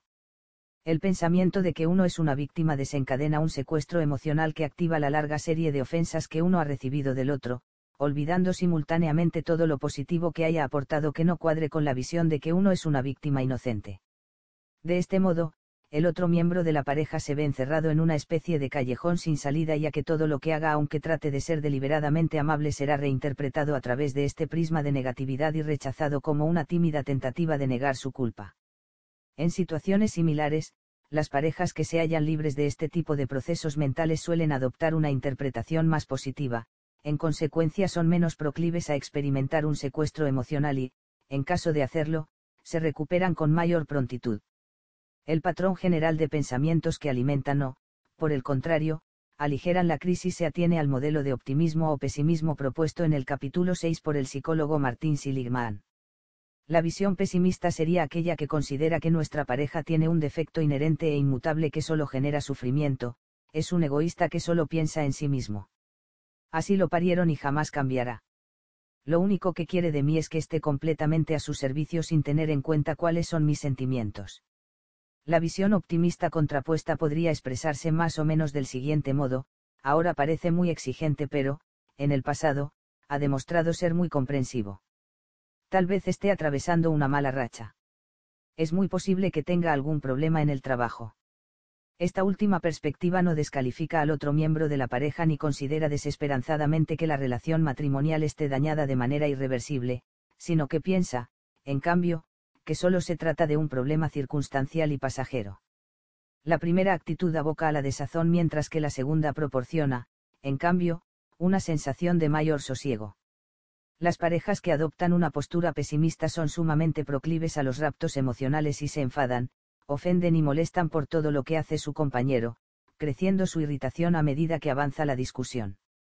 Este estado de inquietud interna, unido a su actitud pesimista, les hace más proclives a recurrir a la crítica y las quejas desconsideradas en las desavenencias con su pareja, lo cual incrementa, a su vez, la probabilidad de terminar adoptando una actitud defensiva o de clara cerrazón. Es muy posible que los pensamientos tóxicos más virulentos sean aquellos que albergan los hombres que llegan a maltratar físicamente a sus esposas. Un estudio sobre la violencia marital llevado a cabo por psicólogos de la Universidad de Indiana demostró que las pautas de pensamiento de estos hombres son las mismas que las de los niños bravucones del patio de recreo. Suele tratarse de hombres que interpretan las acciones neutras de sus esposas como ataques y utilizan este prejuicio para justificar su agresividad hacia ellas, quienes se muestran sexualmente agresivos en sus citas con las mujeres sufren un proceso muy parecido, prejuzgándolas con suspicacia y desdeñando sus posibles objeciones, y como hemos visto en el capítulo 7, este tipo de hombre se siente especialmente amenazado por el desdén, el rechazo o la vergüenza pública a que les pueden someterles. Sus esposas. Una escena típica que suele activar la justificación de la violencia del marido es la siguiente, estás en una fiesta y de repente te das cuenta de que hace media hora que tu mujer está hablando y riendo con ese hombre tan atractivo que parece estar coqueteando con ella. La respuesta habitual de este tipo de hombres ante el rechazo o abandono de sus esposas oscila entre la indignación y la humillación. Es muy posible que, en tal caso, pensamientos automáticos del tipo, ella va a dejarme, actúen a modo de desencadenante de un secuestro emocional en el que el marido violento reaccione impulsivamente o, como dicen los investigadores, manifieste una respuesta conductual inapropiada. El desbordamiento, el naufragio del matrimonio. Estas actitudes suelen originar un estado de crisis constante que sirve de detonante a frecuentes secuestros emocionales que dificultan la cicatrización de las heridas provocadas por la ira. Gottman utiliza el término desbordamiento para referirse a esta sobrecarga de desazón emocional que resulta imposible de controlar y que arrastra consigo a quienes se ven superados por la negatividad de su pareja y por su propia respuesta ante ella. El desbordamiento impide oír sin distorsiones el mensaje recibido, responder con la cabeza despejada, organizar los pensamientos y termina desatando las más primitivas de las respuestas. Lo único que desean quienes se ven arrastrados por las emociones es que la tempestad amaine, escapar de la situación o, a veces, incluso vengarse. De este modo, el desbordamiento constituye un tipo de secuestro emocional que se autoperpetúa. Hay personas que presentan un elevado umbral de desbordamiento, personas que soportan fácilmente el enfado y los reproches mientras que otras, en cambio, saltan disparadas en el mismo instante en que su cónyuge las critica. El correlato fisiológico del desbordamiento se mide por el aumento del ritmo del latido cardíaco. En condiciones de reposo, la frecuencia cardíaca de la mujer es de unas 82 pulsaciones por minuto, mientras que la de los hombres es del orden de 72, aunque hay que precisar que el promedio concreto depende de la altura y el peso de la persona. El desbordamiento comienza con un aumento del ritmo cardíaco de unos 10 latidos por minuto sobre la frecuencia normal en condiciones de reposo y, cuando esta frecuencia alcanza las 100 pulsaciones por minuto, cosa que puede ocurrir fácilmente en situaciones de enfado o de llanto, se dispara la secreción de adrenalina y de otras hormonas que contribuyen a mantener elevado el estado de estrés durante un buen rato. De este modo, la frecuencia cardíaca constituye un claro indicador del momento en que se produce un secuestro emocional, en cuyo caso el aumento puede llegar a ser de 10, 20 o hasta 30 pulsaciones en el corto intervalo que separa un latido del siguiente.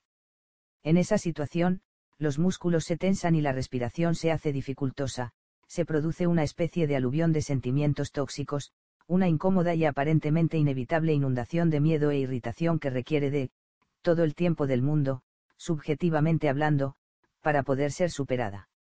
En el momento culminante del secuestro, las emociones alcanzan una intensidad extraordinaria, la perspectiva del sujeto se estrecha y su pensamiento se vuelve tan confuso que no existe la menor posibilidad de poder asumir el punto de vista del otro y tratar de solucionar las cosas de un modo más razonable.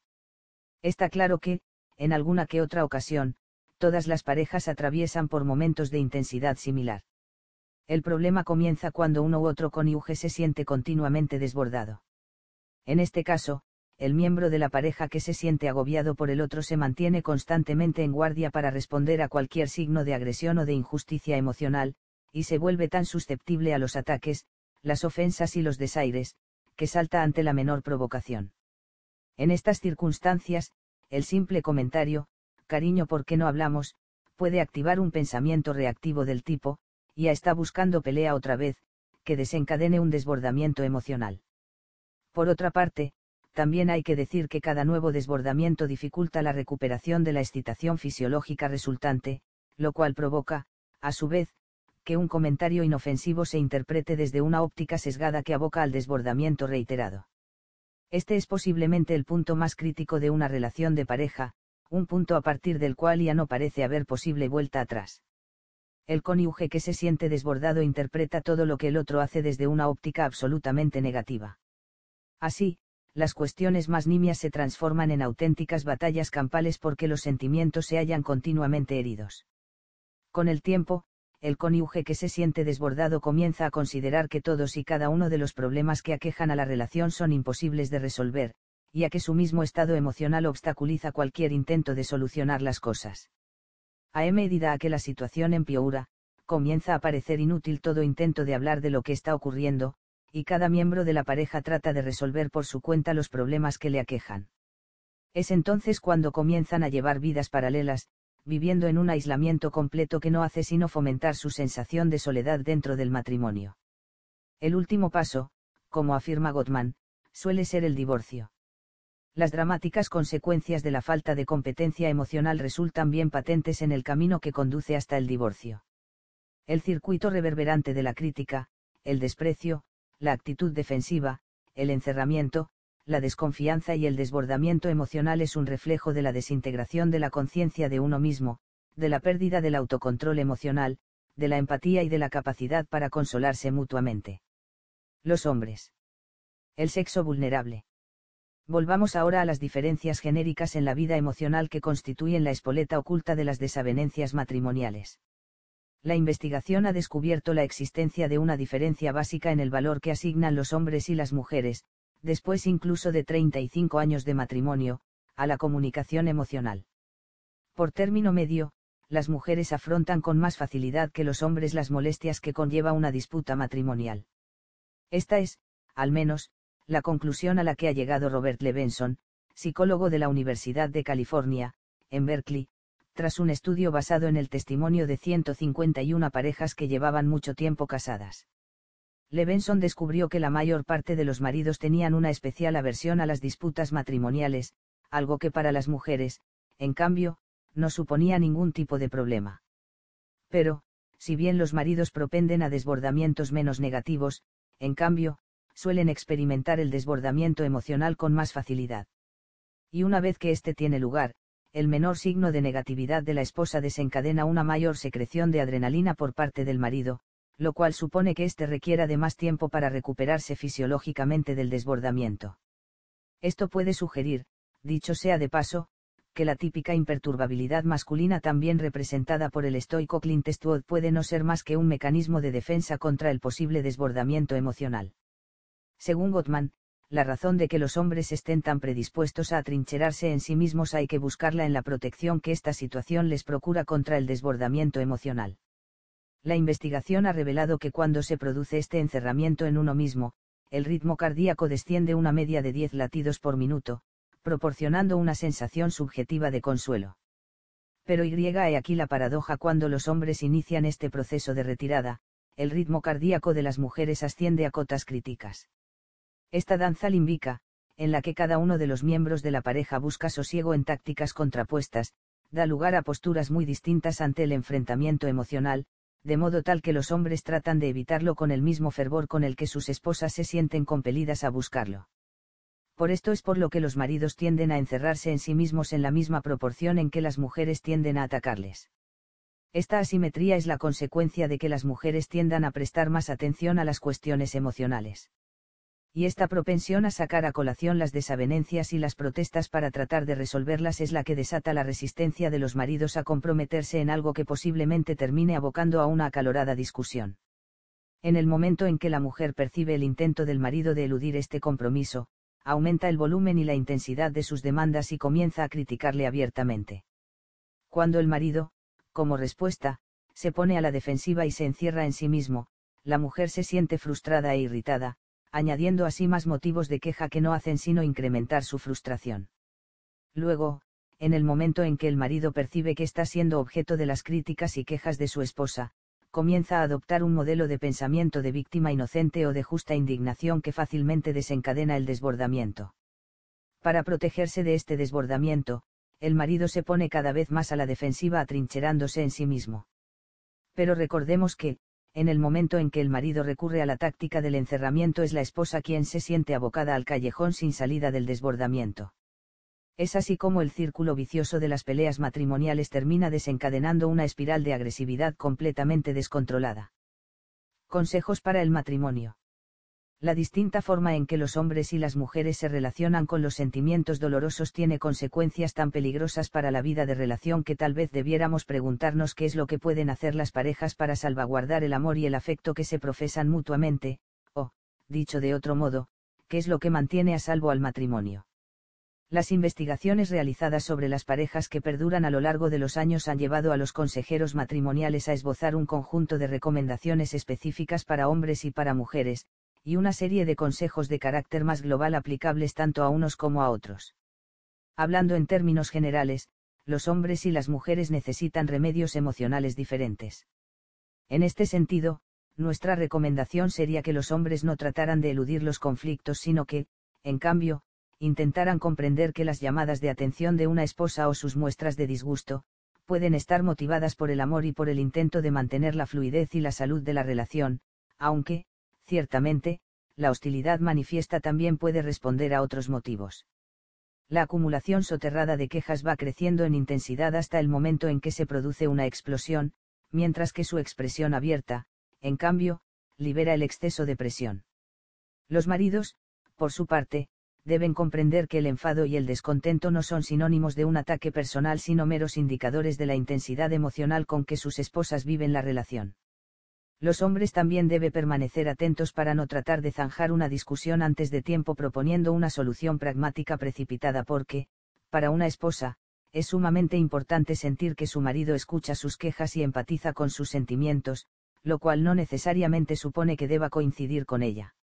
En tal caso, la esposa podría interpretar este consejo como una forma de rechazo, como si sus sentimientos fueran algo absurdo o carente de importancia. Por el contrario, los maridos que, en lugar de subestimar las quejas de su esposa, permanecen junto a ella en medio del fragor de una discusión, las hacen sentirse escuchadas y respetadas. Lo que una esposa desea es que sus sentimientos sean tenidos en cuenta, respetados y valorados, aunque el marido se halle en desacuerdo. No es infrecuente, por tanto, que una esposa se tranquilice cuando sienta que se escucha su punto de vista y se tienen en cuenta sus sentimientos. En lo que respecta a las mujeres, el consejo es muy parecido. Dado que uno de los principales problemas para el hombre es que su esposa suele ser demasiado vehemente al formular sus quejas, ésta debería hacer el esfuerzo de no atacarle personalmente. Una cosa es una queja y otra muy distinta una crítica o una expresión de desprecio personal. Las quejas no son ataques al carácter sino tan solo la clara afirmación de que una determinada acción resulta inaceptable. Las agresiones personales suelen provocar la reacción defensiva y el atrincheramiento del marido, lo cual solo contribuye a aumentar la sensación de frustración y a provocar la escalada de la violencia. También puede ser de gran ayuda y el que la esposa trate de formular sus quejas en un contexto más amplio sin dejar de expresar el amor que pueda sentir hacia su marido. Las buenas peleas. El periódico de hoy nos brinda una lección objetiva sobre la forma más inadecuada de resolver los conflictos que aquejan a los matrimonios.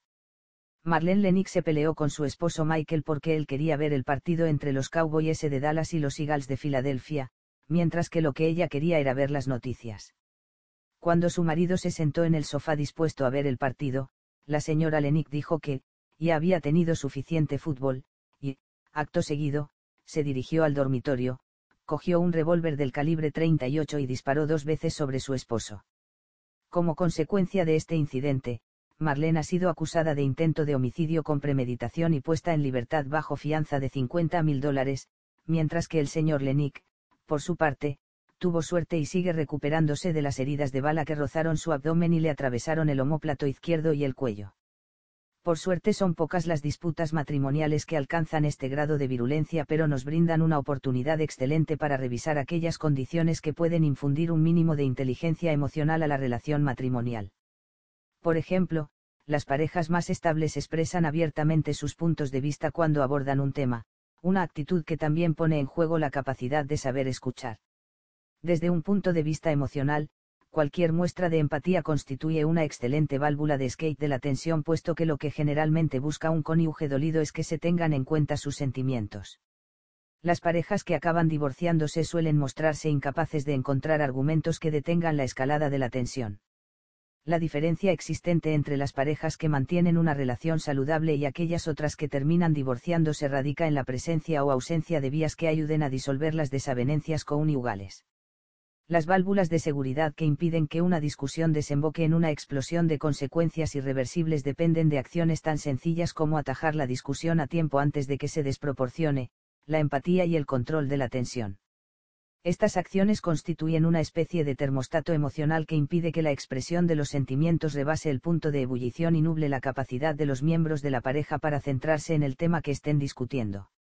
Una estrategia global que puede contribuir al buen funcionamiento del matrimonio consiste en no tratar de centrarse de entrada en aquellos temas álgidos concretos que suelen desencadenar las peleas matrimoniales, como, por ejemplo, el cuidado de los niños, el sexo, el dinero y el trabajo doméstico, sino, en cambio, tratar de cultivar juntos la inteligencia emocional y así aumentar las posibilidades de que las cosas discurran por cauces más sosegados.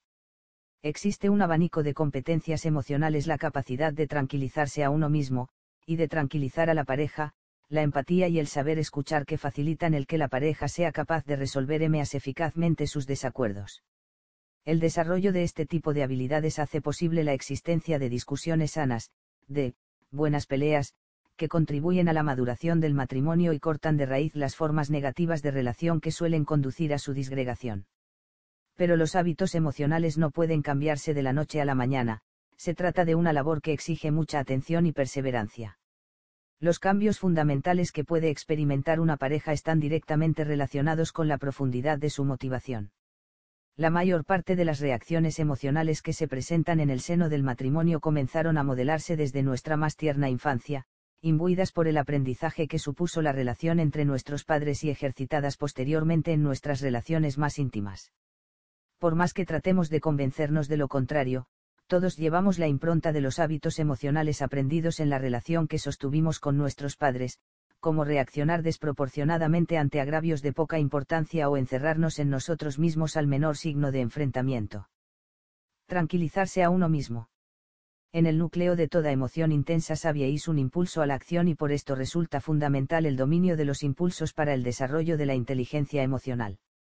No obstante, esto puede ser especialmente difícil de llevar a la práctica en las relaciones más próximas, donde uno se juega tanto.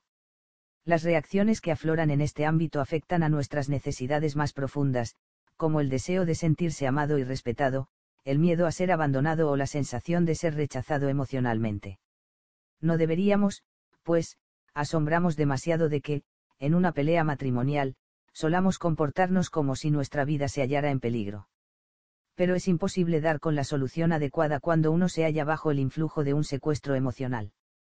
Por esto una de las competencias clave consiste en que ambos miembros de la pareja aprendan a calmar sus sentimientos más angustiosos, lo cual supone el desarrollo de la capacidad de recuperarse rápidamente del desbordamiento a que aboca todo secuestro emocional.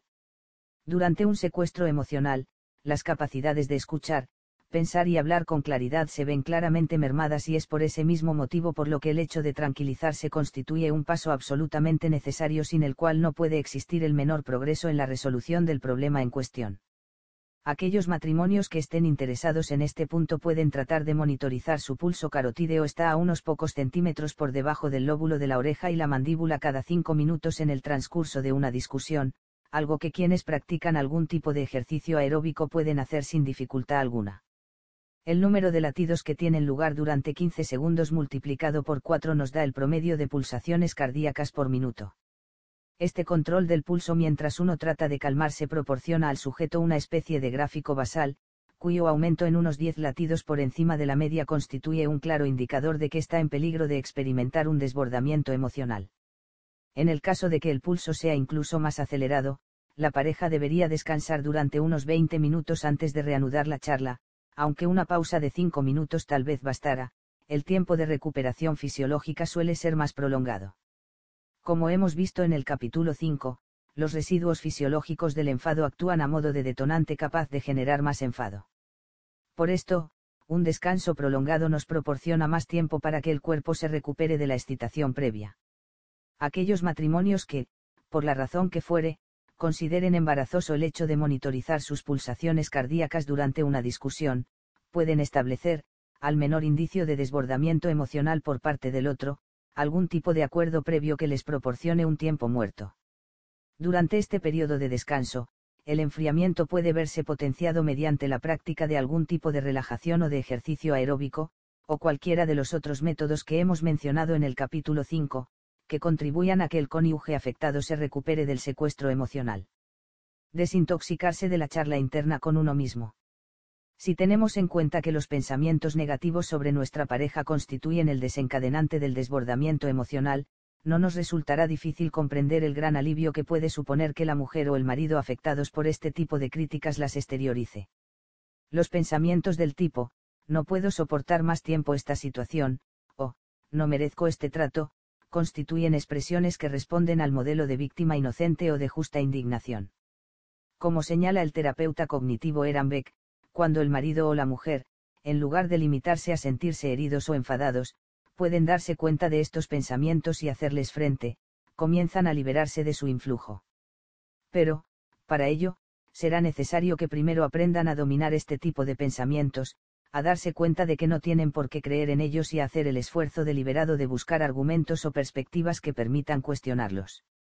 Una esposa, por ejemplo, que, en medio de una discusión, piensa, no tiene en cuenta mis necesidades, o, solo piensa en sí mismo, puede afrontar este tipo de pensamientos recordando las múltiples ocasiones en que su marido se ha mostrado amable con ella.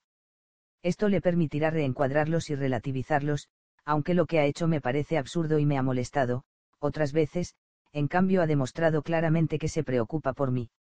La primera formulación solo aboca a sentirse más dolido e irritado mientras que la segunda, en cambio, deja abierta la posibilidad de que se produzca una transformación y una resolución positiva. Escuchar y hablar de un modo no defensivo. Él, estás gritando.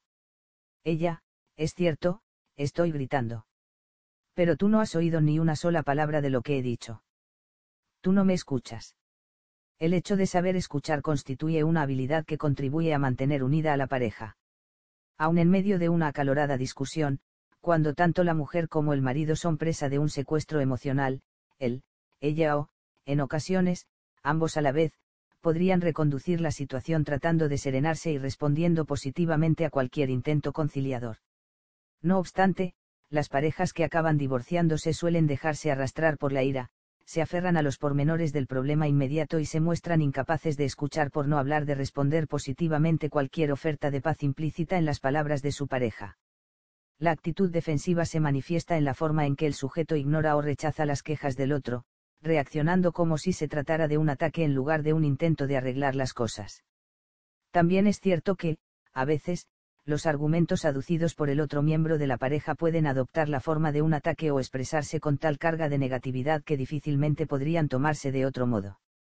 Pero, aun en el peor de los casos, siempre cabe la posibilidad de que la pareja reconsidere conscientemente lo que se han dicho el uno al otro, tratando de obviar los contenidos más hostiles o negativos del intercambio, el tono, los insultos y las críticas mordaces, tratando de extraer sus aspectos más relevantes.